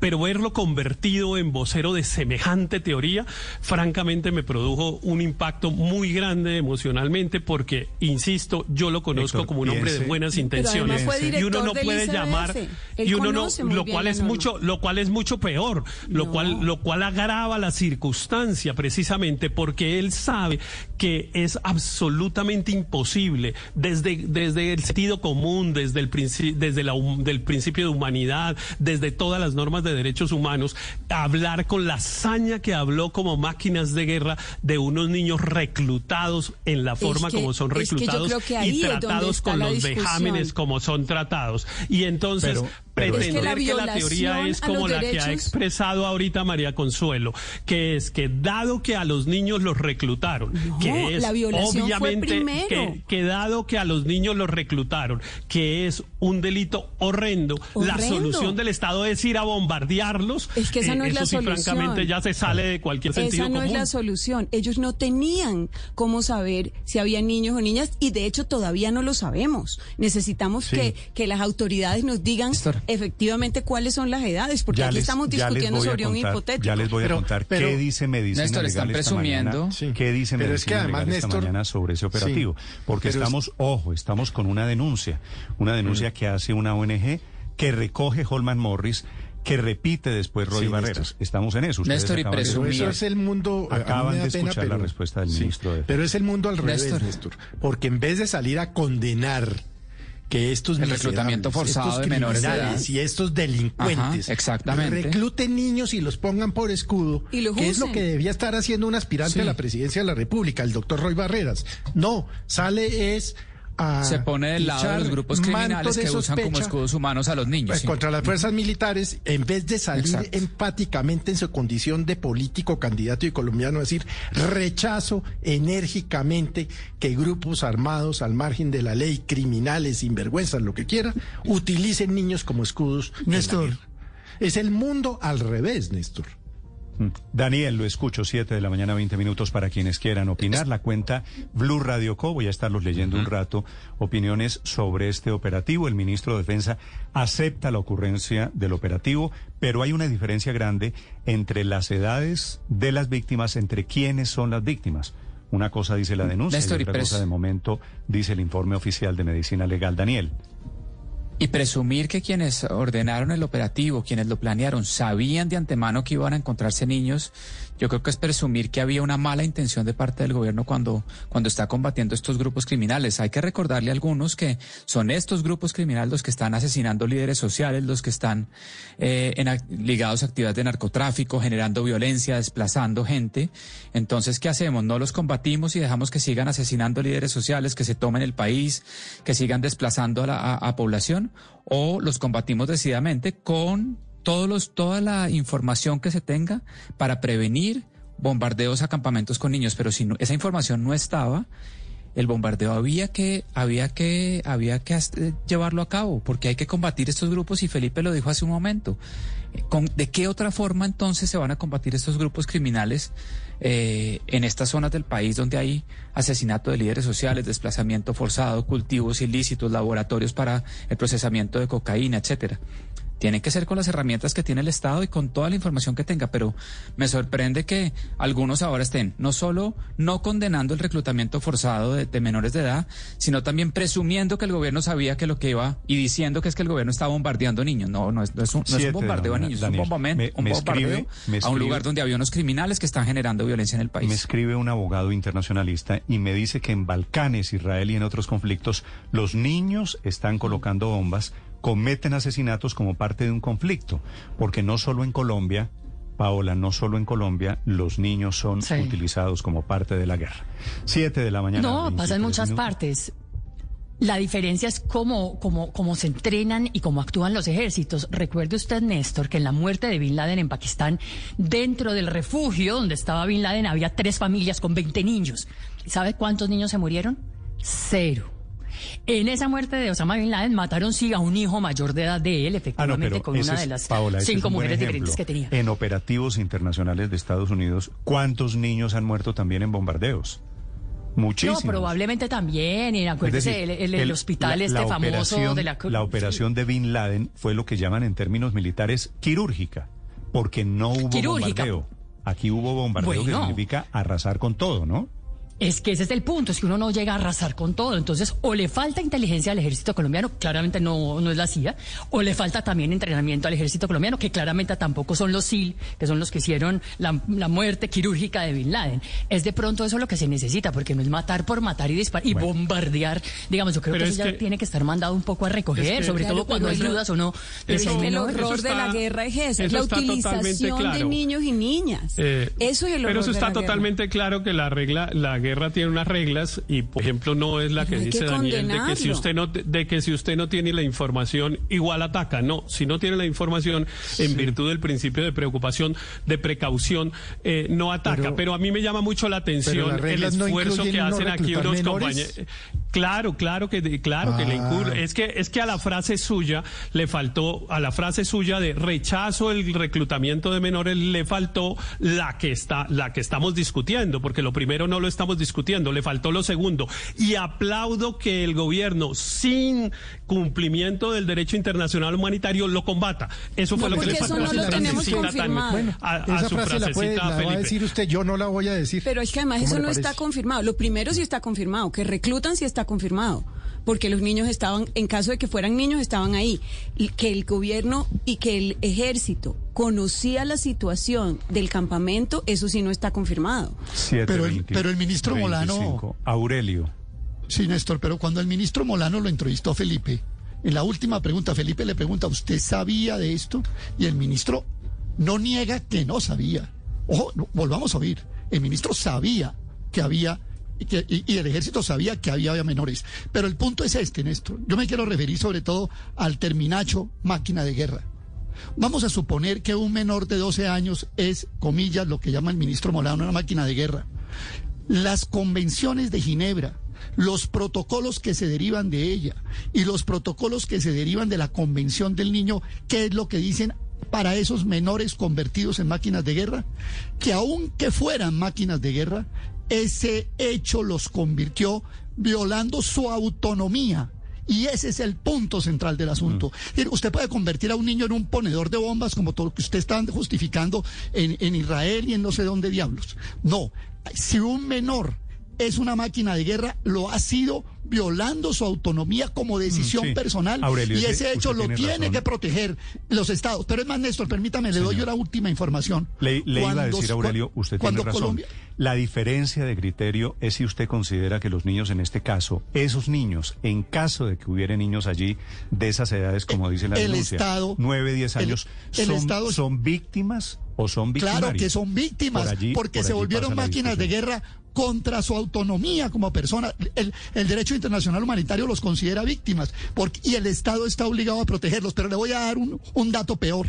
Cuando Colombia suscribe el segundo protocolo que tiene que ver con la Convención de los Niños, ese protocolo los es- prescribe a los 14 años, de ahí en adelante lo que sea. Y resulta que Colombia se reservó de subirlo hasta los 18. El mismo Estado colombiano cuando suscribió esa convención dijo, no, no, no, los 14 no, hasta los 18. O sea que aquí el gobierno tiene que responder de los 18 para abajo, supuestamente convertidos en máquinas de guerra. Pero- Ahora, pero frente que- a la teoría, termino Héctor con esto, frente a la teoría de que eso es una denuncia, que todavía no sabemos, que hay que esperar, pues entonces no tendría ni siquiera sentido la entrevista. Porque es que precisamente esto lo estamos haciendo es porque hay una denuncia, no porque el hecho de que haya una denuncia no quiere decir que entonces no Claro, pero- discutamos el punto. Pero, Eh, pero, e Aurelio, incluso- e incluso la- porque- la e incluso denuncia- porque la el ministro- lo que quiere decir es que todavía no está aprobado. No está aprobado. Claro, claro, exacto. pero, Está- pero es está que el, el está- ministro una contestó. para esto. El ministro contestó la entrevista y eso es lo escalofriante de sus declaraciones. En el hipotético caso de que fueran menores, ah, dice, no, yo no sé si sean menores, pero si son menores son máquinas de guerra y había que bombardear. Es que ese es el punto. El ministro habló con la misma hipótesis que nosotros estamos hablando. Supongamos que hubiera niños y él y la respuesta del suponemos que si, si suponemos que son niños son máquinas de guerra y por lo tanto son objetivos militares a los que hay que bombardear y eso es lo que produce escalofrío de la declaración del ministro. Siete de la mañana, 20 Pero a ver, minutos. pero, pero ¿usted cree que no lo son? Porque yo sí creo que si están estos niños reclutados ilegalmente, entrenados, posiblemente contra su voluntad, bueno, toda la tragedia que tiene reclutamiento Dijo el ministro que tenían Pero si fusiles usted, y ¿usted cree que un niño de esos ¿eh? de 12, 14 años no es capaz de dispararle a un soldado si lo ve? Por ¿O- eso, o- o por- qué hace? A ver. Felipe, por eso comencé diciendo, todo este capítulo lo que refleja es la desgracia, el drama de toda esta De la guerra. que son Claro. niños metidos a adultos jugando, entre comillas, digo jugando, a la guerra, porque efectivamente estaban armados. Tengo diferentes opiniones, Felipe, como usted se dará cuenta, hay un debate Néstor. inmenso en redes sociales alrededor de este tema. Así que los voy a seguir leyendo, los voy a seguir escuchando para quienes quieran opinar. Vamos a hacer eh, pues el sondeo de rigor, José Carlos. Sí, señor. Eh, arroba Blue Radio Co. Ahí haremos el sondeo para entender exactamente la opinión de la gente con ese tema de la edad, Néstor, que tiene esa sutilidad, ¿no? De cuando se le pregunta al ministro si era una niña de nueve años podría ser considerada una máquina de guerra, el reitero de que debía, pues que en ese caso no. El tema pasa jóvenes, por sí. las edades, por la condición de los niños metidos a la guerra y efectivamente hay niños capturados. El ministro de Defensa Felipe da un dato que no es menor, Ricardo. Dos menores. La menor que había sido capturada en el mismo operativo que hace Guillermo Botero cuando era ministro de Defensa.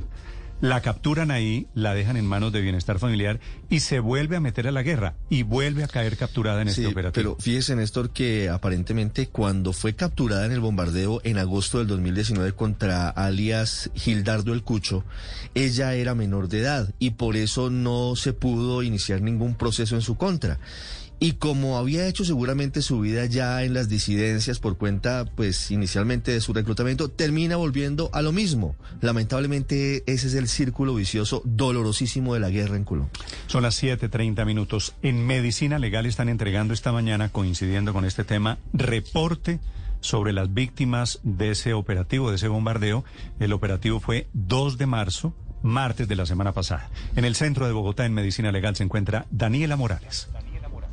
Hola Néstor, buenos días. Pues mire, Medicina Legal asegura que ya ha reconocido ocho cuerpos, entre los que Néstor, efectivamente hasta el momento hay una menor de edad de 16 años. El otro registro y la otra lista que entrega Medicina Legal es que los cuerpos corresponden a un joven de 20 años, a un hombre de 39 años, dos hombres de 19 años y dos hombres más que no han podido ser identificados porque al parecer Néstor son de nacionalidad venezolana y no hay registro de carta dental aquí en Colombia.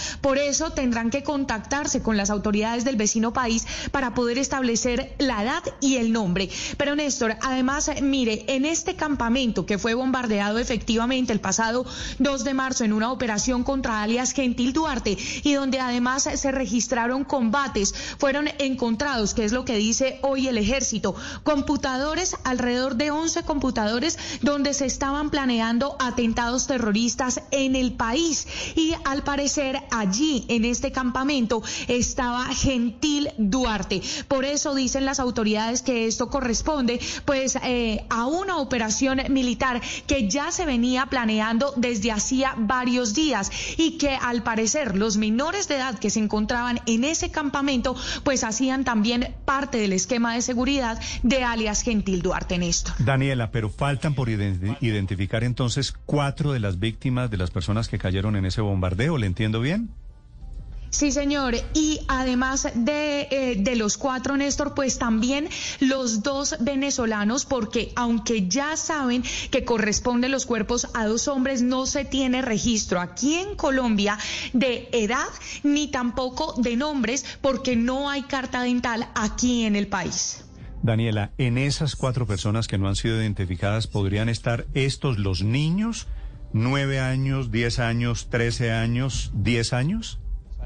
Pues Néstor, mire, hasta ahora la información que eh, hemos conocido por parte de Medicina Legal es que en estas necropsias que ya se han realizado a los cuerpos que fueron recuperados, recordemos que son 12 los fallecidos durante este eh, bombardeo al campamento de Gentil Duarte, pues ya se reconoció una menor de edad que es de 16 años. Habrá que esperar el registro de Medicina Legal de los otros cuatro cuerpos, pero además del registro que entreguen eh, tal vez desde Venezuela sobre estos dos hombres de nacionalidad venezolana para saber si ellos también son o no menor de edad. Como si fuera poca la polémica, también venezolanos metidos aquí a bordo.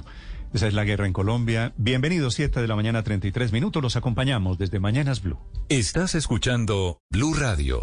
Nosotros continuamos a esta hora avanzando en este miércoles en Mañanas Blue. Yo no sé ustedes, pero yo ya tengo plan para este fin de semana. No me quedo más en la casa. Y se preguntarán qué va a hacer. Pues voy a comprar en el Gran Finde del 12 al 14 de marzo. En elgranfinde.com habrá precios y beneficios imperdibles en pasajes, hospedajes, planes para viajar. Esta es Blue Radio, la nueva alternativa.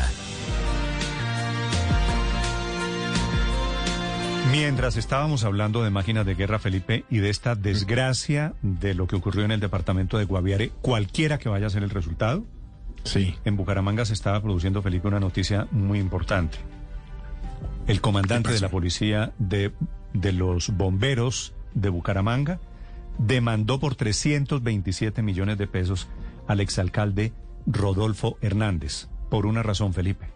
Sí, ¿cuál? Porque le dijo barrigón. Acuérdese que en la pelea con el comandante le dijo que usted era un barrigón. Sí, sí, sí. Un gordo barrigón. Sí, sí, sí. Dice, dice esta mañana el comandante de la policía, y es en serio, muy en serio, el comandante de los bomberos, corrijo, de los bomberos, en Bucaramanga, que eso le hizo un daño inmenso, que en la calle le están diciendo gordo y barrigón, porque así lo llamó el alcalde Hernández. La Pero, historia en Bucaramanga, Javier. Gravísimo. Néstor, en total son 326 millones de pesos que está reclamando a través de esta demanda el teniente Edgar Ochoa. Él asegura que lleva más de 20 años trabajando en el cuerpo de bomberos de Bucaramanga y nadie, ningún alcalde lo había tratado así, como lo manifestó el exalcalde Rodolfo Hernández hace dos años en un famoso Facebook Live que hacía todos los lunes en esta ciudad. Me dice Alba Azucena que usted dijo que no retiraba porque tenía una tan de barrigones gordos allá de bomberos que no eran capaces de subirse ni a un ni al taurete. Entonces, ¿todos esos gordos se flacaron o qué? ¿Todos esos gordos ahora hicieron dieta y están unos tarzanes? No. Y es que el exalcalde Rodolfo Hernández fue mucho más allá en ese momento, menospreció precisamente, eh, Néstor, eh, la labor de los bomberos. ¿Usted desmonta las vallas? Estamos ya, pero que se requiere esa colaboración. Claro. ¿Qué vamos a pagar teniendo todos esos barrigones ahí durmiendo todo el día? Háblese ya con Alba y necesito que el sábado esté todas desmontadas. El teniente Garochoa interpuso la demanda. Además, dentro de la demanda van los nombres de su esposa y sus dos hijos. Dice que esto le ha hecho un grave daño a su familia porque ahora los amigos de sus hijos le dicen barrigón y gordo. Esto fue lo que dijo el teniente Ochoa. Este incidente eh, se prolongó hasta incluso eh, al día de hoy, aún en la calle nos recuerdan y nos gritan barrigones, perezosos. La demanda fue interpuesta ante la alcaldía de Bucaramanga por 327 millones de pesos por parte del teniente Edgar Ochoa. Posiblemente, Néstor, puedan llegar más demandas por parte de otros bomberos de la ciudad en contra del exalcalde Rodolfo Hernández. ¿Y por qué la cifra? ¿Por qué esa tasación de 320 y tantos millones de pesos, Javier? Néstor, dice el teniente Garochoa que esto los afectó económicamente a su núcleo familiar, problemas eh, psicológicos y sociales. Por ejemplo, en el documento que tenemos en Blue Radio dice lo siguiente, eh, alteración en las condiciones de existencia o afectación relevante a bienes o derechos convencionales y constitucionales y tasa más o menos eh, eh, lo que debe pagar el alcalde a los integrantes de su familia. A Edgar Ochoa, 908 mil eh, salarios mínimos mensuales vigentes y eso suma más o menos 36 millones. Andrés Camelio Camilo Ochoa Jaimes, su hijo, 18 millones de pesos. Elda Natalia Ochoa Jaimes, 18 millones de pesos su hija. Y también a su esposa una suma similar. Es lo que ha manifestado el teniente Edgar Ochoa a través de esta demanda, Néstor. Todos quieren pescar en el río revuelto de la controversia. Pero si a mí me política. dicen gordo en la calle, yo Bueno, demando. usted tiene un poquito de barriga. Pero por eso, ¿y entonces qué hago? Sí, Pues lo es que la pasa- verdad. Lo que pasa es que se Bajas las, de tienen, peso. eh, se las tienen montadas, se las Ricardo, tienen montadas porque les dicen bajas de va- peso. van en la calle les dicen gordo, barrigón, Yo- perezoso. Pero- yo pero- no sé si todo ne- llegue al, punto penal a tener que entablar una demanda. Bueno, ellos tendrán sus razones, pero, pero yo no sé, no sé. No, Néstor, eso no se arreglaba con una disculpa, con una mirada, con una conversación. Es a decir, porque otra es que demanda, meterle. padre, a otra demanda que le pusieron a Rodolfo Hernández, él lo que está diciendo es, déjenme pagar por cuotas. Él le toma un poco humor, porque además es un hombre rico de una familia que tiene recursos, pero está diciendo que le dejen pagar todas esas demandas por cuotas. Esperemos Bueno. a ver qué dice la justicia. Esto es apenas la intención de un bombero, del capitán de los bomberos de Bucaramanga. Néstor, Señor. ustedes me han dicho gordo a mí. Voy, ya voy pensando en la vaina. Barrigón, pero es que está barrigón, padre, ¿qué hago? Pero usted en la calle le dicen barrigón o gordo, padre. Le dicen Morales, No, no, no, Morales se la monta ya en Blue, ¿no? Nada más. Pero yo creo que le dijeron alguna vez o no, porque, porque el padre Uy, sí muchas estuvo, veces, ¿te- el padre sí estuvo ¿Te barrigón, acuerdas? realmente. Una vez un man llegó a una fila y yo iba entrando y dijo, uy, el man no está vivo, el man está gordo. Padre, aquí, aquí entre nos tenía razón, ¿no?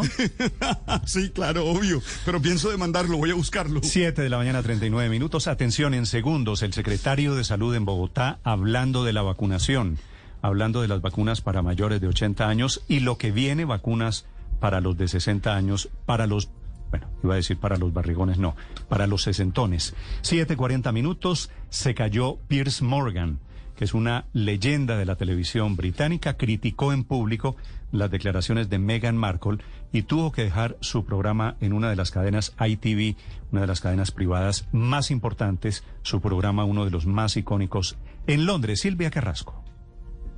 La verdad es que ha sido todo un tema, Néstor, y se está, es absolutamente viral en las redes sociales aquí en el Reino Unido, porque claro, Pierce Mor- Morgan hace mucho tiempo que venía criticando a, Harry y a Meghan, y con especial énfasis en Meghan. Eh, quiero explicarles, Pierce Morgan es un hombre que se ha criado en el ambiente de, Fox, o sea, con, con Rupert Murdoch, es eh, tremendamente polémico, eh, y, y- está en ese programa que se llama Good Morning Britain todas las mañanas, a partir de las seis y media de la mañana. Y claro, el día después de, el- de la entrevista en Estados Unidos, o sea, el lunes, ocupó media hora del programa en hablar muy, muy duro en contra de la duquesa de Sussex. O sea, partió diciendo que era absoluta mentira lo que estaban diciendo, todo el tiempo insistió en que eran unos mentirosos y luego dijo que no tenían derecho a tirar basura sobre la monarquía, sobre una reina que ha cumplido su deber de manera tan estoica frente al pueblo británico. Bueno, ¿sabes tú que llegaron, Ofcom es acá, es la organización que regula la televisión, llegaron 41 mil peticiones de investigación. 41 mil personas escribieron a la Ofcom pidiendo que por favor sancionaran a eh, Pierce Morgan por cómo se había comportado. Y de hecho, ese mismo día la cadena ITV dijo que eh, los, eh, los ejecutivos dijeron que le habían llamado la atención.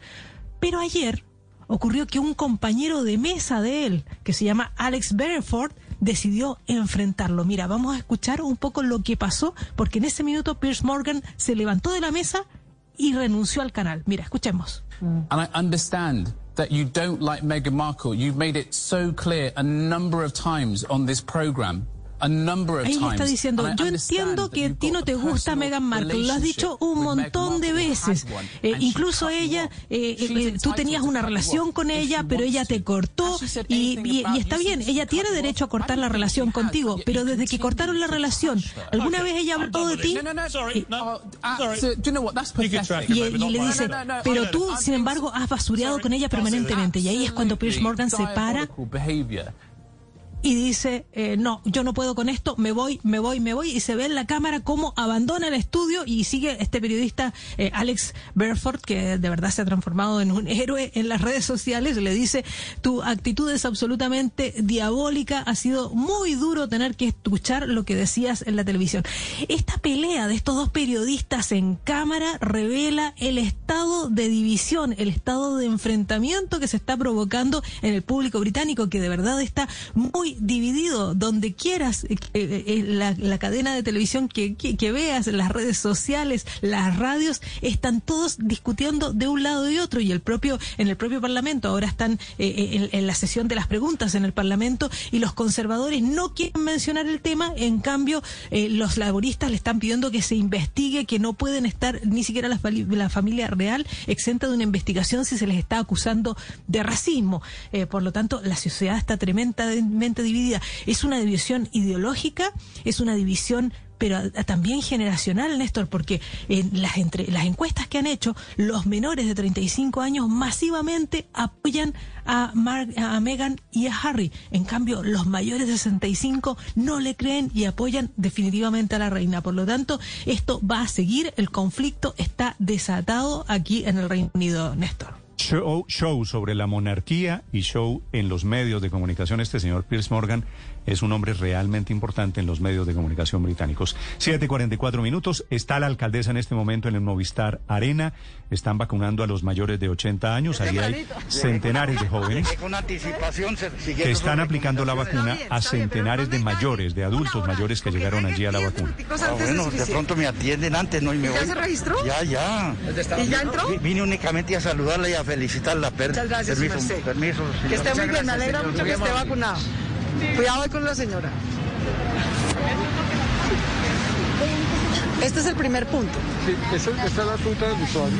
Acá Ajá. ingresan y se hace un precio. La alcaldesa Claudia López en segundos aquí en Mañanas Blue, el secretario de Salud Alejandro Gómez que acompaña a la alcaldesa. ¿Qué tiene puesto Felipe la alcaldesa? Es como una ruana, como una capa tipo Harry Potter. Sí, es, eh, ella utiliza mucho esa ruana, ¿no? Sobre todo cuando hace unos conversatorios en la en la calle o conversaciones en la calle o algo así se llama así, es como una ruana. No, pero eso parece una capa de Harry sí, Potter. Sí, es, es, más, más capa, Felipe. Porque tiene Por estrellas, tiene sí. estrellitas. Azul es- con estrellas amarillas. Sí, es como entre azul y gris con estrellas Y amarillas. tiene el borde dorado. Lo de- importante, no Claro, quiero, claro, no, es una no quiero, capa- no quiero Porque la ruana es la otra, ¿no? Ella No sabíamos que la alcaldesa era seguidora de, de la saga de Harry Potter. No quiero discutir la moda y cómo se viste la alcaldesa. Lo importante Pero- es que ella está en este mire- momento encabeza el plan de vacunación en Bogotá. Cuando, cuando ustedes hicieron el contacto, ella estaba advirtiendo lo que yo dije ayer, y es que los, los, eh, las personas mayores suelen llegar muy temprano a las cosas, como cuando les van a pagar la pensión, empiezan a hacer filas desde las seis de la mañana, si el banco lo abran a las nueve, y ella le estaba diciendo al, al señor con el que estaba hablando, Que no, pero no tenía que llegar tan temprano, claro, valía con que, que- llegara diez minuticos, es que porque llegan- todos llegan desde las cinco de la mañana. Muy, muy, muy antes. Y por eso le decía que hay centenares de mayores allí en, el, en la plaza, en el Movistar Oiga, Arena. oiga, Néstor, pero no solamente va con la capa, va también con el bastoncito ese del mago. ¿Cómo es que se llama? Ah, pero eso no es un micrófono. No, eso parece, eso bueno, eso no es una varita mágica. Ah, Yo creo que es el micrófono. Pero, parece, la varita. mágica. ¿Cómo se llamaba la, el La Quidditch? varita. Era el juego, el Quidditch Uy, que me- jugaban me en corcha, Harry me Potter. corcha, sí. Pero Siete de la acuérdense mañana. que ella es heredera de las simbologías de Antanas Mocus y, y esas simbologías pues han, han servido para Va comunicar cosas. En segundos les cuento cómo va el programa de vacunación a muy buen ritmo en Bogotá y el programa que adelantan en este momento personalmente la alcaldesa. Nos acompaña el secretario de Salud, Alejandro Gómez.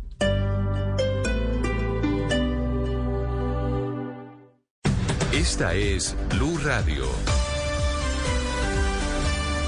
Sintonice Blue Radio en 89.9 FM y grábelo desde ya en su memoria y en la memoria de su radio. Blue Radio, la nueva alternativa. How do you top the perfect cup of Dunkin' Cold Brew? With new sweet cold foam from Dunkin', of course. A velvety sipping experience that elevates your cold brew with a pillowy, silky, smooth new layer you'll want to sink into. Doesn't that sound delicious? Try a medium chocolate stout flavored cold brew with sweet cold foam, cold brew with sweet cold foam, or cold brew for $3. America runs on Duncan. Price and participation may vary. Limited time offer. You know what goes into your morning cup of coffee 2%, maybe half and half. You know what you put into your tank and what your clothes are made of. But do you know what goes into your electricity? California is powered by clean energy for most of the day. But at peak hours, those clean energy sources become less available. So when you use less energy from 4 to 9 p.m., you're choosing to keep it golden. Learn more at energyupgradecalifornia.org slash radio. Don't miss Shop, Play, Win Monopoly at Safeway. You could win free groceries for a week, month, or a year. Every ticket wins an offer, a prize, or tokens for sweepstakes. Just scan your tickets in the Shop, Play, Win app and see what you won. And be sure to play the digital game with over 100 million in prizes. Download the Shop, Play, Win app to play today. No purchase necessary. See rules at www.shopplaywin.com. Hasbro is not a sponsor of this promotion. Seriously, who's blowing up my phone? Oh, yeah. Powerball. This is your big reminder from the California Lottery. Tonight's Powerball jackpot is over $150 million. Play now. Please play responsibly. Must be 18 years or older to purchase player claim. Bienvenido a AutoZone. Así que usaste nuestro servicio online para recoger directamente en la tienda el mismo día. Ahora mismo te lo traigo. También ofrecemos entrega gratis al día siguiente. Ordena en autozone.com antes de las 10 pm y te lo llevamos hasta la puerta de tu casa al día siguiente gratis. Entrega gratis al día siguiente en órdenes que califiquen. Restricciones en autozone.com. Introducing touch-free payments from PayPal, a safe way for your customers to pay. Simply download the PayPal app and display your own unique QR code for your customers to scan. Whether you're a market seller, I'll take two tomatoes and a cucumber. Poodle pamperer, piano tuner, or plumber. Signing up to accept touch-free payments for your business is easy. Touch-free QR code payments. Shop safe with PayPal.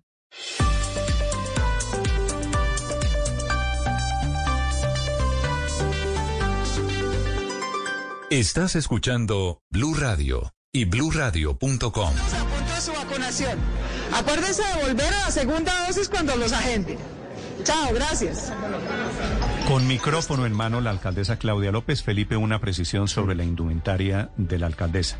no era es, esa? no es capa Harry Potter. Entonces, es una capa del Principito. En algún momento ella se voltea, están transmitiendo desde la alcaldía. Ah, en la espalda tiene el principito. Tiene al Principito, sí señores. Capa Sí, no de sí. Harry Potter, sino del Principito. ¿Sabe cómo pero- se llama? Sí, ¿sabe cómo se llama esta capa? Señor. Caída en las encuestas.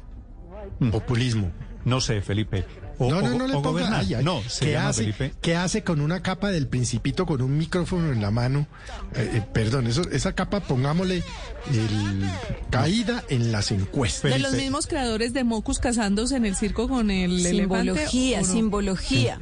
Felipe. Sí, sí, no, pero no, Es- ¿sabe es- Sí, pero es que ya viéndola en detenimiento, tengo la impresión, y lo digo con respeto por la alcaldesa, que está de capa caída. Felipe, le acepto el juego de palabras. La alcaldesa, ¿se acuerda que una vez Mocus se disfrazó de superhéroe?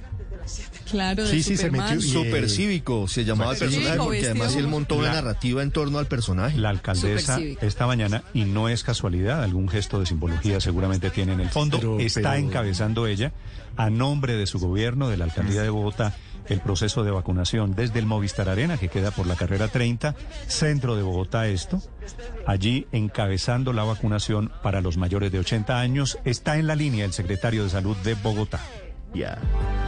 Bogotá a la cabeza mejorando el ritmo de vacunación por todo el país. Nos acompaña el secretario de Salud en la ciudad, el doctor Alejandro Gómez. Un gusto saludarlo a esta hora de la mañana. Doctor Gómez, bienvenido. Muy buenos días, don Néstor, a usted, a su mesa de trabajo y a toda su amable audiencia. ¿Cuántas personas vacunadas ayer en Bogotá, doctor Gómez? Ayer logramos vacunar algo más de 19 mil personas, don Néstor. Es bueno recordarle a la ciudadanía que en este momento, en Bogotá al menos, pero supongo que en el resto del país, seguimos vacunando las personas del sector salud, segunda y tercera línea de salud, porque ya la primera debe estar terminada, o eso esperamos. Y empezamos a vacunar de manera importante a las personas mayores de 80 años. El día de ayer empezamos ese agendamiento para señoras y señores mayores de 80 años y vacunamos algo más de 12 mil personas mayores. Estamos satisfechos con el resultado de la primera jornada, pero por supuesto esto recién empieza y aquí estamos con toda la ilusión viendo a ver cómo nos va en esta segunda jornada de vacunación. Sí, doctor Gómez, tengo entendido que la jornada de ayer no tuvo mayores contratiempos, mejoraron la logística, están agendando como corresponde, está yendo la gente a la hora que toca. Sí, mire que todavía nos faltan muchas cosas por ajustar.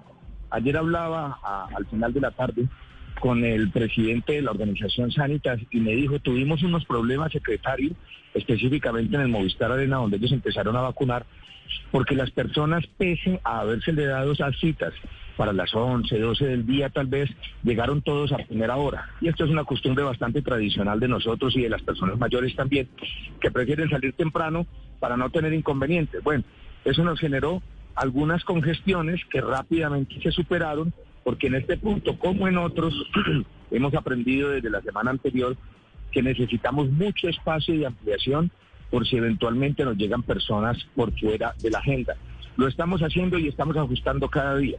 Las personas están respondiendo muy bien a nuestro llamado y la insistencia nuestra es, por favor, acepten la cita que les estamos dando y cumplan la cita en el sitio, día y hora en el que se les asigna. Doctor Gómez, a este ritmo de vacunación, ayer algo más de 19 mil vacunas, ¿cuándo termina la vacunación de los mayores de 80 años y cuándo arrancaría la vacunación de los mayores de 60, que debería ser la siguiente etapa? Pues permítame hacer una, una ecuación tranquila desde el punto de vista matemático. Nosotros esperamos que podamos vacunar entre 10 y 15 mil personas mayores por día. Si logramos vacunar a ese ritmo, las personas que nos faltan por vacunar, mayores de 80 años en la ciudad de Bogotá, deben ser alrededor de 150 mil. Yo creo que tal vez en dos semanas lo terminamos. Y digo dos semanas, don Néstor, porque esto pues no es precisito. En la medida en que las primeras personas vayan llegando, es probable que las bases de datos ya no tengan ese nivel de contactabilidad, haya teléfonos malos, etcétera. Entonces debería bajar el rendimiento. Vamos a ver cómo nos va el fin de semana. La propuesta es vacunar todos los días, inclusive sábados y domingos, de 6 de la mañana a 6 de la tarde.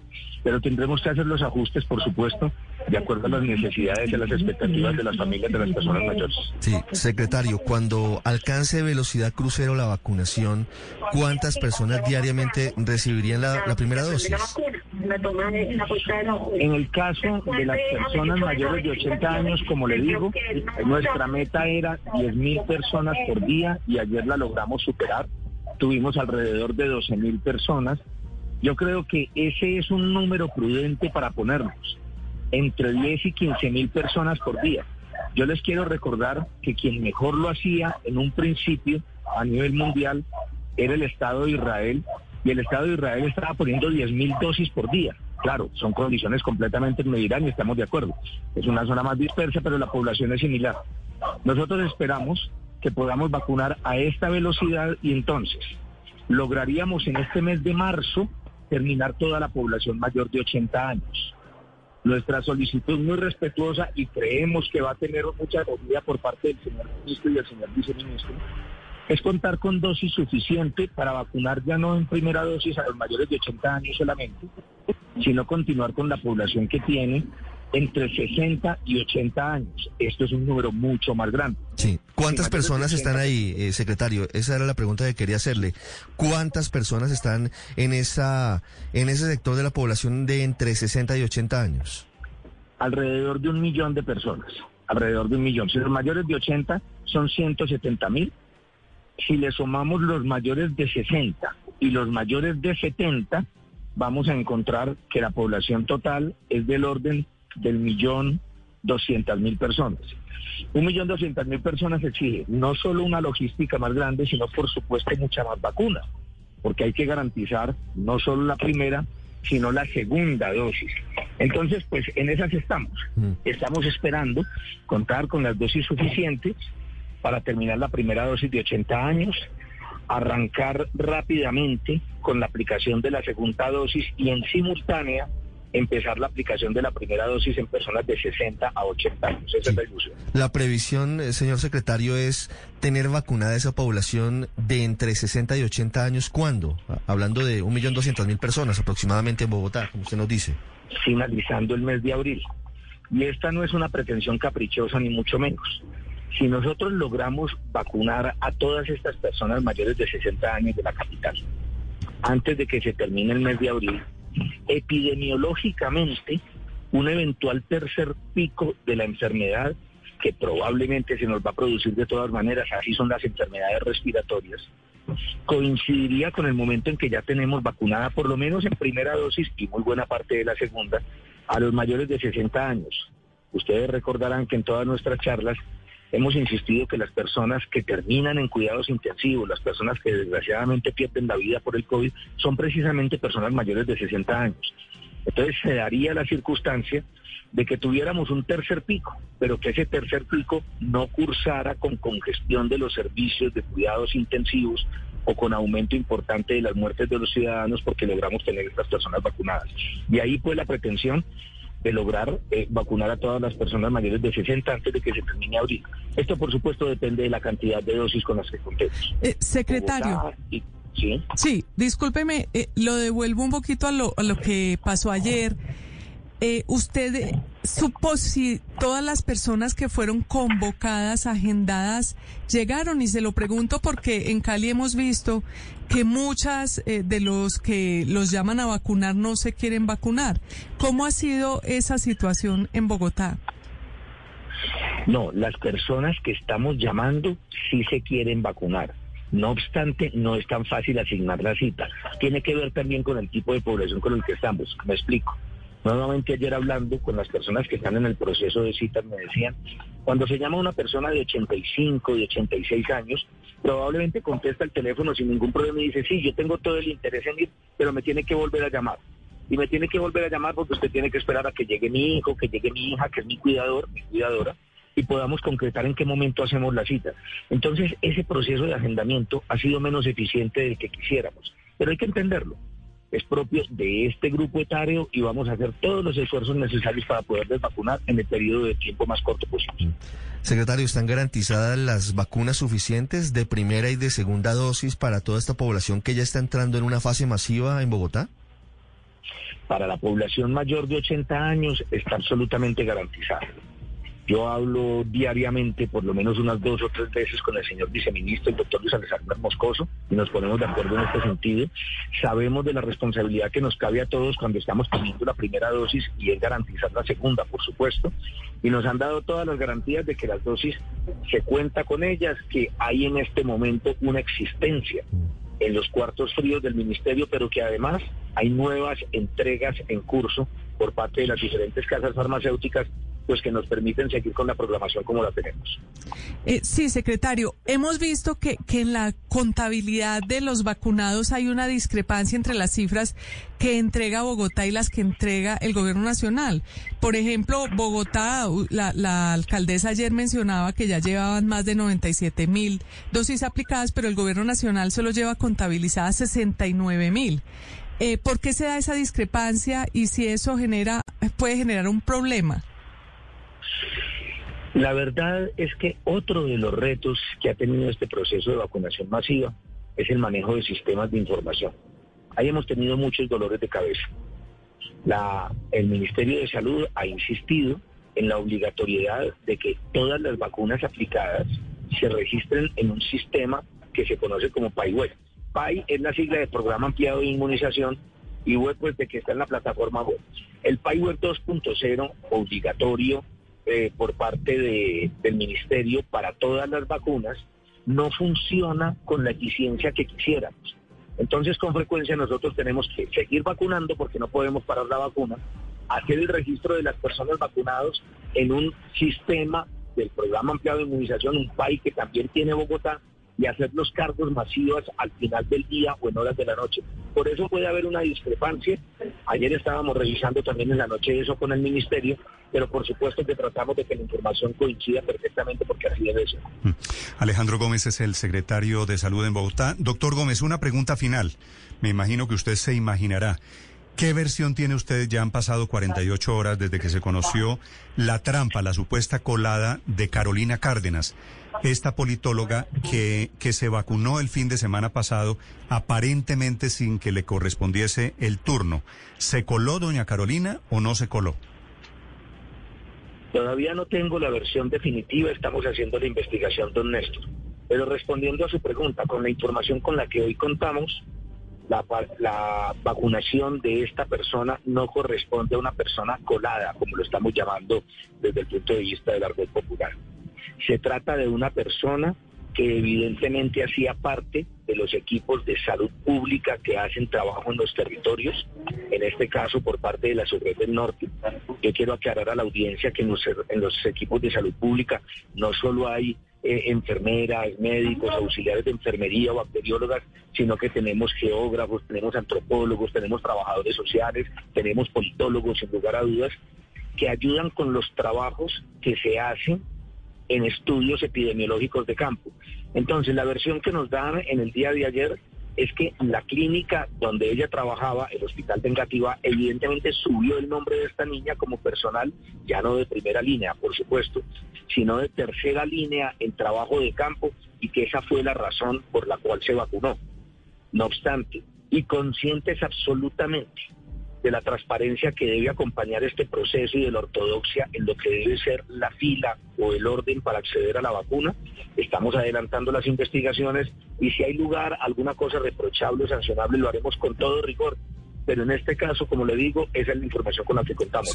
Pero, doctor Gómez, eh, sobre ella estaba contratada, su contrato estaba vigente el sábado pasado cuando ella se puso la vacuna. Esa es una duda que se ha levantado sobre la condición contractual de ella. No tengo esa claridad y por tanto no me expreso sobre eso.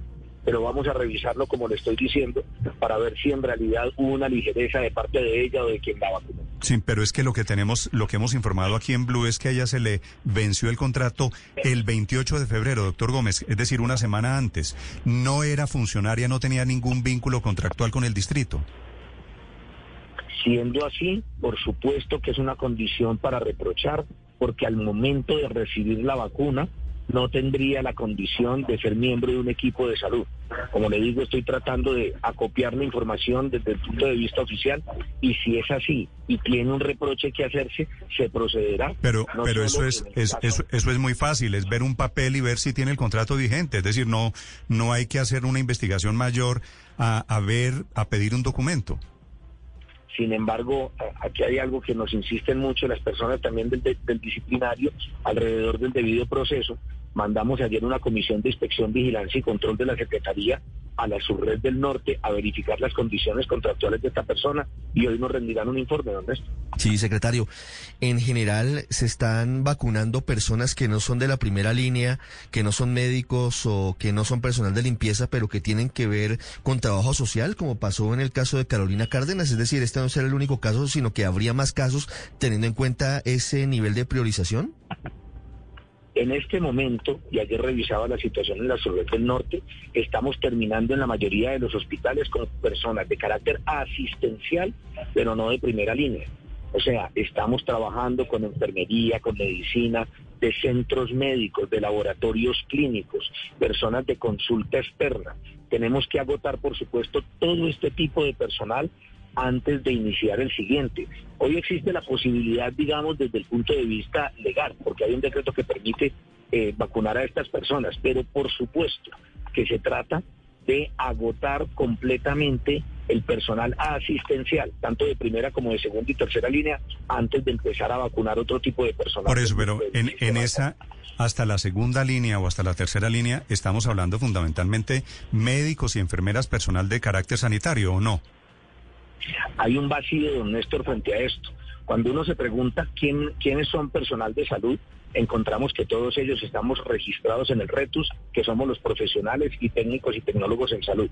pero personas que desempeñan funciones de equipo de salud sin tener ese perfil no queda suficientemente claro dentro de la norma que nos expidieron y estamos pidiendo aclaración al Ministerio para evitar este tipo de inconvenientes. Bueno, y por eso esta controversia alrededor del caso de esta politóloga. Quedo pendiente, doctor Gómez. Muchas gracias. Es usted muy amable, don Néstor. Un abrazo. Estás escuchando Blue Radio. You've got the luck of the Irish. Total Wine will shamrock your world with over 15,000 wine, spirits, and beers. That means you can have your Irish whiskey, your Guinness every which way, and keep more gold in your pot. And our friendly leprechauns are standing by, ready to guide you to everything you need to celebrate the Emerald Isle. So this St. Patty's Day, wear more green, spend less of it. Schlanka. That's cheers in Irish. Explore more at TotalWine.com. Drink responsibly. Be 21. You know what goes into your morning cup of coffee 2%, maybe half and half. You know what you put into your tank and what your clothes are made of. But do you know what goes into your electricity? California is powered by clean energy for most of the day. But at peak hours, those clean energy sources become less available. So when you use less energy from 4 to 9 p.m., you're choosing to keep it golden. Learn more at energyupgradecalifornia.org slash radio. You've never tried to eyeball six feet as often as you do now. You wear a mask, you wash your hands, and you've stayed within the walls of your apartment for more hours than you care to add up. But unless you live in a smoke-free building, you're not exactly home free. Secondhand smoke drifting through the cracks in walls or sink drains carries toxic chemicals that can damage your lungs. And right now, lung health is key. Go to tobaccofreeca.com to learn how to stay safe. How do you top the perfect cup of Dunkin' Cold Brew? With new sweet cold foam from Dunkin', of course. A velvety sipping experience that elevates your cold brew with a pillowy, silky, smooth new layer you'll want to sink into. Doesn't that sound delicious?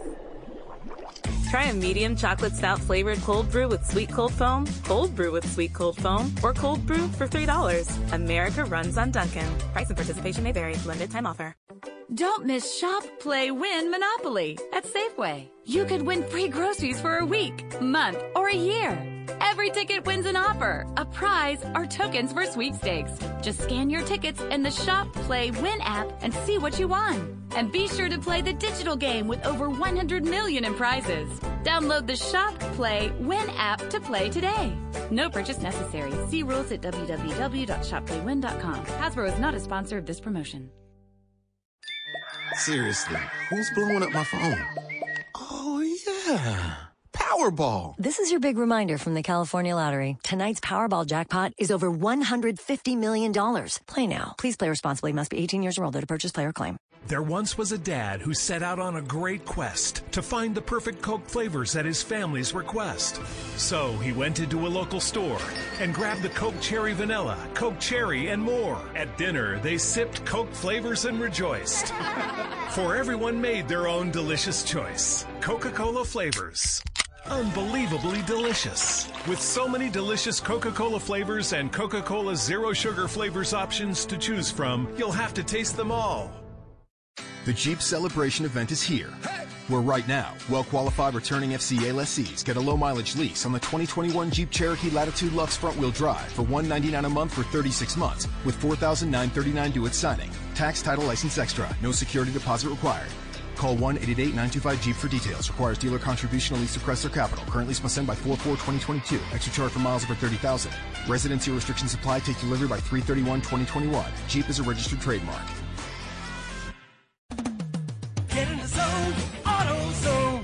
Bienvenido a AutoZone. Así que usaste nuestro servicio online para recoger directamente en la tienda el mismo día, ahora mismo te lo traigo. También ofrecemos entrega gratis al día siguiente. Ordena en autozone.com antes de las 10 pm y te lo llevamos hasta la puerta de tu casa al día siguiente gratis. Entrega gratis al día siguiente en órdenes que califiquen. Restricciones en autozone.com. Cuando creíamos que teníamos todas las respuestas, de pronto cambiaron todas las preguntas. Mario Benedetti, Blue Radio, la nueva alternativa.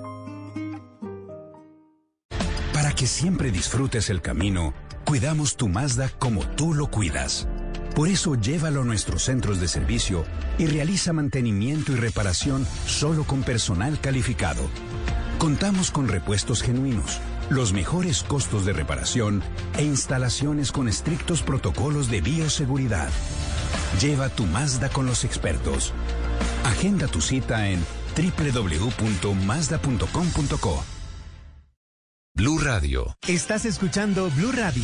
Despierta y haz de tu día uno extraordinario iniciando tu jornada con positivismo. Banco Popular. Hoy se puede, siempre se puede. Hola, soy María Cecilia Botero y hoy quiero invitarte a que te conectes con la Feria Positiva, Feria Popular Digital para pensionados del Banco Popular, donde tenemos muchas actividades y beneficios especiales. Una feria diseñada exclusivamente para la generación que lo merece todo. Ingresa ya a feriadiamante.com y convierte tu día en un día extraordinario. Te esperamos, Banco Popular. Hoy se puede, siempre se puede. Somos Grupo Aval. Vigilado Superintendencia Financiera de Colombia. Tus mejores espacios en Casa Blue. Aprovecha los increíbles precios de la temporada de Casa Home Center y llévate miles de productos para todos tus espacios. Además, recibe doble CMR puntos en todas tus compras con cualquier medio de pago. ¿Qué esperas? Inscríbete ya y aprovecha. Solo del 25 de febrero al 23 de marzo de 2021. Conoce más en nuestra app y en homecenter.com. En Claro Empresas creamos increíbles planes móviles para que reactives tu pyme. Conócelos y mantente en contacto con tus clientes y colaboradores. Planes con minutos ilimitados. Claro Drive con 25 gigas de almacenamiento. Webex y Teams incluidos y mucho más. Llama al numeral 400 o en Bogotá al 748-8888.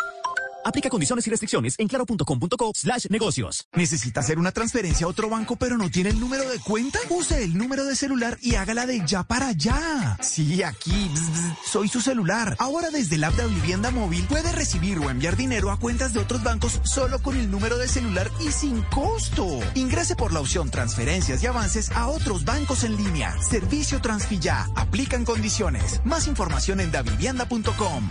Da Vivienda Móvil. Aquí lo tiene todo. Vigilado Superintendencia Financiera de Colombia. Producto protegido por el Seguro Fogafín.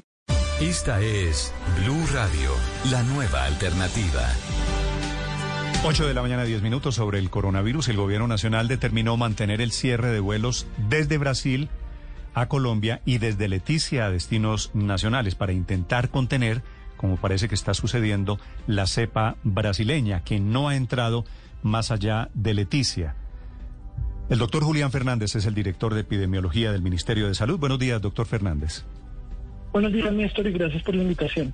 ¿Cómo está la cepa brasileña? ¿Qué han detectado ustedes sobre la cepa de Manaus o de Brasil en Colombia? Bueno, yo creo que eh, Colombia, a diferencia de otros países de América Latina, tomó la precaución de adoptar medidas eh, tempranas, comenzando con el cierre de vuelos desde Brasil y desde Leticia, antes de que se confirmara el primer caso con el linaje P1 en el país. Eh, no, eso el contraste que tiene Brasil, en donde la, eh, la cepa brasileña no se pudo contener en el Amazonas y ya aparece en ciudades tan lejanas como Sao Paulo, o eh, lo que está apareciendo ahorita en Perú. Esto, eh, eh, sí, sin embargo, no podemos, por supuesto, ser eh, de ninguna manera triunfalistas. Es necesario eh, mantener por lo pronto las medidas de cierre de, de vuelos. Solo está autorizado un vuelo humanitario y seguir avanzando en la vacunación, que en el departamento de la Amazonas ayer llegamos a casi 20 mil y yo quiero enfatizar para quienes conocen en la triple frontera, no es lo mismo vacunar 20 mil en Leticia y Puerto Nariño que, que en Bogotá. Esto es un gran esfuerzo impresionante que nos ayuda a contener pues el progreso hacia el interior del país Sí. de la de, de- de Doctor, brasileña. doctor Fernández, hoy en Colombia hay casi 2.300.000 personas contagiadas de coronavirus. De esos 2.300.000, digamos son 2.282.000 para dar la cifra exacta, ¿no hay casos de cepa de Brasil? Sí, eh, se han detectado aproximadamente 14 casos en el último informe que tuvimos, todos procedentes de Leticia o en Leticia. Es decir, no tenemos evidencia de que hay transmisión autóctona en Colombia fuera del Amazonas. Esto no quiere decir que no pueda ocurrir eventualmente. Las medidas eh, que se toman eh, lo que intentan es reducir la velocidad de ingresos, de propagación, pero en un mundo interconectado y complejo es muy difícil evitarlo de todo, pero estamos ganando tiempo para avanzar en la vacunación y, y creo que los resultados lo muestran. Tenemos por eso que mantener las medidas, mantener la vigilancia genómica, eh, mantener la vigilancia epidemiológica en zonas de fronteras y avanzar sobre todo en la vacunación. Sí, pero ¿por qué están tan seguros ustedes que esa cepa brasileña está contenida únicamente en Leticia y no en el resto del país cuando ya casi 10 países de América Latina han reportado tener esa cepa, incluido incluso Venezuela? ¿Por qué tanta seguridad en afirmar que solamente no, yo no, yo no dije que estaba seguro, dije que no hay evidencia de que se encuentre en el resto del país. En ciencia uno no puede estar seguro de nada, y además, como dije, ciertamente es probable que en algún momento eh, aparezca. Eh, sin embargo, quiero ser muy enfático, estamos realizando un gran esfuerzo de vigilancia genómica y si la variante estuviera presente fuera del Amazonas, no sería por ahora predominante, dado que eh, primero, de ser predominante, ya hubiera aparecido en las cientos de muestras que toma el Instituto Nacional de Salud y estaríamos observando una aceleración de los casos. La prueba de que no es predominante Actualmente estamos observando una reducción permanente de los casos. En cambio, la cepa brasileña, como se observa en Brasil, tiene un comportamiento de alta contagiosidad y no hubiéramos observado la reducción de, eh, de que, observamos en enero. Por supuesto, insisto, eh, tenemos que estar pendientes porque en cualquier momento, pues la variante puede comenzar a aparecer en otros lugares. Hay, hay otra amenaza frente a la variante brasileña que no solamente está sobre la frontera entre los dos países, en Leticia y Tabatinga, sino que ahora también hay una alerta en la frontera con Venezuela. La llegada de la cepa brasileña de la variante P1 a Venezuela, ¿qué preocupación le genera al gobierno colombiano? Mm, lo primero es que nosotros tenemos que estar alertas porque, bien como mencionas, eh, eh, los otros países no han tomado las medidas de Colombia, entonces eh, tenemos que estar alerta del ingreso a través de todas las fronteras. En el caso de Venezuela, en concreto, se han reportado una decena de, casos eh, por parte del gobierno venezolano. Al día de ayer, la última vez que vi, no lo habían subido a las bases oficiales, me habían reportado la OPS, pero claro, nosotros tenemos que hacer seguimiento también a las noticias, incluso si todavía no han sido, digamos, científicamente informadas. Pero insisto, el hecho de que esté presente en Venezuela, lo cual parece que es así, no quiere decir que todavía tenga una predominancia en ese país. Los estudios publicados en la revista Lancet muestran que el linaje P1 en Brasil tomó al menos dos meses y medio para volverse predominante. Entonces tenemos que estar alertas. Primero, la frontera con Venezuela está y permanece eh, cerrada, como saben. Segundo, se ha fortalecido la vigilancia epidemiológica a lo largo de esta frontera de más de 2.700 kilómetros. Estamos haciendo vigilancia genómica también de personas que ingresan, pero acá el contexto es muy diferente, porque mientras eh, Leticia es aislable por barreras geográficas, hay más de mil pasos por trochas de migrantes pendulares y, y migrantes en tránsito. Eso es lo que han llamado siempre una frontera porosa y por supuesto es diferente esa frontera con Brasil a la frontera con Venezuela y por eso las alertas. Gracias, doctor Fernández, por acompañarnos esta mañana. Un abrazo y muchísimas gracias a ustedes por su tiempo. Compartiendo la información con los oyentes de Blue Radio sobre el avance y los controles del gobierno para evitar la cepa de Brasil, señora Paola. Néstor, sí, de acuerdo, eso de la cepa de Brasil pues avanza y avanza complicadísimo, pero quiero contarle que hay una denuncia muy grave eh, que hace hasta ahora un escritor colombiano que se llama Humberto Ballesteros Capaz. Humberto Ballesteros es, digamos, no solamente doctor en literatura, sino que ha escrito varios cuentos, novelas, ha publicado relatos, sus poemas salen en revistas de Estados Unidos, de México, de Colombia. Y está denunciando a través de su cuenta de Twitter lo siguiente, y me parece de la mayor gravedad, y además sospecho, Néstor, que puede ser un caso generalizado o que puede ser un palo en la rueda que se está presentando para varias personas. Mire, dice lo siguiente, le sale cita a mi abuela. You've never tried to eyeball six feet as often as you do now. You wear a mask, you wash your hands, and you've stayed within the walls of your apartment for more hours than you care to add up. But unless you live in a smoke-free building, you're not exactly home free. Secondhand smoke drifting through the cracks in walls or sink drains carries toxic chemicals that can damage your lungs. And right now, lung health is key. Go to tobaccofreeca.com to learn how to stay safe.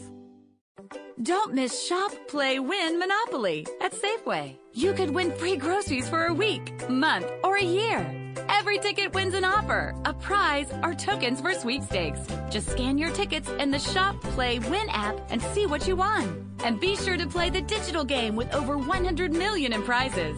Download the Shop, Play, Win app to play today. No purchase necessary. See rules at www.shopplaywin.com. Hasbro is not a sponsor of this promotion. How do you top the perfect cup of Dunkin' Cold Brew? With new sweet cold foam from Dunkin', of course. A velvety sipping experience that elevates your cold brew with a pillowy, silky, smooth new layer you'll want to sink into. Doesn't that sound delicious? Try a medium chocolate stout flavored cold brew with sweet cold foam, cold brew with sweet cold foam, or cold brew for $3. America runs on Dunkin'. Price and participation may vary. Limited time offer. You know what goes into your morning cup of coffee 2%, maybe half and half. You know what you put into your tank and what your clothes are made of. But do you know what goes into your electricity? California is powered by clean energy for most of the day. But at peak hours, those clean energy sources become less available. So when you use less energy from 4 to 9 p.m., you're choosing to keep it golden. Learn more at energyupgradecalifornia.org slash radio. Seriously, who's blowing up my phone? Yeah. Powerball. This is your big reminder from the California Lottery. Tonight's Powerball jackpot is over $150 million. Play now. Please play responsibly. Must be 18 years or older to purchase player claim. There once was a dad who set out on a great quest to find the perfect Coke flavors at his family's request. So he went into a local store and grabbed the Coke Cherry Vanilla, Coke Cherry, and more. At dinner, they sipped Coke flavors and rejoiced. For everyone made their own delicious choice Coca Cola flavors. Unbelievably delicious. With so many delicious Coca Cola flavors and Coca Cola Zero Sugar flavors options to choose from, you'll have to taste them all. The Jeep Celebration event is here. Where right now, well qualified returning FCA lessees get a low mileage lease on the 2021 Jeep Cherokee Latitude Lux front wheel drive for 199 a month for 36 months with $4,939 due at signing. Tax, title, license extra. No security deposit required. Call 1 888 925 Jeep for details. Requires dealer contribution on lease to Chrysler Capital. Currently must send by 4 4 2022. Extra charge for miles over 30,000. Residency restrictions apply. Take delivery by 331 2021. Jeep is a registered trademark. You've got the luck of the Irish. Total Wine will shamrock your world with over 15,000 wine, spirits, and beers. That means you can have your Irish whiskey, your Guinness every which way, and keep more gold in your pot. And our friendly leprechauns are standing by, ready to guide you to everything you need to celebrate the Emerald Isle. So this St. Patty's Day, wear more green, spend less of it. Shlanka. That's cheers in Irish. Explore more at TotalWine.com. Drink responsibly, be 21. Cuando creíamos que teníamos todas las respuestas, de pronto cambiaron todas las preguntas. Mario Benedetti, Blue Radio, la nueva alternativa. de 99 años para vacunarse. La abuela de él está en Bogotá, por lo que deja claro en otro trino. Necesita cédula nueva. En la registraduría de Usaquén, bueno, le sacan el duplicado, pero no se lo entregan porque sus huellas no corresponden y el software de reconocimiento facial no la identifica. Qué idiota y mezquino es mi país. Sí. Ah, y fuera de todo lo complementa con otro anteriorcito, Néstor, dice lo siguiente, es una, anciana. Esa es una buena denuncia porque estamos hablando, Paola, de estos viejos. Imagínense lo que significa que ya no, no les funciona el reconocimiento. Pues claro, la cara cambia. Ha cambiado absolutamente. Pero claro. Y, no reconoce la huella porque los dedos no, se hágame el favor. Y están llenos de arrugas, me imagino. Mm. Y fuera de todo le piden cédula nueva y él dice, mire, es una anciana de 99 años con demencia senil y que no se puede parar ni de la silla de No, ruedas. terrible. le piden papeles, pero no se los dan porque el sistema no la Pero reconoce. ¿quién le qué pide rabia y qué cédula tristeza. nueva? ¿Quién es el, el burócrata que le pide cédula Sí, no, nueva? Eso es absurdo. esto Pues es está- de- pues por eso le digo yo, Lo apegados que estamos a la tramitomanía, ¿no? Para no entender que una señora de 99 años Bueno, ah, debería haber una cosa, Felipe, que ustedes los abogados llaman la evidencia. ¿No es verdad? La señora es vieja y tiene 99 años, se la vacuna. Cualquiera Ahora, que yo- sea el nombre, se llame Margarita o. Pepa o Sofía, lo que sea, está hay ahí. que vacunarla. Ahora, Sí, yo, no, creo que, yo creo que si hablan con la EPS y demás, eso le ponen la vacuna. Es decir, también creo que, que no nos podemos apegar tanto, incluso nosotros, a las exigencias que nos hacen le- en un caso tan evidente Le van como a pedir ese. una cédula, no, porque la, una la que la tenía. ampliada al 150%. No, pero la, la que tenía vieja seguramente lo, Pero si, lo atenderán. sin- si él hace, si él hace la denuncia, es porque le está pasando el caso. Sí, porque están siguiendo la, norma, no pero tiene- si no plantean tiene el papel. problema. ¿Por qué una señora de 99 años no tiene Es cédula? decir, Por la razón que sea. En Por la este que sea, país que cuando uno 99. oye por eso, entonces uno va a la EPS y les dice, mire, esta es la situación, y la EPS le pone la... la Pero, pero fíjese, Néstor, que sí hay mucho lío en la logística todavía. Tenemos que, que simplificar esto. Ayer un amigo mío de 93 años fue a la vacunación, tenía cita a la una. No lo atendieron sino hasta las 3 de la tarde. Y en, a las 3 de la tarde todavía lo iban pasando de silla en silla y de cubículo en cubículo aquí en la 93 en Bogotá. O sea, sí creo que hay que facilitar esto para que fluya. Es que si no, no vamos a llegar a las cifras que necesitamos diarias. Sí. ¿Y cómo Pero se esos pu- ¿Y cómo trámites- se puede facilitar, María Consuelo, si es que por el otro lado hay que tener unos controles? No, pero es la que sea logística. mayor, que, Claro, pero que sea mayor de 80. Pero, por ejemplo, Claro, ayer en el la Movistar logística. Arena, por ejemplo, se les pedía en dos puntos distintos la identificación a la entrada.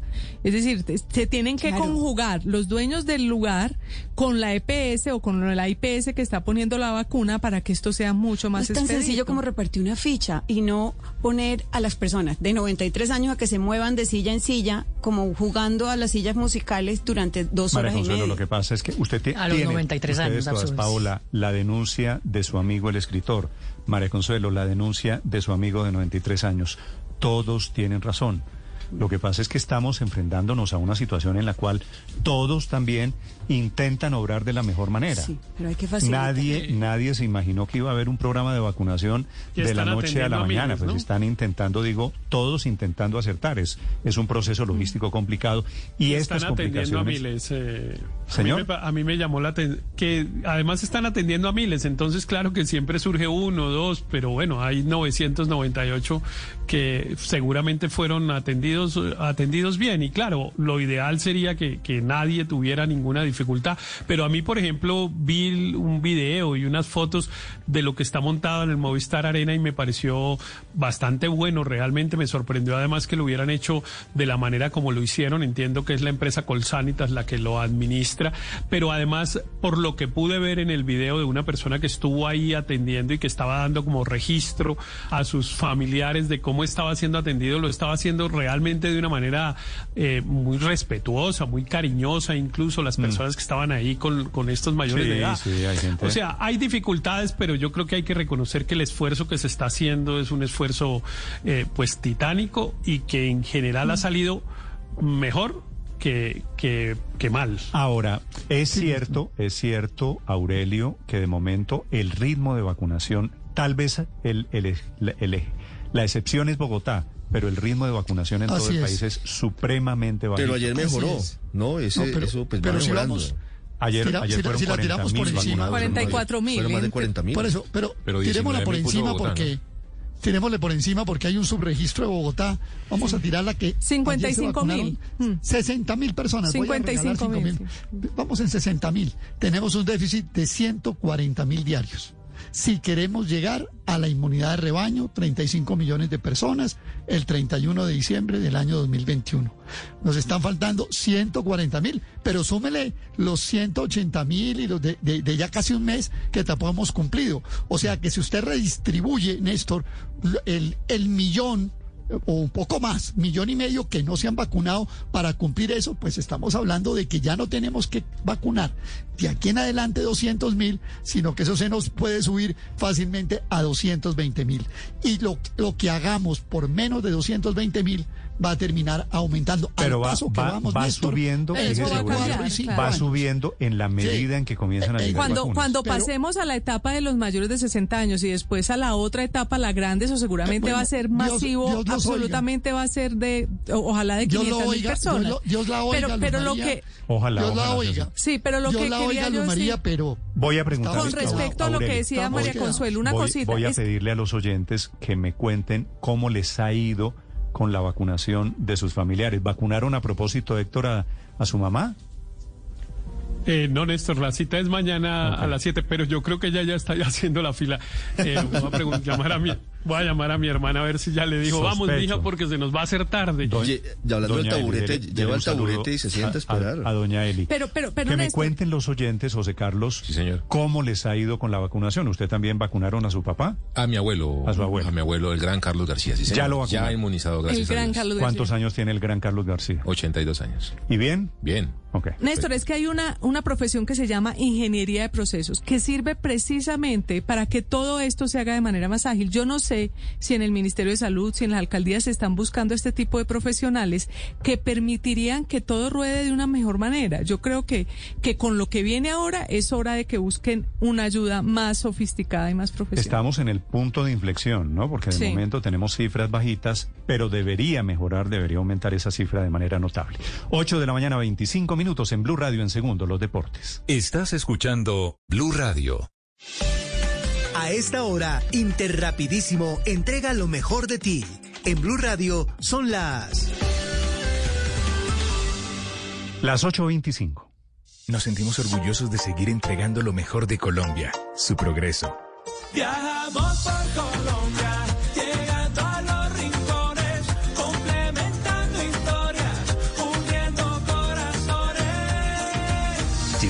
32 años entregando lo mejor de los colombianos en cada rincón del país. Y no pares de sonreír, es la esencia de nuestro país. Interrapidísimo, entregamos lo mejor de ti. En Medellín estamos listos para combatir la COVID-19. La vacuna ya llegó. Renaceremos con fuerza, esperanza y determinación para superar esta pandemia. La primavera ya viene y tendremos más motivos para abrazarnos. ¡Ey! ¡Vacúnate pues! Alcaldía de Medellín. ¿Alguna vez pensaste a quién estás comprando? Cuando compras Natura, eliges comprarle a una consultora de belleza. Eliges comprarle a María, a Cecilia o a Valeria de Natura. O mejor, a Natura de Valeria. Porque cada una de ellas es una Natura diferente, que hace de Natura una gran red de historias y sueños. Natura. Cada persona es un mundo y todo el mundo importa. Con Claro siguen las buenas noticias. Y qué mejor que dárselas a nuestros clientes pospago porque ya todos tienen más datos sin pagar más. Mira cómo quedó tu plan en App Mi Claro. Tú también puedes ser parte de nuestra familia. Cámbiate a un plan pospago con app sin límite de consumo. Llegó el momento de disfrutar la velocidad y mayor cobertura. Llama al numeral 400 o pásate por nuestros puntos de venta. Conoce términos y condiciones en claro.com.co. E2, el movimiento que cuida el medio ambiente de las ciudades, presenta la noticia que nos mueve. E2, el movimiento de los vehículos eléctricos de BYD ya hace parte de sus vidas. BLD nos presenta la información deportiva, la movilidad eléctrica que nos lleva al triunfo de Millonarios, triunfo valiosísimo ante Alianza Petrolera en Barranca, segundo triunfo consecutivo de visitantes y tenemos en cuenta el juego ante Chicó. Uribe aprovechó dos errores de la defensa rival y con grandes definiciones le dio tres puntos que ubican a Millonarios en el quinto lugar de la tabla y con muchas posibilidades de clasificar a los playoffs. Escuchamos al goleador. Delantero siempre, siempre tiene que esperar, siempre tiene que dudar de que puede el defensa contrario cometer ese tipo de errores. Y bueno, yo creo que es una de las virtudes que, que tenemos nosotros en esa presión alta que, decía el profe. Siempre estamos dudando, siempre estamos pensando que, vamos a tener algún robo, alguna pelota que por efecto de esa presión vamos a, a, tener la opción de gol. Y hoy se nos da en dos oportunidades. Presión, robo y dos goles de Uribe. Bueno, Millonarios 19 puntos, jugará ante Patriotas en la siguiente fecha y ya descansó. Champions, hoy Barcelona visita al Paris Saint Germain, tendrá que ganar por cuatro goles en el Parque de los Príncipes. Ronald Kuman y su visión de partido. Claro que es una partida de eliminatoria, tenemos un, un resultado malo en contra, bueno, siempre, siempre hay vida. También depende de nuestra efectividad. Ellos demostraron tener muchísima efectividad en el primer partido, entonces si nosotros vamos a tener, porque somos un equipo que en cualquier campo sale para ganar y sale además para ganar. Eso, es lo que quiere Kuman de su equipo salir a ganar. Bueno, de la jornada también tenemos que destacar que Liverpool, que gana 2 por 0 la serie, enfrentará a Leipzig.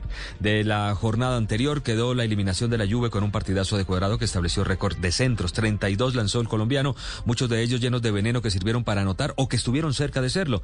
Cuadrado superó a Beckham, que con el Madrid en 2005 había levantado 30 centros. Críticas para Cristiano Ronaldo por saltar y dejar pasar el balón en el gol de tiro libre definitivo para la clasificación del Porto. Lo cierto es que dos colombianos hacen parte de los cuartos de final ya de la Champions. Mateo Zuribe, de gran trabajo como titular, y Luis Díaz, que llegó para cerrar el partido, cumplieron con su trabajo. Inicia de otro lado la Copa Libertadores para los clubes colombianos. Junior jugará en Venezuela ante Caracas. Fabio Poveda con la previa. Hola Tito, buenos días. Sin Teófilo Gutiérrez inicia Junior esta noche su participación en la Copa Libertadores de América. El objetivo del onceno barranquillero es clasificar a la fase de grupos del torneo suramericano y para lograrlo deberá vencer primero al Caracas de Venezuela en esta fase 2 y de avanzar luego deberá enfrentar al ganador de la llave entre el Montevideo Wanderers de Uruguay y el Bolívar de Bolivia. Sebastián Viera habla de este compromiso. Bueno, tenemos que cambiar el chip, ¿no? Tenemos que jugar esta Copa Libertadores como, como lo que es, es el sueño de todos nosotros, el sueño de la hinchada. Esta primera fase es importantísimo, así que bueno, hay que, hay que empezar bien, hay que empezar bien el miércoles, pisando fuerte, ganando, jugando bien y bueno, eh, de ahí es más eh, seguir en, la liga eh, por el mismo camino, pero primero tenemos que hacer un muy buen partido el miércoles para, para sacar una diferencia sabiendo que es, son dos partidos y son partidos fundamentales. Tito, el juego se realizará esta noche en el Estadio Olímpico de Caracas a partir de las 7 y 30. Gracias, Fabio. En la Libertadores Femenina, Santa Fe cayó ante River 1 por 0 y aplazó su clasificación. Deberá ganar en la última fecha ante Sol de América, última fecha de la fase de grupos.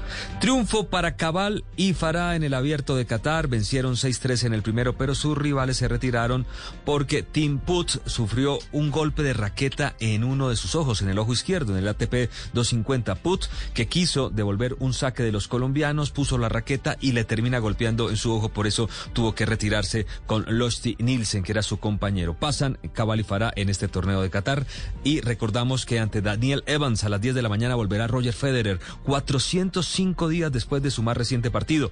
Parón obligatorio por dos operaciones de rodilla desde el 30 de enero de 2020 en la semifinal de Australia Open. Eh, nunca había estado tanto tiempo por fuera de jugar de manera oficial el gran Roger Federer desde que se hizo profesional en 1998. Hoy ciclismo a dos frentes. Estamos atentos a Álvaro Hodge y también a Fernando Gaviria en la primera etapa del Tirreno Adriático, final de llano para embaladores. En la París-Niza, lindo recorrido, media montaña, cuatro premios de segunda categoría programados. Ya hay espectáculo. Atentos a Sergio Luis Senao y a Daniel Arroyave, los tres últimos kilómetros realmente son muy duros. Y a las 11 de la mañana se firmará el pacto por la transparencia de la construcción de escenarios deportivos y recreativos, veeduría directa de los ciudadanos y de medios de comunicación, evento del Ministerio del Deporte con presencia del Contralor y la Procuradora. Hasta aquí la información deportiva por ahora en Mañanas Blue.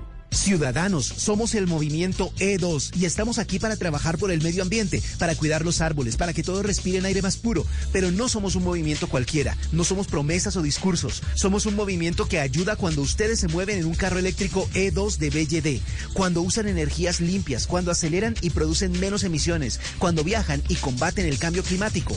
Es hora de pertenecer a este movimiento, de movernos por el mundo. Conozcan más en movimientoe2.com.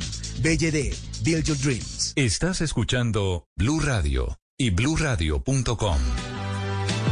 Carlos Orduz, Tito, es el nombre del periodista de ESPN al que le cayó en plena emisión del programa ayer en la tarde. Muy viral, Néstor.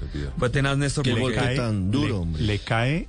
Le cae un plasma y se un pegó backing. un totazo muy, muy duro, duro, le muy cae duro. encima el set. Sí, le cae- Más que el televisor se le viene la pared Es- es un muro, exactamente. Se le viene, él está del lado izquierdo de la pantalla.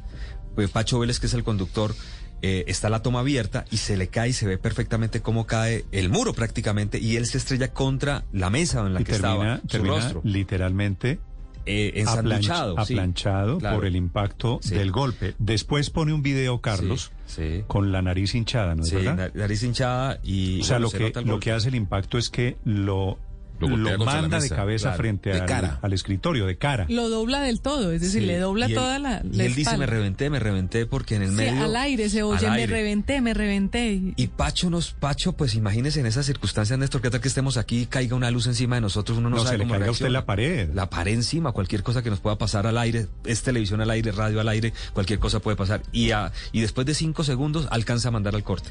Entonces nos quedamos muy preocupados, empezamos a, yo empecé a llamar inmediatamente, no me contestó Carlos, pero los compañeros Oscar Córdoba nos contaron, no, está bien, está, no, no pasó mayores, porque parecía muy grave, muy grave. Afortunadamente esto es lo que se llama un accidente de carácter laboral. Sí, un Se le- accidente de trabajo. Se le vino una pared encima. Pero, bueno. eso. Está bien, está bien, no le pasó nada. Pasa muchas veces. Eh, A, a mí en el 2001, eh, en el programa Cura para el Alma en televisión, arrancando la brisa, me puso de sombrero el backing. ¡Pah! Se me rompió todo en, en- en el hombro al aire. No, no tuvo nada que hacer sino mandar comerciales. Afortunadamente era vidrio y se rompió en el hombro y no más. ¿Y le pegó, le pegó en la cara? ¿Le alcanzó a, to- a rozar la cara? No, me pegó, me pegó en el hombro, se me hinchó el hombro, A- pero Aquí, no más. aquí el problema, Dios. padre, es que lo oprime, lo espicha literalmente contra el escritorio. No, y por yo eso quedé impresionado. y por eso la cara, la cara resulta la parte Un más televisor afectada de eso le queda uno encima y lo puede matar. Pero No, y, y la columna, y la columna. Yo quedé muy preocupado por la columna. Son LEDs muy grandes, muy, muy grandes. Son prácticamente lo que llamamos un wall. El impacto, el impacto por lo que veo fue fundamentalmente en la nariz. En la Bueno, nariz, sí. Un saludo a Carlos, me alegra que haya sido un accidente aparentemente sin consecuencias mayores. Está alertando, están alertando diferentes políticos esta mañana porque están dando, Felipe, se le están notando las orejitas al burro. Están dando ese proyecto para aumentar dos años el periodo del presidente Iván Duque. Con el pretexto de unificación de los periodos, esta mañana advierte Gustavo Petro que sería un golpe, que si lo hace el Congreso, que si se atreve a hacerlo el Congreso, perdería toda legitimidad. Habla Gustavo Petro y habla Juan Manuel Galán y habla eh, Juan Bernardo Cristo y hablan diferentes congresistas de lo que significaría la prolongación del periodo con el Pero- pretexto de la unificación de periodos de alcaldes, gobernadores y presidente y Congreso, por otro lado, significaría en la práctica prolongar dos años el periodo del presidente Iván. Pero el presidente ya ha dicho en varias oportunidades que no y que no se va a hacer reelegir. Y yo no veo muy probable que... que Pero Felipe, es que técnicamente, ahí está la trampa, técnicamente no sería una reelección. Lo que haría el Sí, sería Congreso por- es, el- el es- mandato dos años. es unificar, no, unificar. Seguimos acompañándolos en Blue Radio en Mañanas Blue. En la Feria Carulla disfruta hasta de un 40% de descuento en más de 800 productos para el cuidado personal y del hogar.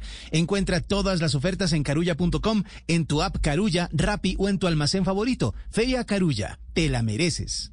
Temporada de descuentos en Calzado Rómulo. Regala confort y bienestar. Del 19 al 22 de marzo, descuentos desde el 30% en calzado. anunciando que se está fraguando una fractura institucional y me dicen no voy a aventar a los que me han dicho que los han llamado. No, no, no, perdón, Néstor. Déjeme terminar y, y- y entenderá mi preocupación.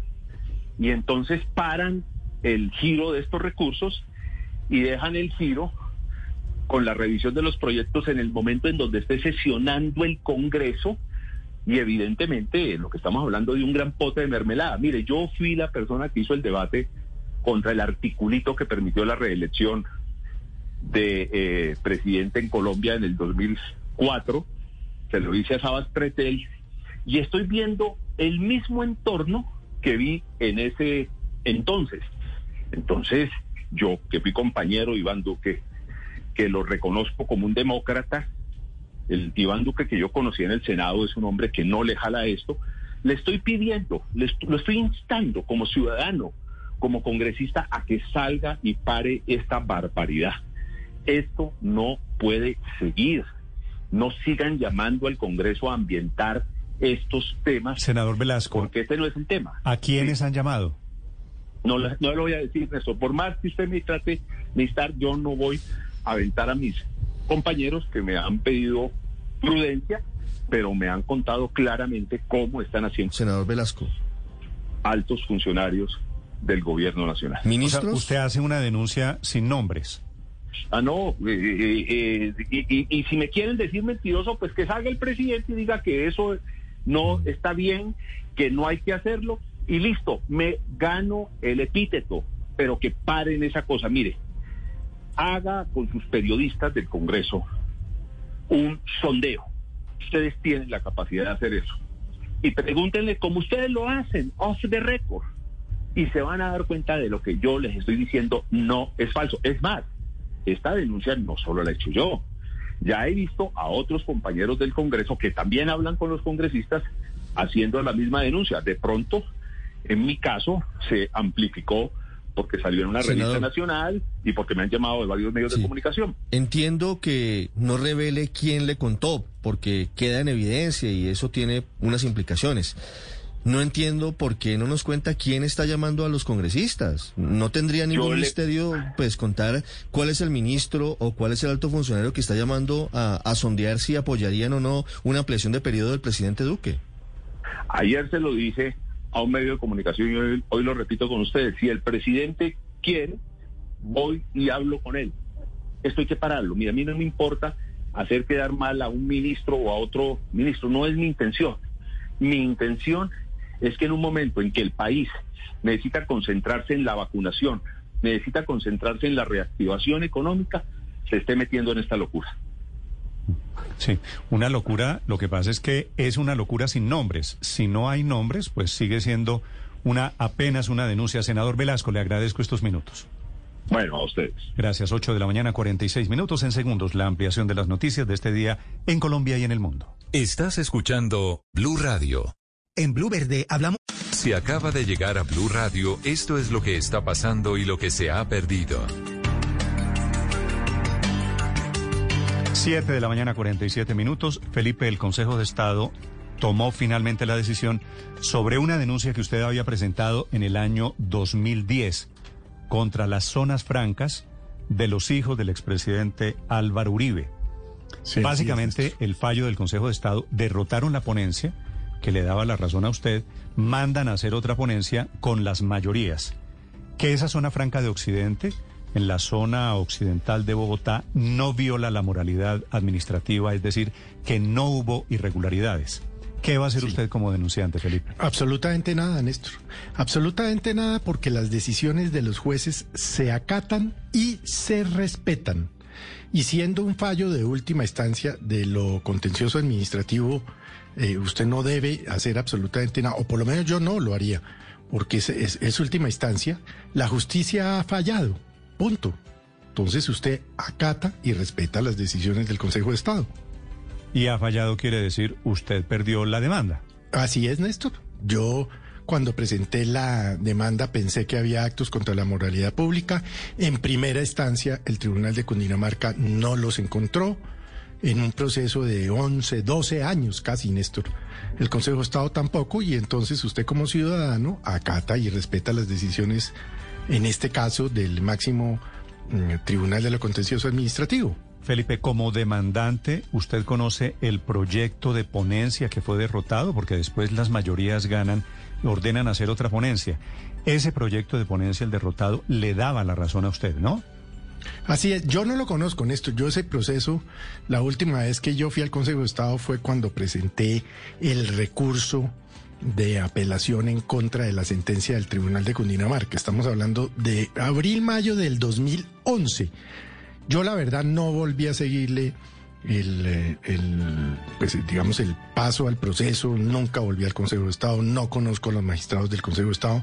Sí tengo entendido, por supuesto, que había una ponencia del doctor Alberto Montaña, a quien tampoco conozco, en el sentido de que sí habría habido inmoralidades, pero ayer, en una decisión contundente de 17 contra 9, fue derrotada la ponencia del doctor Montaña y en los próximos días presentarán una nueva ponencia y yo como ciudadano respetuoso del Estado de Derecho, de la Constitución y de las leyes, acato y respeto las decisiones de los jueces.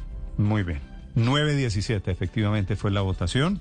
17 pidiendo lo que efectivamente pasó, que fue declarar que la zona franca, esa, la famosa de los hermanos Tomás y Jerónimo Uri- Uribe, no violaba la moralidad administrativa. Entre otras cosas, Felipe, lo que entiendo es que dicen, cuando se declaró esa zona franca, era el año 2000, Uribe no era todavía presidente de Colombia, así que no tuvo nada que ver en el tema. ¿no? Sí, yo no me puedo pronunciar, Néstor, sobre la providencia porque, entre otras cosas, mm, a pesar de haber sido parte en el proceso, pues no he sido oficialmente notificado. Pero, pero tampoco voy a ser, como le digo, es contundente. Las decisiones de los jueces, independientemente de que a mí en este caso o en general le den a usted o no la razón, se acatan y se respetan. Perfecto. Muy bien, Felipe le preguntaba como demandante, que era una precisión que estaban esperando muchos oyentes. 8 de la mañana, 51 minutos. Les ampliamos las noticias de Colombia y el mundo. Atención, se acaba de producir el dictamen de medicina legal sobre la denuncia de los niños, los supuestamente niños que murieron en el bombardeo de la semana pasada. Y para sorpresa de los denunciantes, Holman Morris y Roy Barreras, no hay menores de edad entre los abatidos en ese bombardeo. El más joven, la más joven, tiene 16 años de edad. En medicina legal se encuentra Daniela Morales.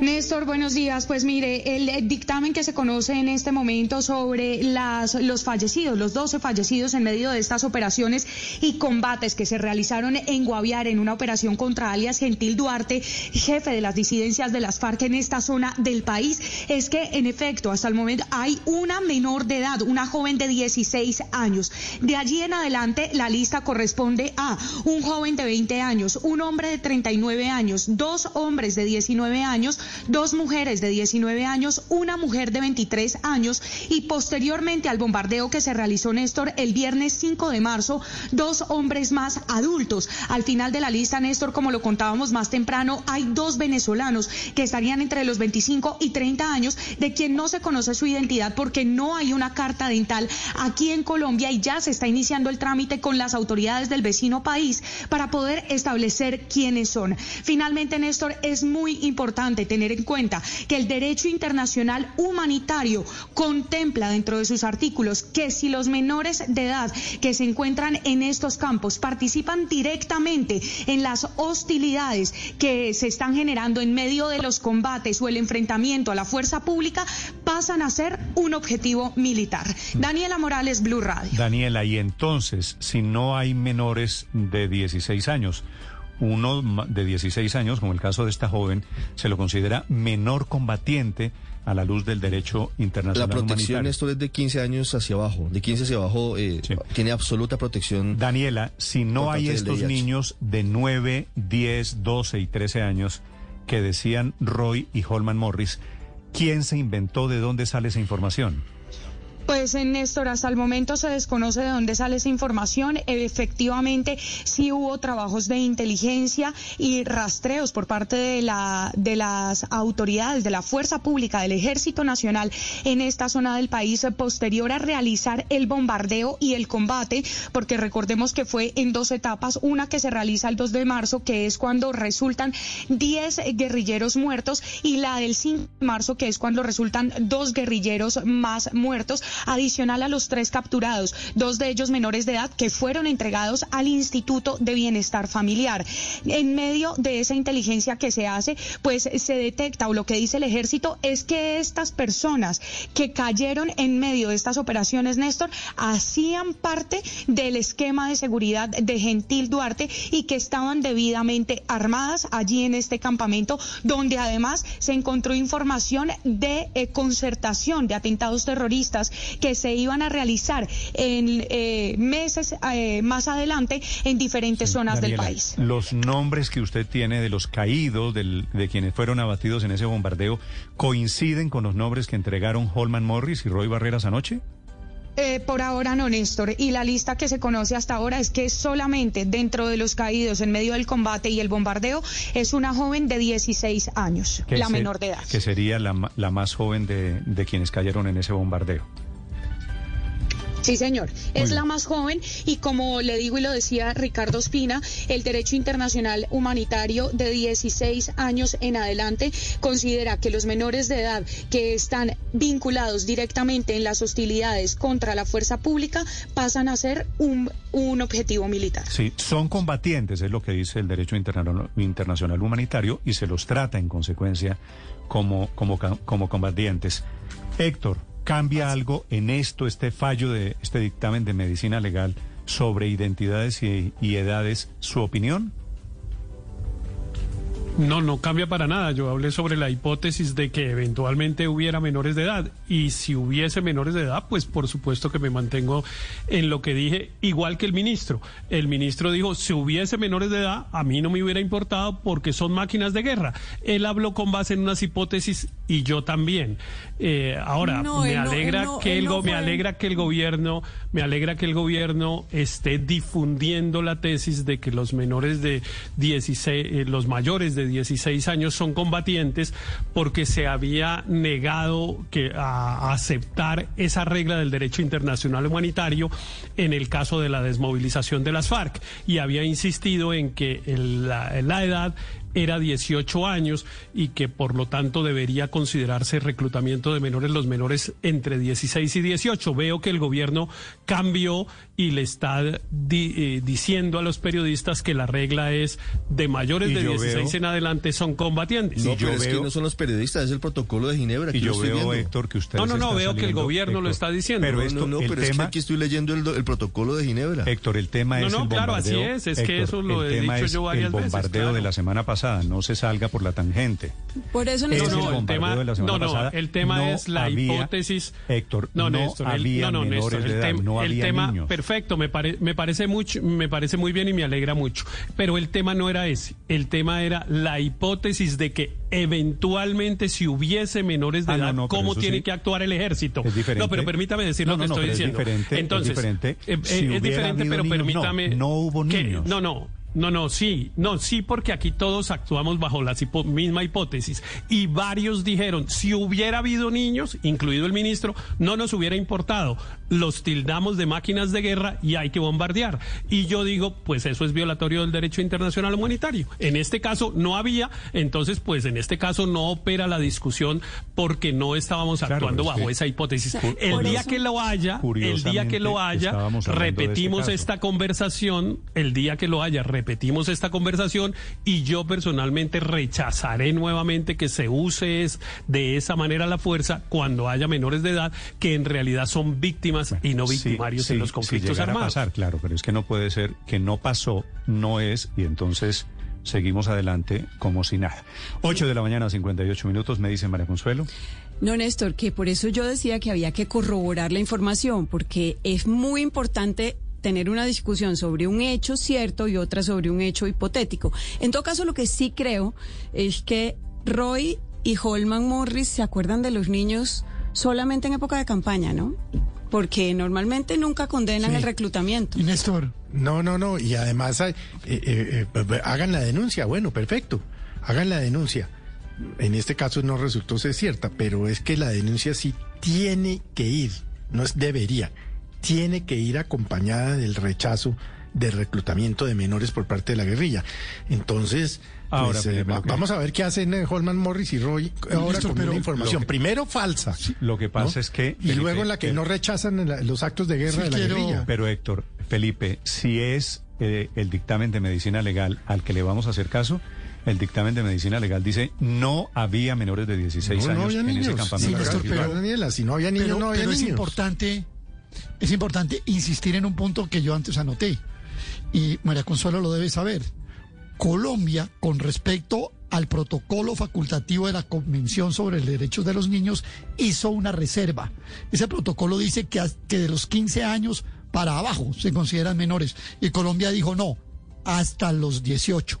Y los 18 es lo que rige hoy. O sea que si hay una eh, mujer de 16 años que fue abatida, en la reserva al protocolo que Colombia ha hecho, hay una violación de la Convención de Ginebra, porque Colombia, precisamente por lo que señaló Héctor Riveros, para evitar que los grupos armados reclutaran menores, dijo, no, yo extiendo hasta los 18, aquí no metamos al conflicto, sino mayores de 18. Y la señora tiene 16, o la joven tiene 16. Luego aquí, por su propia reserva, Colombia sí tiene una violación de la Convención de Ginebra.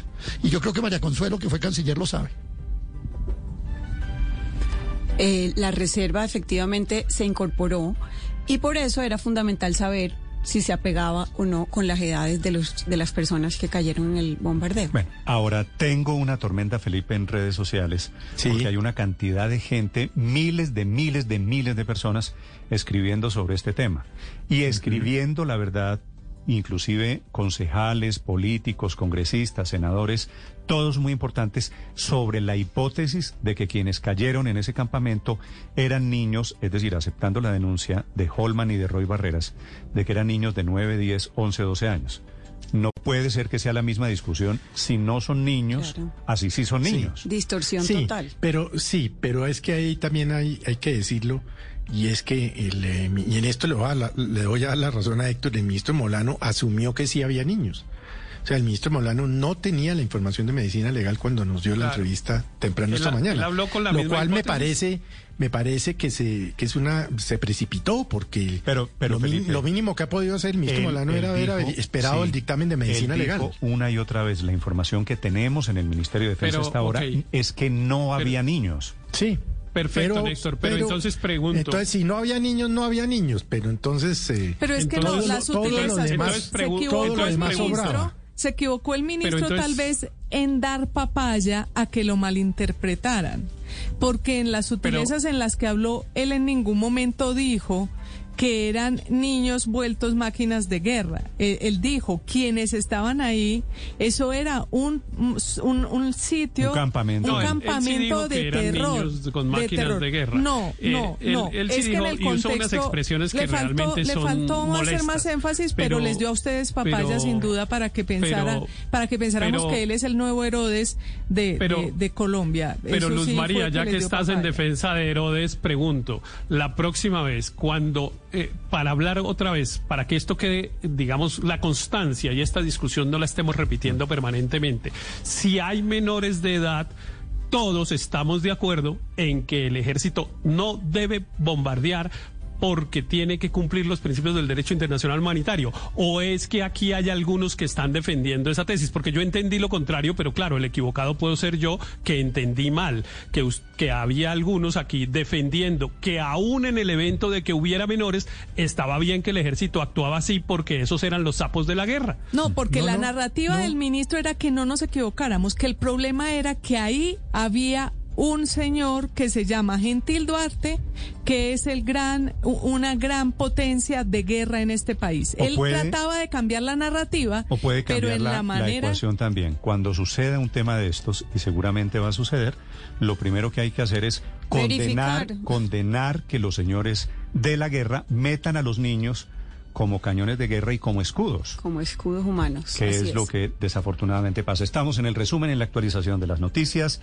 La ministra de Transporte denuncia esta mañana que se filtraron documentos relacionados con una licitación para reestructurar el RUNT, un asomo, el fantasma de corrupción. Marcela Peña. Hola, buenos días. En juego está un negocio de 800 mil millones de pesos para la próxima concesión del RUND. Por eso se encendieron las alarmas con el Ministerio de Transporte. Recibió una copia anónima de los papeles de trabajo, lo que prueba que salieron de forma ilegítima de su entorno. La jefe de la cartera, Ángela María Orozco, ya denunció los hechos. Lo que tuvimos conocimiento está en el público, no son ni los documentos ni los pliegos definitivos para comentarios, ni siquiera son todos. Para evitar que alguien saque provecho de los documentos, la entidad los va a publicar para todos los interesados y se comprometió a reforzar las medidas de seguridad para evitar que esto se repita. El plan del gobierno es seguir adelante con la licitación. Con la llegada esta madrugada de otras 100.000 vacunas de Pfizer, el gobierno reorganiza las cuentas de las dosis y se alista para su distribución en diferentes regiones del país. Juan David. Néstor, buenos días. Pues en total son 99.450 dosis que llegaron esta madrugada al país. Ya es la cuarta entrega de Pfizer para vacunar al personal de salud. Según el ministerio, estas dosis son destinadas para la segunda aplicación de todo el personal médico. El viceministro de Salud, Luis Alexander Moscoso. Estas dosis van destinadas a la segunda dosis eh, ya de las primeras aplicadas a personal de salud y va para complementar en algunos departamentos la primera línea salud. En este momento las vacunas se encuentran en la zona franca del Ministerio de Salud en Bogotá con el alistamiento y, y prontamente se expedirá la resolución con la cantidad correspondiente para cada municipio. Como dato de cierre, Colombia ya ha recibido un poco más de 2.115.000 vacunas para poder aplicar a toda la población. Ahora 9 de la mañana, 5 minutos, y a propósito del COVID en el Valle del Cauca, personal de salud de la primera línea de lucha contra la enfermedad, contra la pandemia, comienza a recibir esta mañana la segunda dosis de la vacuna. Hugo Mario Palomar. Néstor, en Cali se han aplicado alrededor de 22.200 dosis a 17.000 eh, personas de la primera línea de lucha contra el COVID-19 y a 5.200 adultos mayores de 80 años. Desde hoy se va a aplicar la segunda dosis de la vacuna del talento médico que hace 21 días recibió la primera dosis de Pfizer. La secretaria de Salud del Valle, María Cristina Lesmes. Llegaron 8.000 dosis de Pfizer, 5.184 para las primeras personas que se vacunaron y que mañana se les cumplen los 21 días de su primera dosis. Empezamos a vacunar la segunda dosis de los primeros médicos y personal de salud que se vacunó con Pfizer. Hoy en Cali también comienza la vacunación a domicilio para los mayores de 80 años que no pueden desplazarse a su IPS Néstor. Estás escuchando Blue Radio. Esta es Blue Radio, la nueva alternativa. Con un tecnicismo jurídico, una recusación a dos de los jueces, el ex magistrado Gustavo Malo, que también está metido en el cartel de corrupción de la toga, que son los magistrados estos corruptos que vendían sentencias, está intentando dilatar él esta mañana su caso. Actualización del juicio contra el otro. Uno fue el magistrado Francisco Ricaurte y el otro es este Gustavo Malo, Ricardo. Y nos falta uh, el tercero, que es eh, Leonidas Bustos. Fugitivo. Sí, señor, hoy en, en Canadá, a la espera de determinación en el Senado de la República. Pero hablando de Gustavo Malo, Néstor, que era, según los testigos, parte activa del cartel de la toga porque era integrante de la sala penal y en su despacho engavetaron procesos, absolvieron en otros, recibieron aparentemente dinero, pues hay una determinación que es importante porque hoy se esperaba el avance del juicio en su contra ante sus excompañeros, integrantes de la Sala Penal de la Corte Suprema de Justicia. Y Gustavo Malo, que hoy está detenido, acaba de recusar, es decir, que les pide que se declaren impedidos a dos de los magistrados a la magistrada Blanca Barreto y al magistrado Ariel Torres. ¿Esto qué hace? Pues que inmediatamente queda suspendido el juicio. Lo que hoy debía adelantarse que era la audiencia para escuchar testimonios y avanzar hacia una determinación final, pues queda aplazado.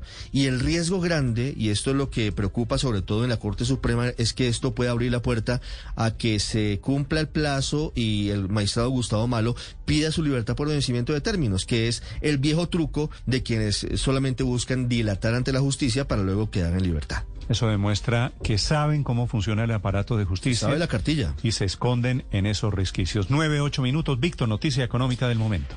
Néstor, hasta el próximo 17 de marzo tienen plazo las empresas afectadas financieramente por el COVID para que presenten los documentos que ya saben radicar ante la respectiva entidad financiera y se postulen a un nuevo giro del gobierno para subsidiar las nóminas de sus trabajadores. Importante tener en cuenta que en esta convocatoria pueden pedir la ayuda eh, prometida para pagar las primas de diciembre pasado y también importante tener en cuenta que esta es la última convocatoria, es el último giro porque el programa tiene fecha de vencimiento y culmina en marzo. Precisamente, gran parte del sector empresarial está pidiendo al gobierno y al Congreso pues que se extienda este programa que ha servido para proteger los empleos. Dicen en Fenalco que sin este programa es difícil o, muchos comercios, por ejemplo, podrían verse obligados a despedir gente. Hasta el ministro del Trabajo está pidiendo internamente al gobierno que se extienda este programa, pero ya será decisión del presidente Duque y de eh, su equipo económico si le hacen eh, una extensión o no a este programa de subsidios a las nóminas. En mercados sube el petróleo de referencia Brent 0,90%, se ubica un poco por encima de los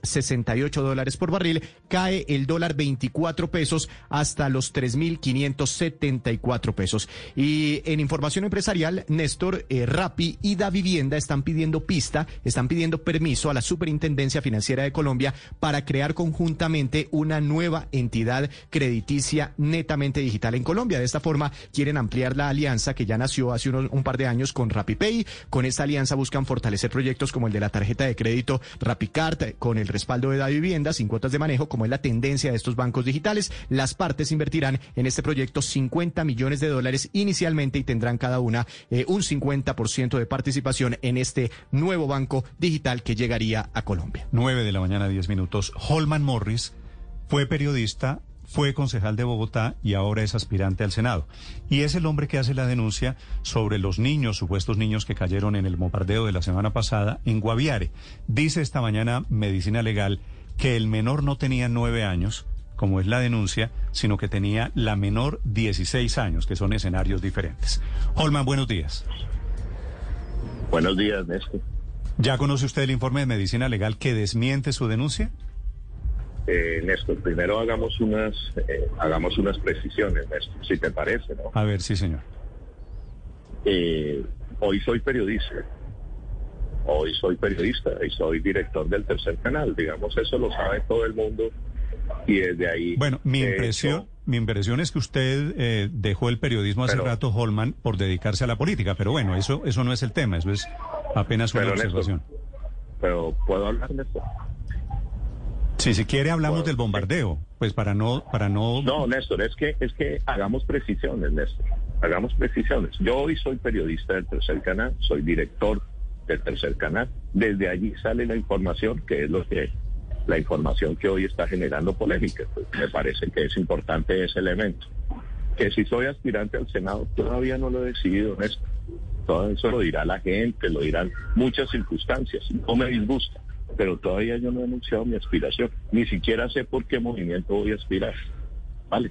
Entonces, Entonces, entonces ¿Vale? hablemos, hablemos de su denuncia.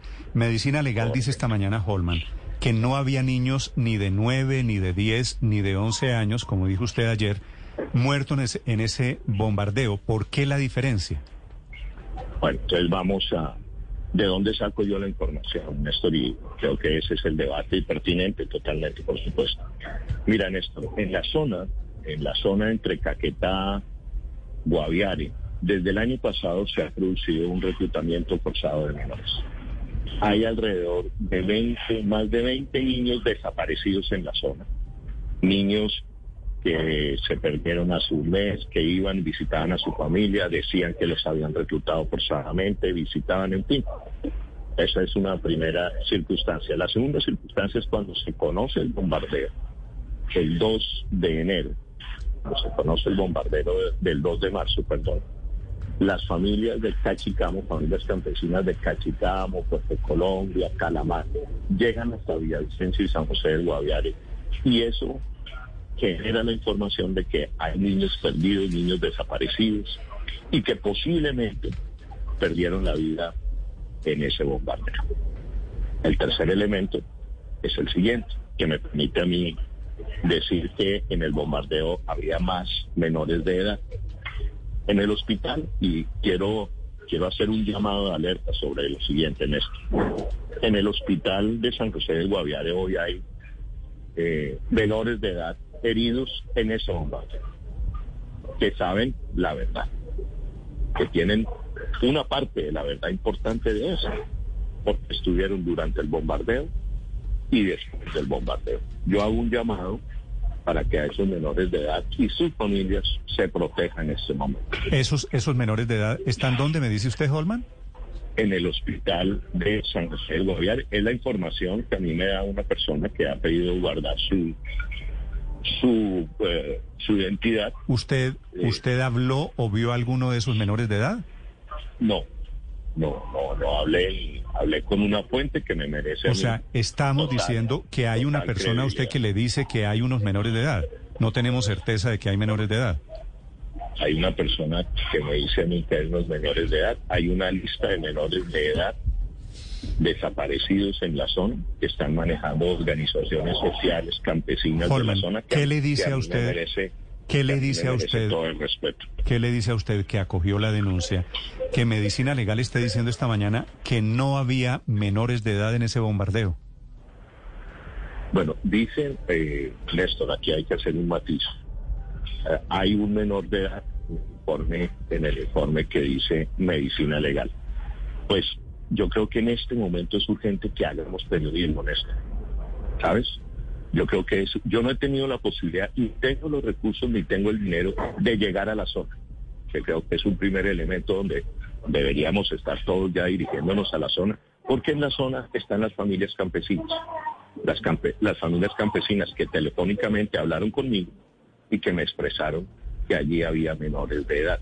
¿Sabes una? Y esto me recuerda a lo que sucedió, lo mismo que sucedió en el Caquetá hace un año, dos años, ¿recuerdas? Salió esta primera información y solamente llegando a la zona, hablando con los campesinos de la zona, que se conoció parte de la verdad, parte de la verdad del bombardeo que pasó en el Caquetá, era que habían reclutado unos menores de edad. A mí tengo lo- los indicios de que aquí pudo pasar algo parecido. Ahora bien, existe el informe de medicina legal, respetable, no tengo los elementos para salirlo a controvertir. Tengo otra versión de que habría más menores de edad. De pronto son los menores de edad que llegaron a la morgue. Por ejemplo, yo ayer entrevisté, eso fue público, entrevisté a un defensor de derechos humanos que estuvo acompañando ayer a las familias campesinas, donde las familias campesinas reconocieron que ahí estaban sus hijos y unos de sus hijos eran menores, son menores de edad. Y es allí donde está la confusión. Por lo tanto, en horas de la mañana de hoy me toca hacer en este Sí, momento. pero, pero Holman, a ver, aclaremos un poquito porque yo creo que ya con el informe de medicina legal se aclara el panorama. Esta lista que usted da originalmente, que acoge después su, su colega eh, Roy Barreras, ¿de dónde salió? ¿Quién se inventó estos nombres y quién le dio a usted las edades? Eh, a ver, Néstor, perdóname. De- Digamos, tratemos de... va- vamos a hacer el siguiente ejercicio. Tú dices que medicina legal aclara el panorama. Seriously, who's blowing up my phone? Oh, yeah. Powerball. This is your big reminder from the California Lottery. Tonight's Powerball jackpot is over $150 million. Play now. Please play responsibly. Must be 18 years or older to purchase player claim. How do you top the perfect cup of Dunkin' Cold Brew? With new sweet cold foam from Dunkin', of course. A velvety sipping experience that elevates your cold brew with a pillowy, silky, smooth new layer you'll want to sink into. Doesn't that sound delicious? Try a medium chocolate stout flavored cold brew with sweet cold foam, cold brew with sweet cold foam, or cold brew for $3. America runs on Dunkin'. Price and participation may vary. Limited time offer. You've got the luck of the Irish. Total Wine will shamrock your world with over 15,000 wine, spirits, and beers. That means you can have your Irish whiskey, your Guinness every which way, and keep more gold in your pot. And our friendly leprechauns are standing by, ready to guide you to everything you need to celebrate the Emerald Isle. So this St. Patty's Day, wear more green, spend less of it. Schlanka! That's cheers in Irish. Explore more at TotalWine.com. Drink responsibly, be 21. Don't miss Shop, Play, Win Monopoly at Safeway. You could win free groceries for a week, month, or a year. Every ticket wins an offer, a prize, or tokens for sweepstakes. Just scan your tickets in the Shop, Play, Win app and see what you won. And be sure to play the digital game with over 100 million in prizes. Download the Shop, Play, Win app to play today. No purchase necessary. See rules at www.shopplaywin.com. Hasbro is not a sponsor of this promotion. There once was a dad who set out on a great quest to find the perfect Coke flavors at his family's request. So he went into a local store and grabbed the Coke Cherry Vanilla, Coke Cherry, and more. At dinner, they sipped Coke flavors and rejoiced. For everyone made their own delicious choice. Coca Cola flavors. Unbelievably delicious. With so many delicious Coca Cola flavors and Coca Cola Zero Sugar flavors options to choose from, you'll have to taste them all. You've never tried to eyeball six feet as often as you do now. You wear a mask, you wash your hands, and you've stayed within the walls of your apartment for more hours than you care to add up. But unless you live in a smoke free building, you're not exactly home free. Secondhand smoke drifting through the cracks in walls or sink drains carries toxic chemicals that can damage your lungs. And right now, lung health is key. Go to tobaccofreeca.com to learn how to stay safe.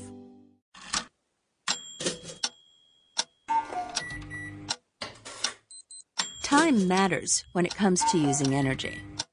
California is gifted with clean energy for most of the day. But between 4 and 9 p.m., sun and wind become less available. Yet, that's when demand is highest. By choosing to use less energy from 4 to 9 p.m., you're choosing to keep it golden. Learn more at energyupgradecalifornia.org/radio. This is Derek's O'Reilly Auto Parts story. After the third time jump starting my car, I finally realized my battery was dying. So I stopped by O'Reilly to have it checked. They tested it right there in the parking lot. It was bad, real bad. But they helped me find the right battery for my car and even installed it for free. Now my car starts like new.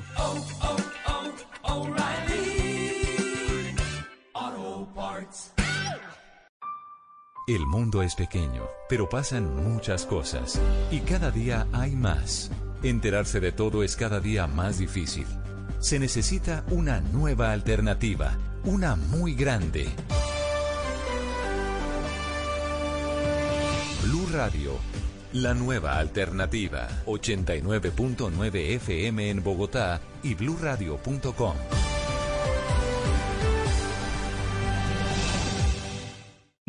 perdóname Néstor, a mí como periodista me- es un elemento, un elemento importante, es decir, medicina legal, su credibilidad, pero me toca llegar a la zona y confrontar, porque yo tengo otra información que es la de las familias campesinas, que para mí es igual de respetable. Hay todavía faltan elementos, creo yo, Néstor, para saber y establecer la verdad. Pero es que- legal pero- es- es pero- un elemento importante, Pero- obviamente. Pero Holman, no hay entre las víctimas, como usted dijo en su denuncia, no hay niño de nueve años, no hay niña de 10 años, no hay niño de 11 años. Pero además, Holman, eh, estamos en Villavicencio haciendo periodismo y nos encontramos a la mamá de Sebastián Andrés Barón. Toda muerte es una tragedia, pero en ese cartel dice que Sebastián Barón tiene 16 años. La mamá dice que Sebastián tiene 19 años. Hay una diferencia importante. Bueno, sí, esa- esas son las informaciones que yo recibí de las familias en un primer momento. Ahora bien, Néstor, tengo entendido que hay otros cuerpos, que hay cuerpos que se han perdido, que hay cuerpos que no aparecen. Por eso te digo que, que todavía esto eh, está por esclarecerse.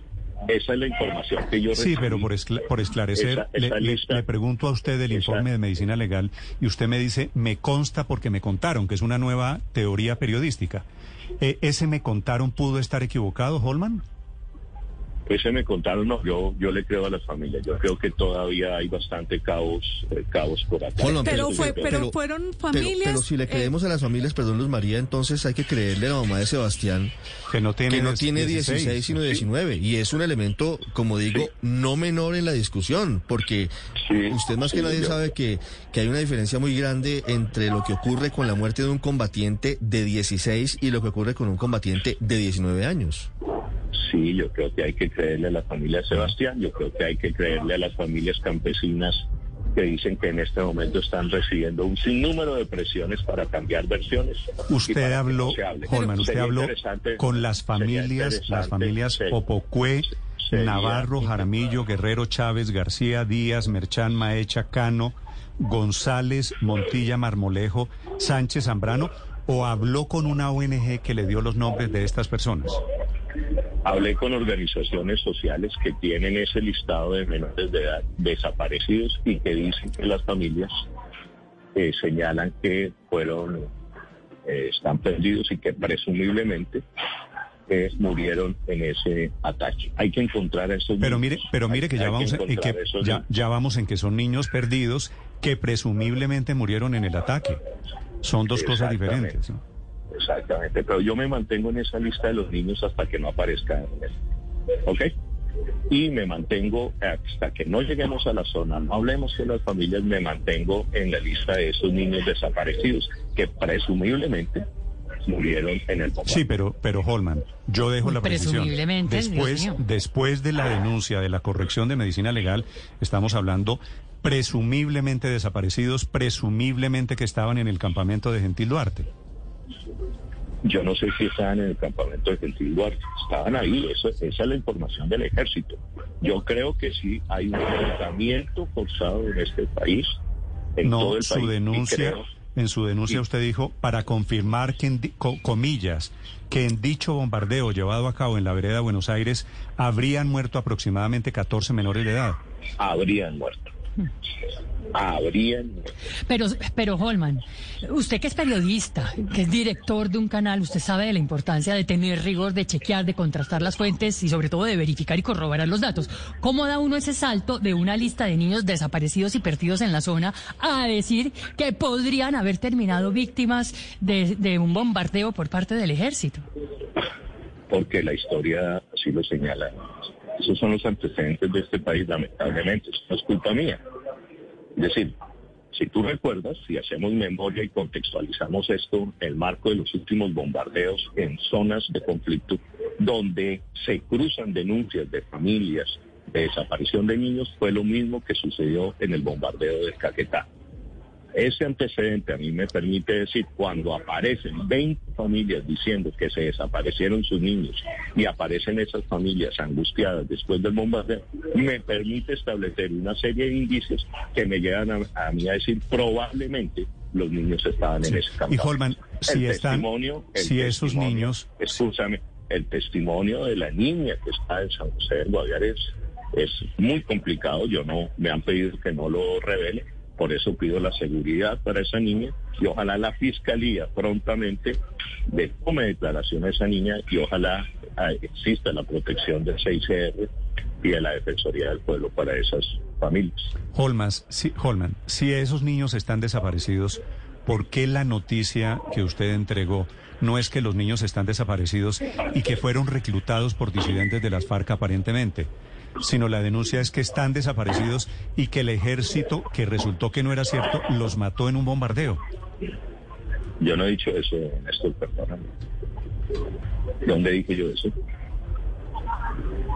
¿Dónde dije yo eso? ¿A dónde me quieres llevar, Néstor? Que usted no ha denunciado la desaparición de los niños, sino denunció que habían muerto en un bombardeo que no fue cierto.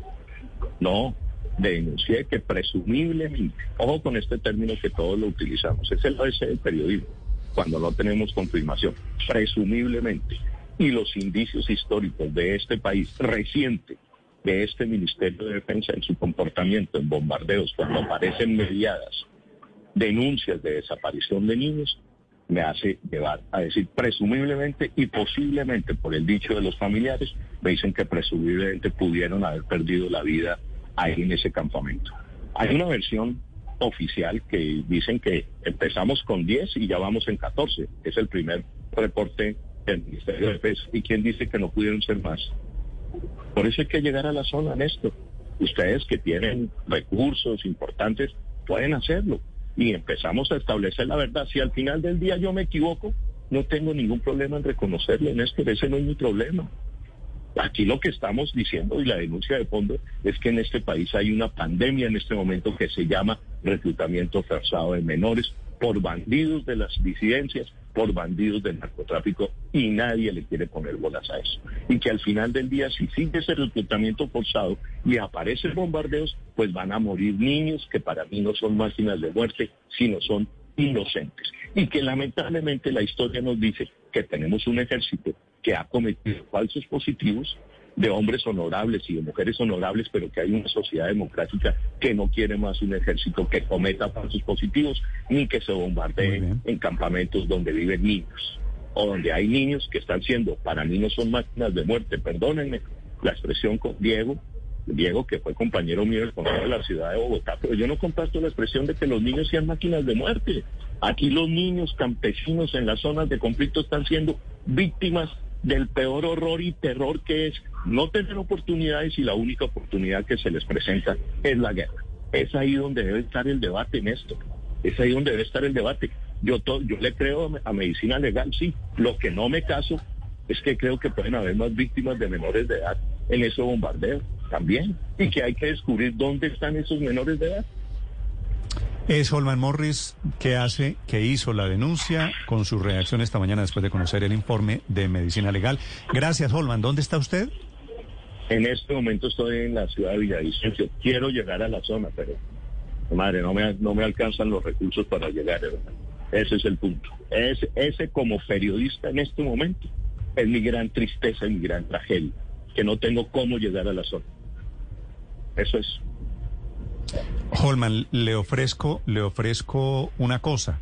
Haga reportería, haga reportería para allá. Usted que dice que sigue siendo, sigue ejerciendo el periodismo, haga reportería y, y si son reportajes imparciales, neutrales, Blue le compra reportajes neutrales, imparciales, bien hechos. Eh, Néstor, ¿y quién es el juez para que diga que son, tú vas a ser el juez o yo soy el juez de que son reportajes neutrales y bien hechos? ¿Quién va a ser el juez de eso? Ah, no, eso sí le toca. Eh, hay un jefe aquí, sí, en eso sí estamos de acuerdo. Ah, bueno, bueno, porque entonces pones ese matiz y queda uno como que Uy, me pones Ah, ahí no, pero una es que, duda, es que, es que ahí volvemos al comienzo. En lo que no creo es que se construya una candidatura política sobre verdades, eh, sobre, No, sobre verdades eh, que no lo son, como resultó que no era cierta esta denuncia del bombardeo que afectó a niños. ¿A qué te refieres que se construyan candidaturas sobre? Que, Me parece que- que ahí... que ahí- usted ahí está estás- que usted está ahí montando está está faltando utilizando un canal en YouTube para decir que hace faltas- periodismo y está haciendo campaña política que me parece legítimo. Ahí faltas el respeto como es una característica tuya, Néstor. Tienes que quitarte esa costumbre de faltarle respeto a la gente. Yo hago periodismo desde un canal que claramente y públicamente ha dicho que tiene una mirada progresista de este país. He dicho que tiene una línea pero pero estamos estamos humanos, es que que es yo le estoy dando la razón. Igual, Usted tienes- es un activista político. decir- tú tienes que decir, y a mí me parece complicado, tú en la información cuando hablas del gobierno tienes que decir que eres el cuñado del presidente Iván Duque. Y eso le genera a uno claridades y uno puede... Pero eso no es una novedad, no me lo diga Holman como si estuviera haciendo un descubrimiento. Lo que sí es No, un descubrimiento pero- pero- es que la que entrevista, la entrevista que usted hizo ayer hoy quedó rajado como periodista usted, Holman. No, y usted no reconoce, no reconoce un error. Néstor, no había Néstor, niños en el bombardeo. Néstor, Néstor, tú no me vas a decir ni me vas a tú a mí a dar clases de periodismo, por favor. Néstor. Tú no me vas a decir que tú me rajas. Entonces dame tus lecciones de Yo te- periodismo. Yo te respeto a ti, yo te respeto, tú estás emitiendo unas opiniones personales, nadie... Tú medicina estás emitiendo otras opiniones personales, Me- todo es legítimo. medicina legal- Pero son medicina legal- opiniones, son opiniones. Medicina- medicina no son verdades. medici- medicina legal saca un informe que es respetable. Yo te estoy diciendo, y va a ser siempre mi característica, lo que me enseñaron a mí mis maestros de periodismo, siempre ponerme al lado de la gente. Y el lado de la gente en este momento son las familias campesinas, Néstor. Y hasta que no aparezcan esos niños que estas familias están bu- buscando, pues no me puedo casar con la versión de medicina ok. Así es. Y tú no me puedes decir a mí que eso no es cierto tampoco. Sino la invitación, Néstor, es que hagamos periodismo. Yo no tengo forma de La llegar allá a ese invitación, sitio. la invitación, la invitación, Holman, es que respetemos la verdad, pero tenemos usted y yo, por supuesto, miradas, miradas diferentes. Gracias por estos minutos, Holman. Gracias, Néstor.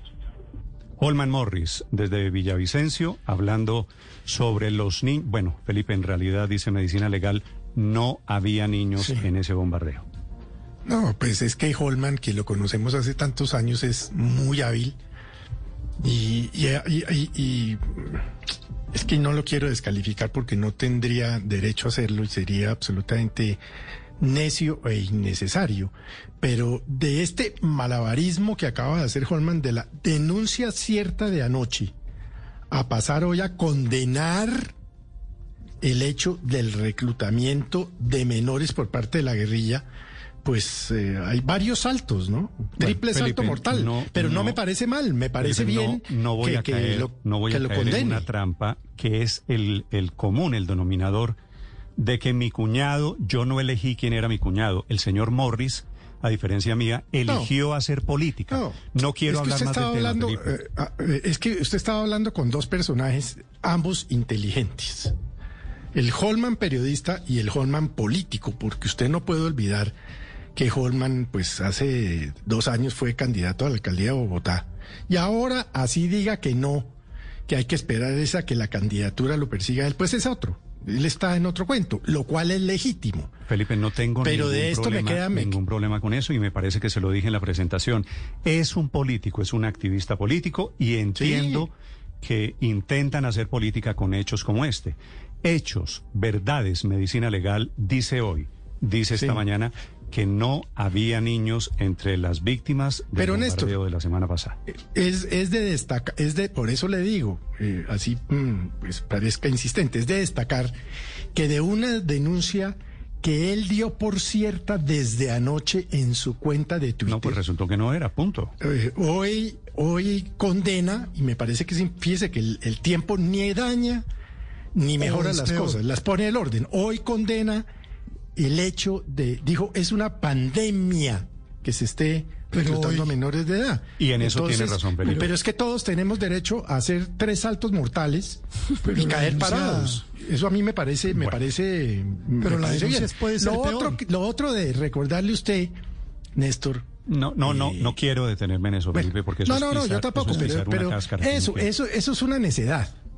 Pero eso no tiene, ni- pues, pero, ninguna importancia, hágame el favor. Nueve Néstor, pero mañana, limpiando- 31 minutos. Aurelio. Lim- sí, limpiando de todas esas cosas, lo- el- los hechos, a mí me parece que en la entrevista Holman Morris se aventura en una denuncia que vale la pena mirar.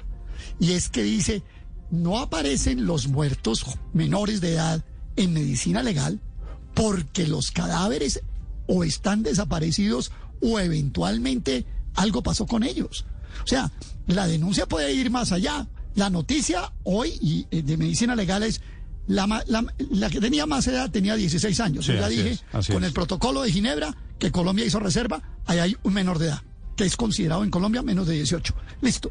Pero en la conversación, yendo a la esencia de, a, a la nuez de lo que dijo Holman Morris, está diciendo, pero hay que averiguar si hay cadáveres que cayeron y desaparecieron y no llegaron a medicina legal. Eso, como oyente, es lo que yo infiero. Y en ese sentido, digamos, hay que Pero eso avanzar es en la desconocer la realidad de lo que ha sido la guerra en esas regiones selváticas. Bueno, no- en no esas sé qué regiones selváticas No- todos los no, grupos pero- armados pero- ilegales reclutaban menores y reclutaban mayores y los que por motivos de combates o por Pero otras vamos- situaciones ellos mismos pero- mataban, pues nunca pero- aparecían. no, pero- es pero decir, de ahí a Pero decir que... pero pero Aurelio, con- se, lo, se lo volteo un poquito.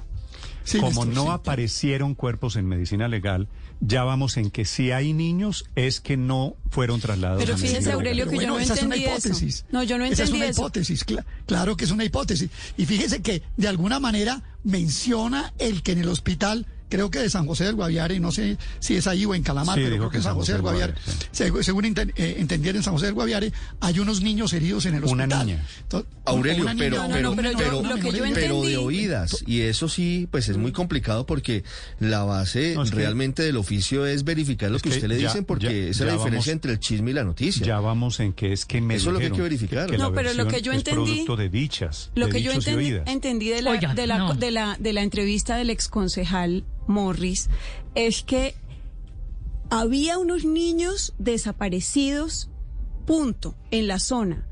Y que él, Y él lo supuso relaciona con el que estaba bombardeo. en el bombardeo. No que los cadáveres supuestos estén De acuerdo, desaparecidos, de no. acuerdo, yo lo son, entendí lo mismo. No, por son eso, es que eso niños es- que están es- desaparecidos, que no aparecen, por supuesto hay que encontrarlos para Inverosímil. protegerlos. Y por otro lado está el, el bombardeo. Pero de todas maneras, lo que sí nos dijo el ministro acá es que dos menores habían sido entregados al ICBF. Eso se- seguramente podrán generar más información. Mire, ya vamos en dos condicionales de Holman Morris para soportar una hipótesis, ¿no? Primero es que habrían entonces, presumiblemente, según dijo él, estado en el bombardeo y ya vamos en que habría que mirar si es que están en Néstor. otros lados y no llegaron a la morgue. Es decir, eso, eso, no, Néstor, no aguanta el, el mínimo rigor, no aguanta un examen serio de usted ponerse a decir, me- me- yo le digo una cosa, mire, cualquier editor no habría pasado, si esto fuera un texto escrito no lo habría pasado, no lo habría aceptado, eso, digamos, se cae todo su peso, claro, que estoy con usted, se raja Holman Morris y se raja con toda, tal vez porque se le cruzan los sombreros y a veces no sabe cuál ponerse, si el de activista político o el de periodista, casi que las dos cosas son completamente incompatibles, creo yo, por lo menos desde mi punto de vista, pero esto de verdad es, Paola, eh, dice la, uno, pero la por entrevista favor. mereció, al principio merecía un pronunciamiento del ministro de Defensa. La entrevista, la verdad, se ha ido desvaneciendo en la medida en que pasan las horas y en la medida ahora que se conoce el dictamen de medicina legal. Muy bien, Néstor, de ¿y la mañana, cómo- 35 y- y minutos. la denuncia? Daniel, la última, rápidamente. N- Néstor, la denuncia que hace Holman Morris es peor aún la, que, la, que la mentira que dijo ayer. Es decir, había unos niños desaparecidos en la zona porque habían sido reclutados forzadamente por grupos armados ilegales. Y como todavía no aparecen esos niños después del bombardeo, entonces es porque están muertos y los y ahora y además le añade que es que el ejército los desapareció. Es decir, se le cae una denuncia y hace otra peor sin ninguna base para decir eso. Lo que debería estar condenando Holman Morris es el reclutamiento forzado por parte de grupos armados ilegales de menores de edad en la Ahí zona. dijo- ahí Pero eso sí no se atreve a condenarlo porque eso dijo- no le conviene sí, políticamente. La, la verdad, Daniel dijo que sí, dijo que esa era la Sí, no, nueva- no, es que habló de la pandemia tremenda pandemia. Eso es parte, del es acto parte de la criminal de voltereta de la mañana. Pero Es- eso es sí fue un giro total, ¿no? No, no importa, no importa. Es que eso es legítimo, es que los giros son legítimos, los, es decir, los cambios, los saltos mortales son legítimos, pero, pero no, no, es decir, Quitan yo le oí que lo condenó y me parece que es importante que lo haya hecho. Me parece que es Nueve- importante y hay que... 9.36 es decir, minutos. Los invito a que escuchen la siguiente información desde Medicina Legal en Villavicencio, en donde hay en este momento algunos familiares de estos niños o jóvenes que murieron en ese bombardeo. Allí en Medicina Le- Legal, desde la entrada en los Llanos Orientales, Carlos Andrés Pérez.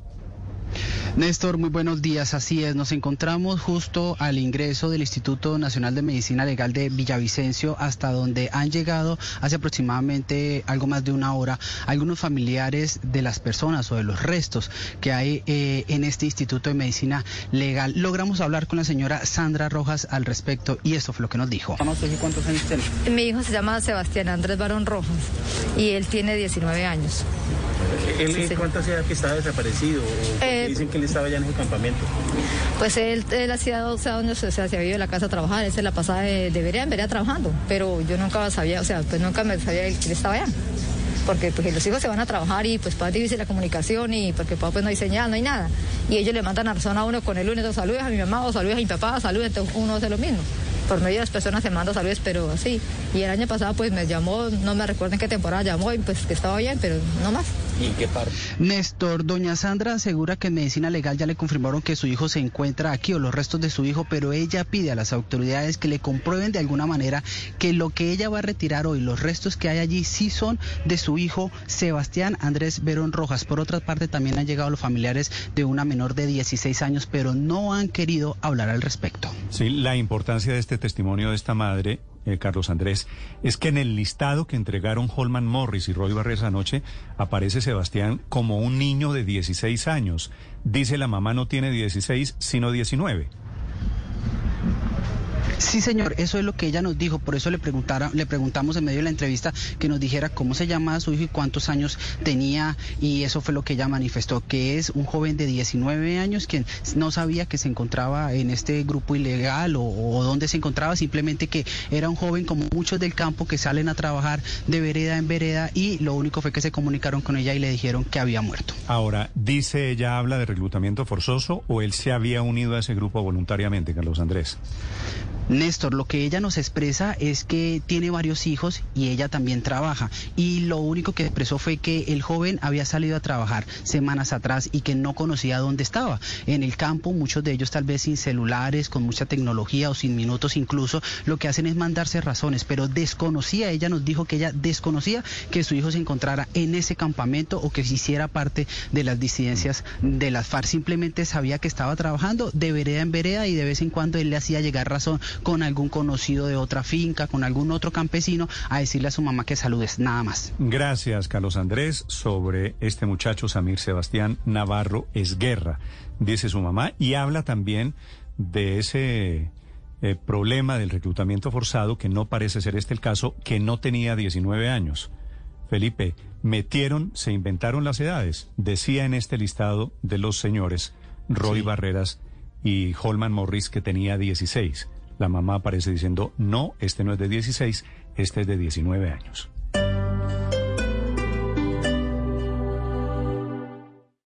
Esta es Blue Radio. Sintonice Blue Radio en 89.9 FM y grábelo desde ya en su memoria y en la memoria de su radio. Blue Radio, la nueva alternativa.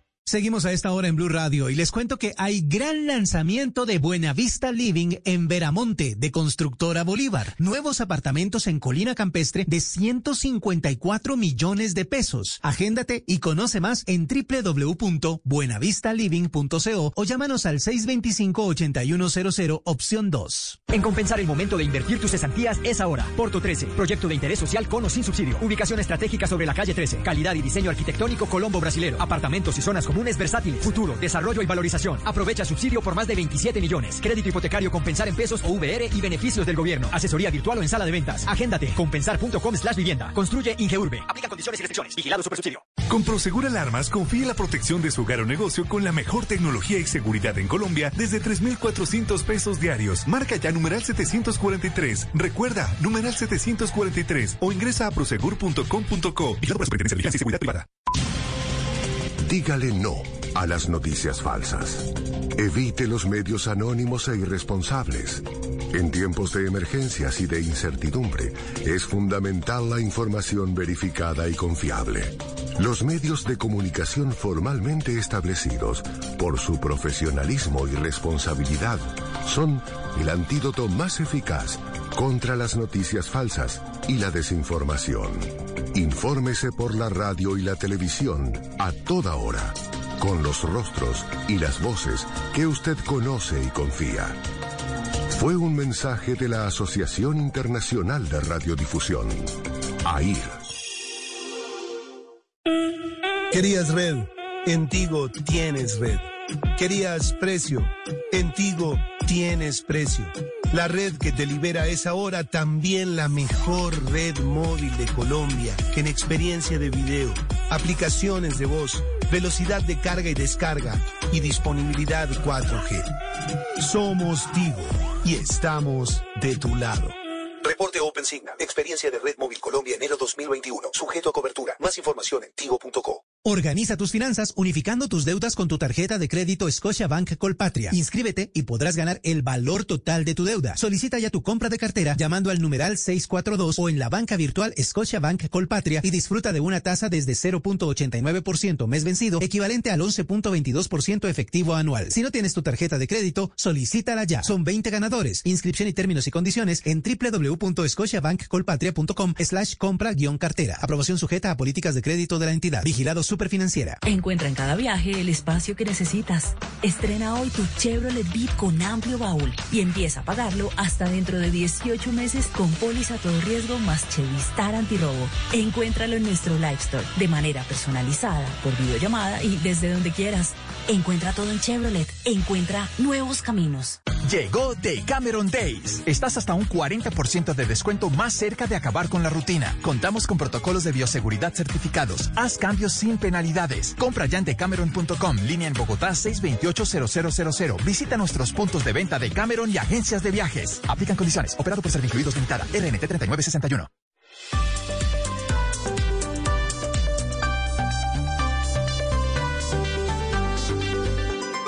Estás escuchando Blue Radio y bluradio.com. Crisis, terremoto político esta mañana en España que pone peligro, pone en peligro acuerdos de ambos sectores, de la izquierda y de la derecha. Enrique Rodríguez, desde Madrid. Un asunto ciertamente complicado, Néstor, y que honestamente nadie vio venir hace apenas, no diré 24 horas, 12 horas. Todo ha comenzado esta mañana, y esto requiere una explicación un tanto compleja, ha comenzado esta mañana en la región de Murcia, una de las 17 regiones españolas. Allí, Partido Socialista y Ciudadanos han firmado una moción de censura por la que van a derribar el gobierno del Partido Popular. Pues bien, esa hubiera sido una noticia que no hubiera sido más que de consumo interior si no fuera porque apenas una hora más tarde el gobierno regional de Madrid y su presidenta, Isabel Díaz Ayuso, convocaba contra todo pronóstico elecciones anticipadas. Serán el próximo 4 de mayo. Se preguntarán ustedes, ¿para qué convocar unas elecciones?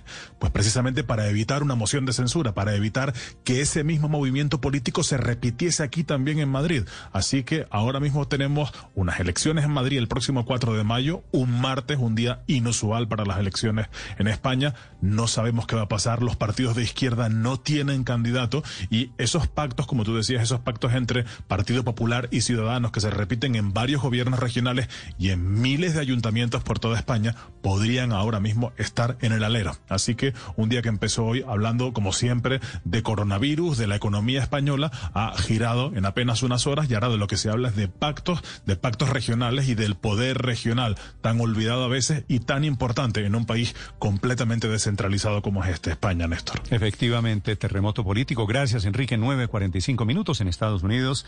Se anuncia esta mañana la compra de 100 millones de dosis de la vacuna de Johnson Johnson, que también intenta comprar el gobierno colombiano en Washington. Ricardo Espinosa.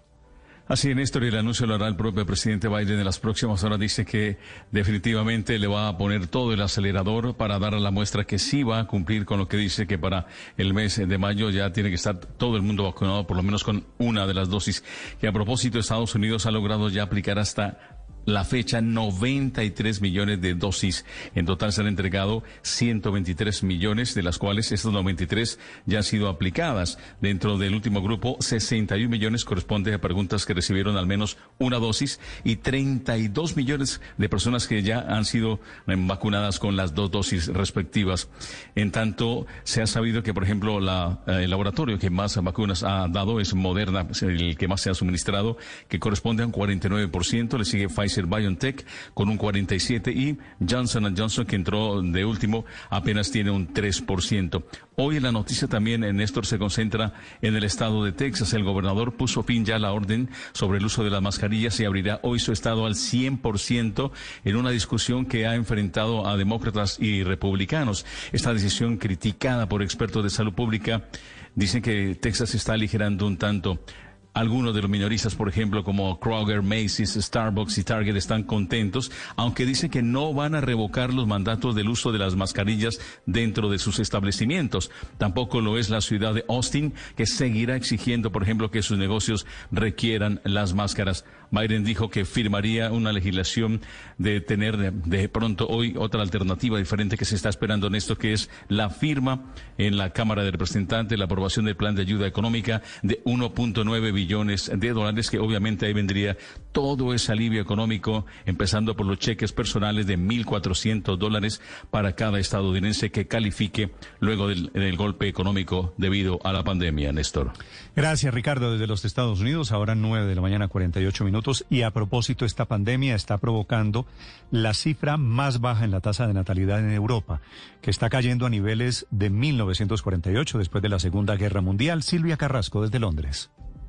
Sí, Néstor, ocurre que la pandemia no solo está matando más gente, sino que está provocando que mucha gente deje de tener hijos.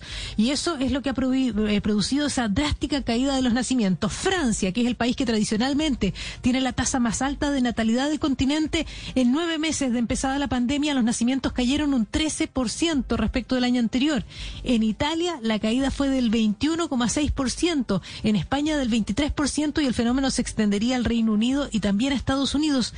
Según los expertos, se creó la fantasía de que el encierro iba a gatillar un baby boom, pero los demógrafos dicen que eso no es real, que el encierro tensó a las parejas, eh, a eso se sumó la pérdida del trabajo, la incertidumbre sobre el futuro y el temor a enfermar, y que esas razones estarían tras la postergación de la maternidad. Este fenómeno tiene profundas implicaciones económicas, desde el acceso a la mano de obra, la educación, las pensiones.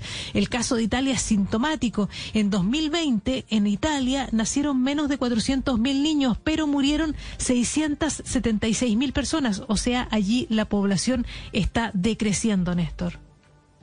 Estás escuchando Blue Radio. A esta hora, Interrapidísimo entrega lo mejor de ti. En Blue Radio son las 9.49 en Mañanas Blue. Nos sentimos orgullosos de seguir entregando lo mejor de Colombia, su progreso. Viajamos por Colombia.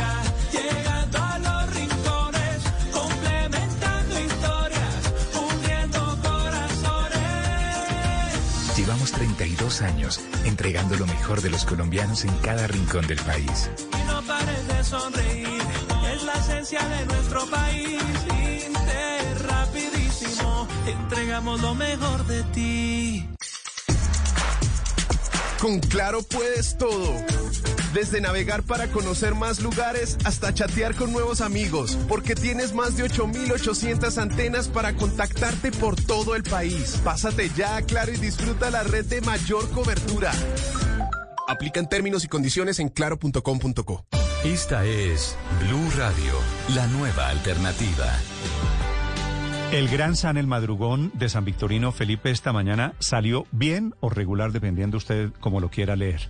Bien desde el punto de vista epidemiológico, porque hubo poca gente, que Sí, era muy poca. e- el objetivo de ese plan piloto. Ah, pues eso sí es muy bueno. Regular para los comerciantes, que aspiraban, a pesar de ese control epidemiológico, mantener nivel de ventas. Es que Eso dicen les- que no les gustan los horarios, ¿no? Pero, pues estamos en pandemia, Néstor. Sí, esos Gran San usualmente son llenos de gente, lo que se llama naturalmente una aglomeración. Esta mañana hubo poquita gente, la verdad, que quiere decir que salió bien como experimento en temas de salud regular desde el punto de vista económico. Noticia económica del momento, Víctor, a propósito. Néstor, el consumo de energía en Colombia durante febrero de este año cayó un 2,01% con respecto al mismo mes del año pasado, en el que se había presentado un crecimiento del 4,99%. Todavía no había llegado la pandemia. Recordemos que por la desaceleración económica, pues se ha caído el consumo de energía principalmente del sector empresarial por el cierre de muchos negocios. En el consumo residencial eh, y los comercios pequeños, que es el mercado regulado, se presentó una caída pequeña de 0,36% en febrero, mientras que eh, la, la mediana y gran industria, que es el mercado no regulado, disminuyó su consumo de energía un 5,59% eh, respecto a febrero del año pasado. Pero ya vemos algunas señales de reactivación en algunos sectores. Por ejemplo, la agricultura está creciendo su consumo de energía un 5,53% y la industria manufacturera un 2%, mientras que el sector de minas y petróleo, todavía muy afectado, eh, disminuye su consumo de energía un 16%, el sector servicios un 10% y el sector de la construcción un 8%. En las bolsas, en los mercados, la apertura es alcista en la jornada de hoy. Europa avanza 0,88% con sus acciones. Lo mismo ocurre en Estados Unidos, un ambiente positivo para los mercados hoy. 952, una empresa colombiana en la lista de las grandes innovadoras en el mundo. El negocio del día a esta hora, como siempre, la jugada empresarial que presenta Juan Fernández. Néstor, así es, usted lo ha dicho, Fast Company, que es esta revista de innovación de negocios más importante del mundo, pues cada año publica su escalafón principal en la que selecciona a las 50 compañías más innovadoras en diferentes industrias, teniendo en cuenta el año pasado como el más desafiante para cualquier empresa por cuenta, por supuesto, del coronavirus.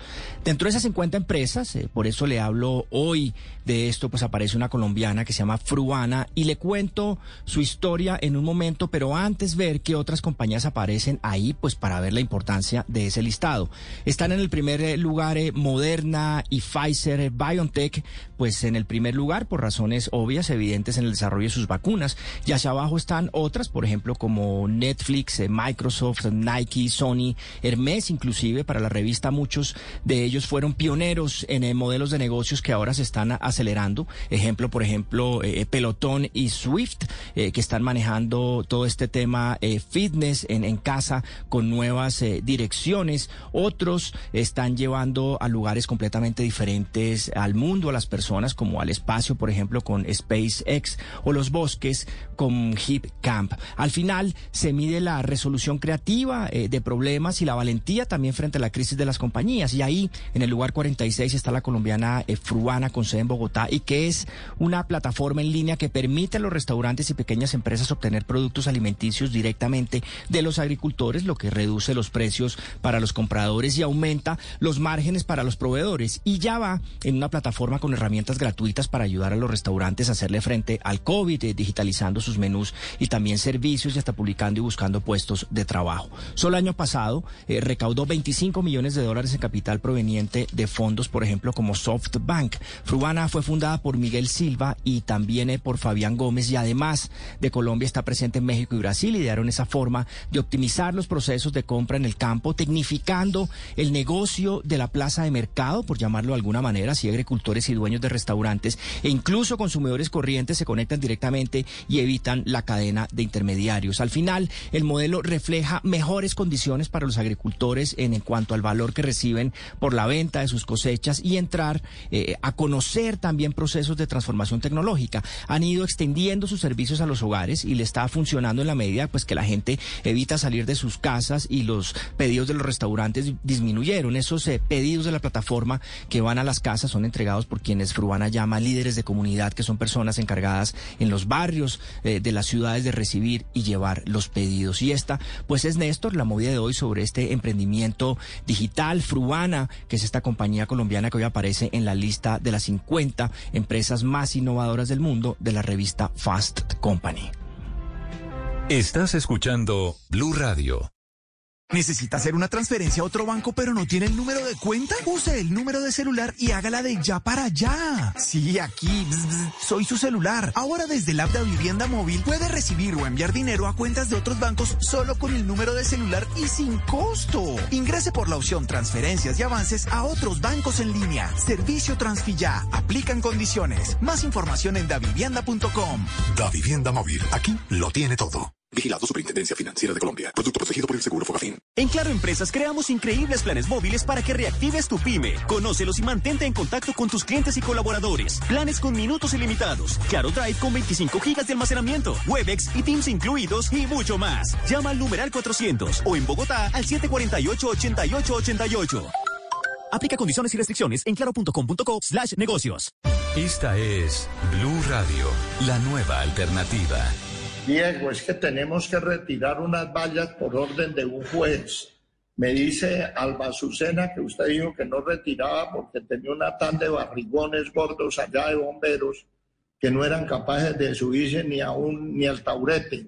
No, no, señor. Eh, hablo con Alba y empezamos el trabajo. Producto de esta conversación y de esta descripción de quien era entonces alcalde de Bucaramanga, Rodolfo Hernández, un bombero, el teniente Edgar Ochoa, le pide hoy 327 millones de pesos al exalcalde Hernández. Teniente Ochoa, buenos días.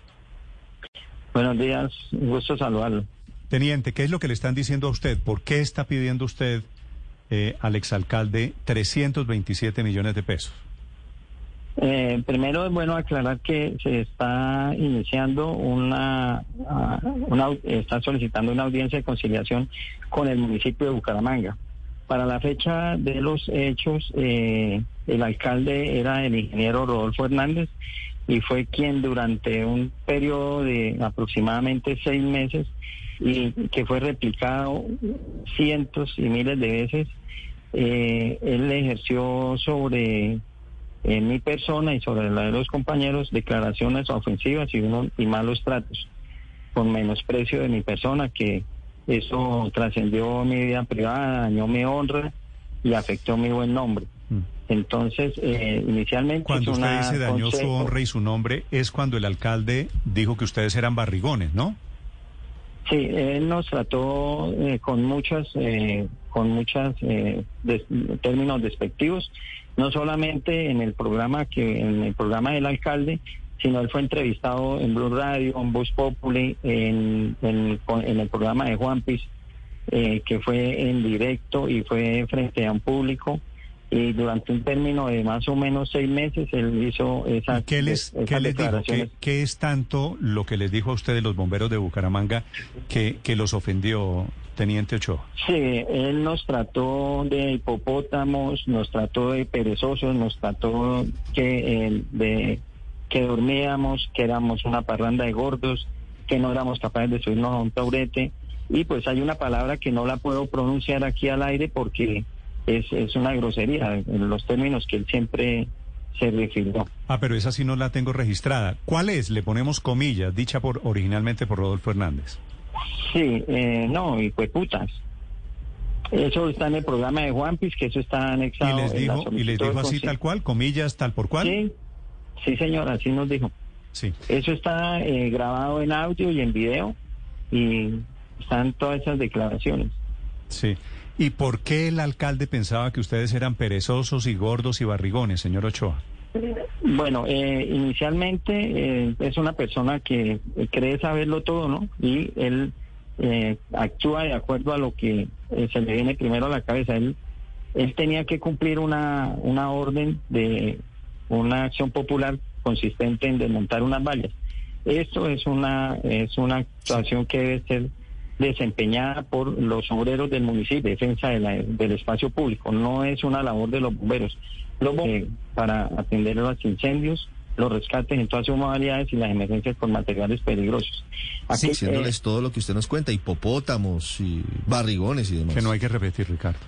Sí, no, eh, pues sí, desconozco la verdad que es, él, él, sembró una cultura aquí en Bucaramanga del, del irrespeto hacia las Ese es el autoridades. tema de fondo, sí, Hubo una época donde aquí pues la ciudadanía no respeta a los ciudadanos, inclusive eso se ha replicado a nivel nacional porque usted ve las manifestaciones, las personas no respetan a los policías, aquí no se respetan los semáforos, aquí es la cultura de que primero eh, gane una fila y que primero se salte al otro y respetar a las autoridades. Entonces es una cultura que ese señor Rolfo in- in- incrustó en la ciudad de Bucaramanga y se ha replicado porque es, es a, lo- a la tarbán, al insulto, como él quiere lograr las cosas. Desconocemos cuál sea o yo desconozco cuál fue ese motivo porque él, él pretende que las cosas se hagan eh, como él maneja, con todo el respeto de los empleados de la empresa, él como lo maneja como peones, porque esa es la- eso es lo que nosotros entendemos, eh, la forma en que él la empresa trabaja la gente y es que, es que hagan las cosas ya.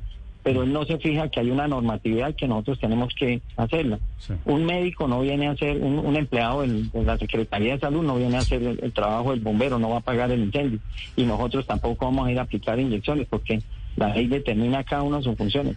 De pronto hace 20, 30 años, sí, se hacía de todo, pero las normas han venido eh, apretando y justificando cada labor que se hace, cada día somos más especializados y somos una entidad de respeto. Nosotros los bomberos Lo somos que quiere, lo que personas quiere decir que nos es que no ha sanado, que no han sanado las heridas abiertas en la época del alcalde Rodolfo Hernández.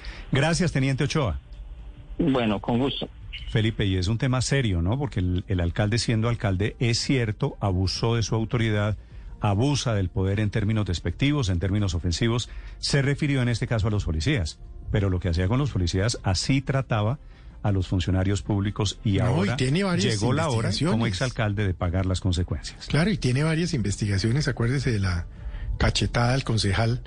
Em, Sí, era la es que esa, esa fue la característica. Esa de- ya lo sancionaron, incluso. No, claro. Esa que recuerda usted, Felipe, Sí. ya lo sancionaron. Y, y para esa es para la que está pidiendo que le autoricen pagar por cuotas la multa que le impusieron como, Hágame el favor. como sanción. Pagar Es que en 96 realidad es- cuotas es- de 500 mil pesos, propuso el Sí, en realidad es una persona que, como lo decía nuestro entrevistado, pues impuso la falta de respeto Sí, sí, no hay como su duda. sello.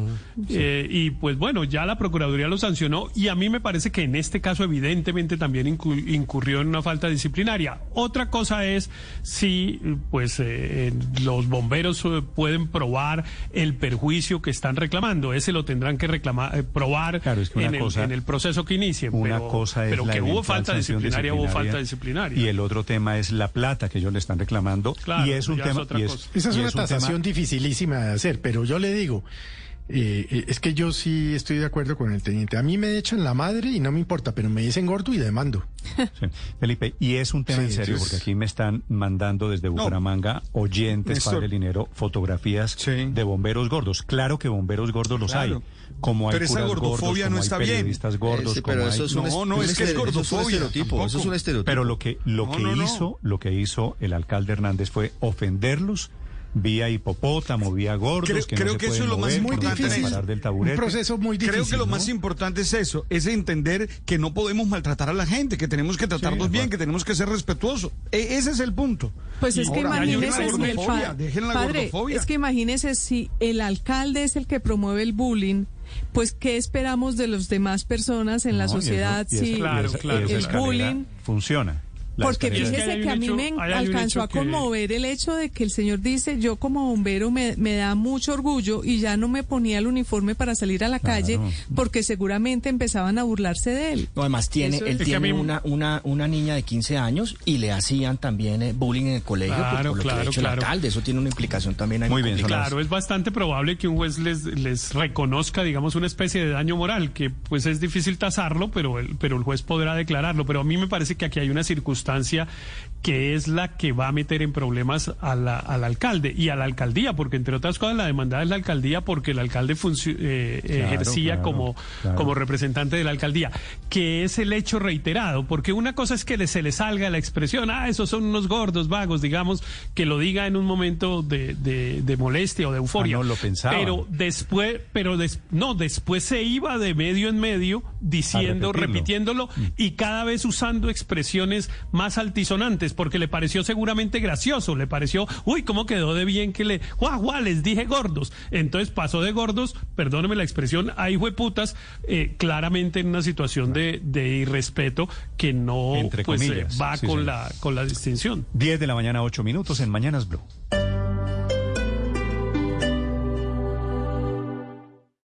Esta es Blue Radio. Sintonice Blue Radio en 89.9 FM y grábelo desde ya en su memoria y en la memoria de su radio. Blue Radio, la nueva alternativa.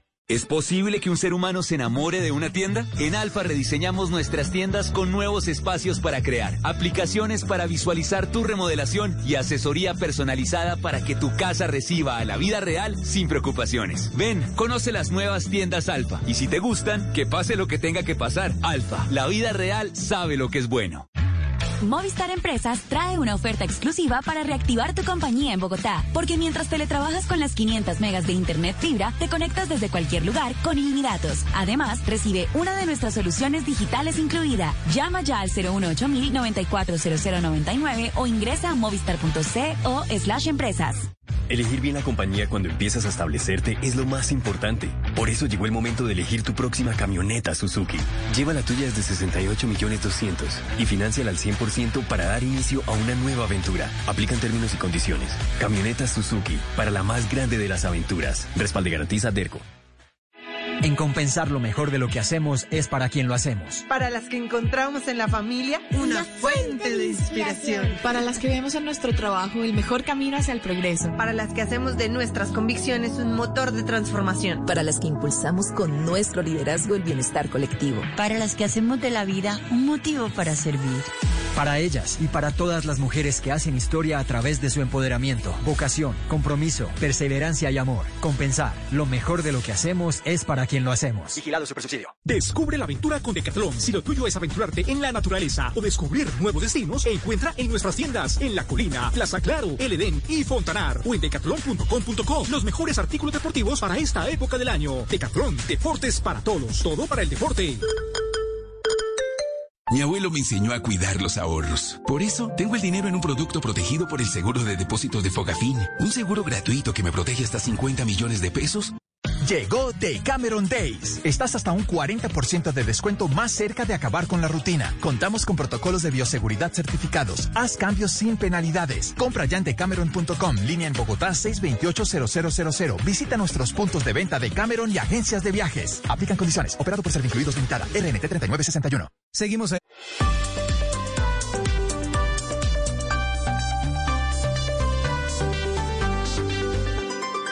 Estás escuchando Blue Radio y bluradio.com.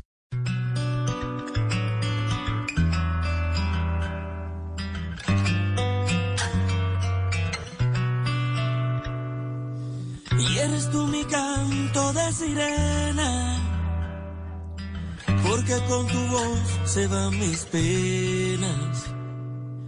Y este sentimiento ya es tan Tú me dueles tanto aunque estés lejos. 10 de la mañana, 12 minutos. Estos son músicos cubanos que se juntaron a través de diferentes colectivos en diferentes voces, de diferentes procedencias musicales, para hacer una canción que se llama, con un amplísimo contenido político, que se llama Patria y Vida. Sí, señor. Que esto es contestándole al eslogan de Fidel de los años 50, de Patria o Muerte. Así es. Pues la canción se ha publicado desde el pasado mes de febrero en diferentes partes, obviamente en las plataformas más importantes. W pero... Bernal nos cuenta noticias de la música. Sí, señor. El cuento de- que tiene la canción, que es muy interesante, es que la grabó la, el popular grupo Gente de Zona, que todos recordamos por el éxito bailando junto a Enrique Iglesias, también de Semer Bueno, y Yotuel. Ellos tres se unieron para sacar esta canción y distribuirla, sobre todo, ha sido un complique porque obviamente Cuba la prohibió. Entonces cerró todas las posibilidades de que los cubanos la escucharan. Y lo que se ha hecho es una campaña con eh, memorias USBs que se contrabandean, digámoslo así, con la canción para que la gente las pueda escuchar en la privacidad de su casa. Pues bien, esa, esa guerra pues que tienen con el régimen cubano se ha extendido entonces al, al campo musical y muchos artistas han eh, participado de este movimiento y han tratado de posicionar ese eslogan, el, el nombre de la, de la canción, Patria y Vida, para que todos la escuchen y a partir de ahí se genere un movimiento con todos los artistas para que puedan eh, atacar al gobierno de Cuba. Pero esta es una canción de protesta contra los pobres resultados de la revolución cubana. Exactamente, y de todas las eh, cosas que viven los cubanos que aún permanecen en la isla. De hecho, algunos músicos han aportado su talento para crear más música y que se pueda eh, producir más música que tenga este sentido, que sea protesta, pero pues obviamente tienen que hacerla llegar a Miami para que otros productores y otros artistas puedan hacerla porque no pueden y hacerla. fue en tan viral y fue tan viral que el presidente cubano les respondió en Twitter a todos estos pero- pero, Luz poniendo poniendo el himno en el cual se habla de patria y muerte, Patria y muerte. eh, y Este es- hablando de este es los el activismo, cantantes el del- activismo político de contrarrevolución. Ade- Además de eso, además de eso hay dos cosas muy interesantes y es que son artistas que hasta hace muy poco estaban en Cuba y ya desde Miami no pueden regresar porque son considerados enemigos del régimen, Son por gusanos, ejemplo, claro. December Bueno. Pero lo otro es que en Cuba hay un artista que es el protagonista del video de la canción que se llama Michael Osorbo. Michael Osorbo en los últimos días ha sido hostigado por el régimen cubano, ha sido detenido y liberado en tres oportunidades, incluso siendo denunciado por varias ONGs internacionales. Le genera mucho ruido a- al régimen cubano esta revolución que se hace a través de las memorias USB de la canción. Y hay otra, hay otro colectivo que se llama San Isidro, el movimiento San Isidro, al cual pertenece eh, Michael Osorbo y también el Funky, que son dos de los artistas que apoyaron esta canción o que han eh, tratado de distribuirla. Y este eh, colectivo también ha sido blanco de las críticas y de los ataques del régimen en Cuba. O sea que ya la cosa se está volviendo mucho más grande, mucho más representativa, tanto en Miami como en Cuba, como en La Habana, y el gobierno está pues ya como tomando cartas en el asunto porque obviamente no le conviene. por, esta por lo menos mirando cómo observa, mirando cómo pasa esa contrarrevolución de artistas. Padre Linero, a usted que le gustaba el Silvio Rodríguez de los años 70. Uf, Pablo El- el Milanés. Pablo Milanés. Esos eran agentes políticos también muy afectos al régimen. Claro. Esta Eh, generación son- de hoy es exactamente lo contrario. Claro. Mi- mi- Mira cómo de alguna manera la música expresa los valores que se van teniendo en el corazón. En aquel momento se soñaba con toda una sociedad distinta y hoy que ha pasado tantas cosas, ellos denuncian a través de su música lo que han vivido. Así que óigalos con un poquito de mirada política también, que es lo que ellos intentan dejar una constancia. Tarea para hoy, Padre Linero. Oiga, una vaina obvia, pero es una tarea porque a la gente se le ha olvidado. No inviertas si desconoces el negocio. ¿Y eso es Néstor, por qué? Uno tiene. Hombre, porque la gente anda invirtiendo en, monedas, ¿cómo se llama? En criptomonedas. Bitcoin, Ah, ah, una cantidad de vainas que, que- ¿Y tú sabes cómo es eso? No, yo no sé. Aquí, entonces. No, no, no. Hay que conocer bien los negocios, las dinámicas de las empresas para poder invertir. Pero no solo Bitcoin, padre Linero, si me permite. Cualquier cosa. Es que A hay ver, una diga. cantidad de modas en redes sociales que llevan incautos y que la gente termina metiendo su platica seducida por unos intereses particularmente altos. Y ahí Totalmente vienen- casi siempre vienen las trampas, ¿no? Pero padre, ¿usted no Sí, invertiría en algo que desconoce pero con una buena asesoría? Hay Mm. profesionales, Mm. asesores. Ah, mire, a mí, a mí mi asesor Aún en así estos no temas, que es don Víctor, don Víctor siempre me ha dicho, no al padre, no lo haga. Siempre me ha dicho. Ah, Hay que asesorarse de un experto, obviamente. Sí, por lo menos hay que, no hay que invertir si uno no entiende qué es que lo la está haciendo. plata, que la plata vaya por un carril diferente al de los afectos, que es una cosa. Esa es. 10 de la mañana, es, eso es 17 cierto. minutos. Atención, hay una noticia urgente. Acaban de coger al enano, que es el nombre del alias de un jefe del clan del Golfo. Están persiguiendo a Otoniel. El clan del Golfo le habían dado un golpe hace unos días con marihuano y ahora le están dando al enano. En la Policía Nacional, César Chaparro. Néstor, comandos especiales de la policía que hacen parte de la operación Agaminón contra alias Otoniel, máximo jefe del clan del Golfo, llegaron hasta un apartamento de- dentro de un conjunto residencial en Zaragoza, Antioquia, donde asegura la misma policía se escondía desde hace varios meses alias El Enano. Según la policía, un peligroso integrante del clan del Golfo, sindicado de dirigir con lista en mano el asesinato en el Bajo Cauca, eh, con un plan conocido como pistola contra policías, especialmente en esa región del país, y que intensificó sus ataques contra esos uniformados luego de la muerte del también conocido jefe del clan del Golfo y mano derecha de Otoniel, alias Marihuano durante también operativos que hace el clan del Golfo en esa región del país. En este momento la policía hace operativos allí porque al parecer estaba con varios escoltas que trataron de huir de la zona.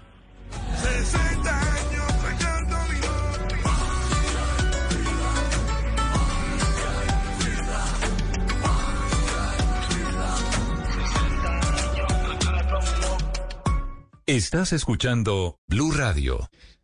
De Diógenes compré un día la linterna a un mercader. Distan la suya y la mía. ¿Cuánto hay de ser a no ser? Blanca la mía parece, la suya parece negra. La de él todo lo entristece, la mía todo lo alegra. Y es que en el mundo traidor nada hay verdad ni mentira. Todo es según el color del cristal con que se mira. Ramón de Campoamor. Blue Radio, la nueva alternativa. Estás escuchando Blue Radio. Es hora de una pausa activa. Levántate de tu silla y estírate. Es tiempo de cuidarnos y querernos. Banco Popular. Hoy se puede, siempre se puede. Con menos intereses, tu dinero rinde más. Aprovecha la compra de cartera con las tarjetas de crédito del Banco Popular. Tenemos para ti tasas de interés de 0,79% o 0,84% mes vencido. Solicítala en nuestras oficinas o llama a nuestra línea verde. Hoy se puede, siempre se puede. Del 1 de febrero al 31 de marzo. Consulta condiciones en bancopopular.com.co. Somos Grupo Aval, vigilado Superintendencia Financiera de Colombia.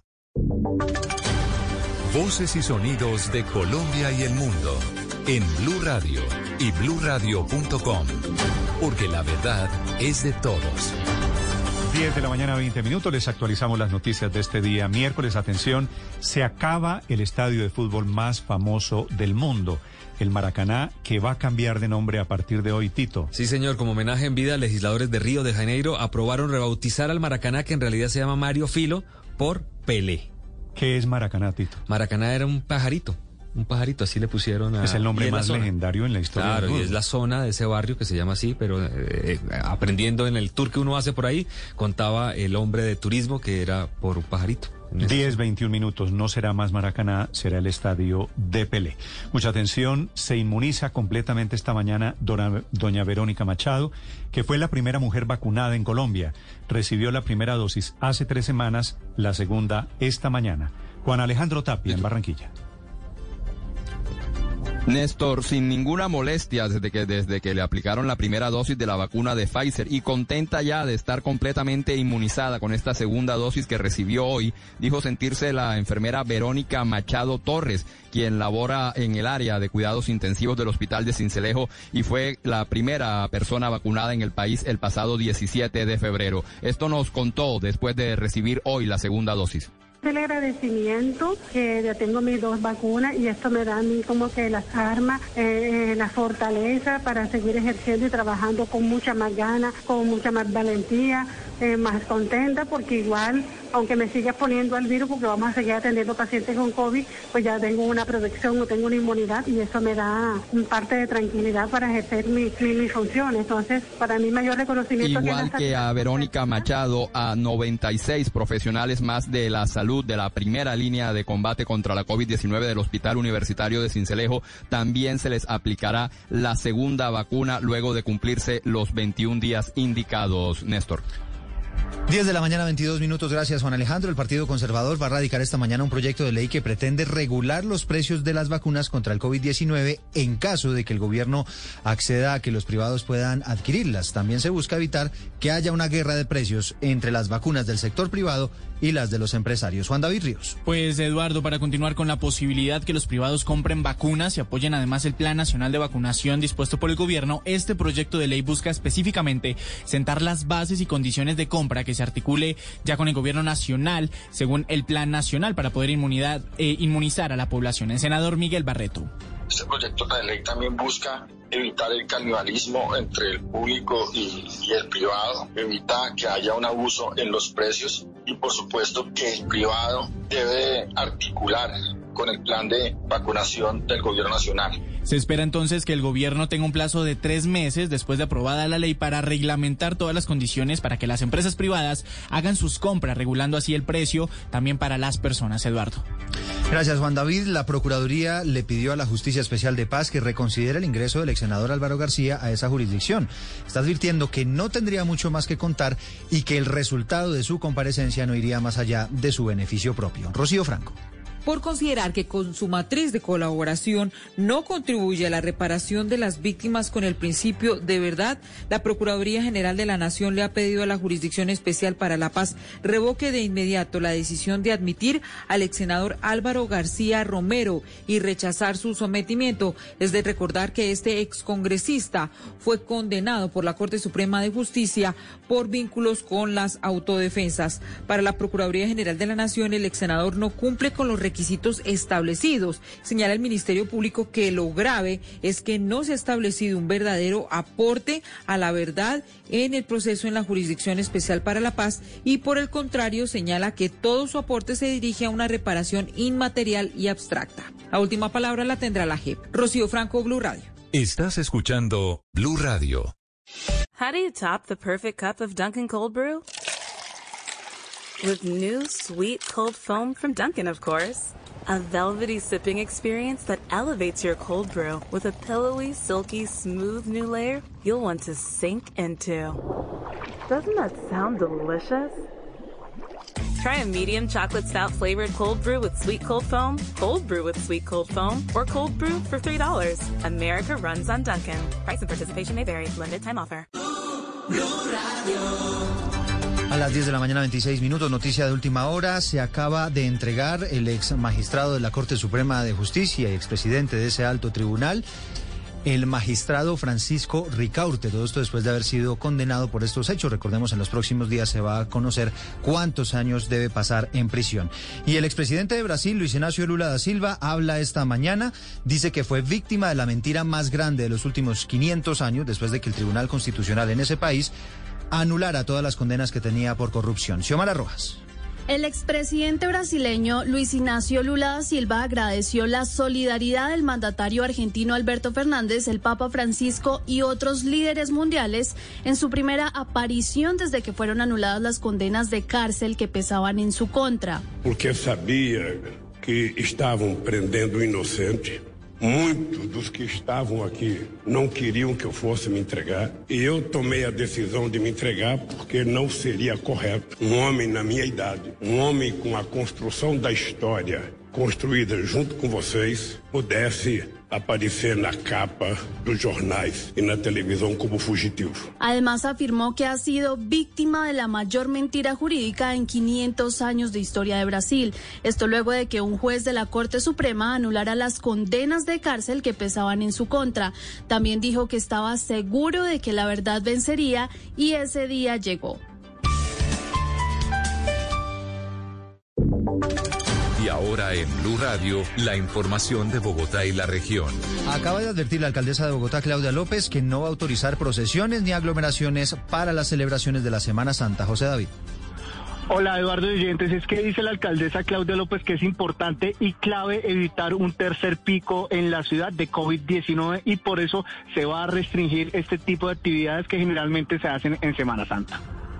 No hacer procesiones ni misas dentro de los templos porque corremos riesgos de aglomeración y de contagio, sino hacer misas en algunos ciertos sitios de espacio abierto y fundamentalmente transmitidas digitalmente o por televisión y no hacer procesiones de ningún tipo. Ese es en esencia el protocolo del Vaticano y nosotros lo vamos a adoptar. Yo no lo he adoptado oficialmente porque tengo una reunión el lunes con el señor arzobispo de Bogotá y quiero concertarlo con él, acordarlo con él, antes de formalizarlo en un decreto. El mismo protocolo del Vaticano dice la alcaldesa y también descarta por ahora el tema de la reapertura de los bares en la ciudad.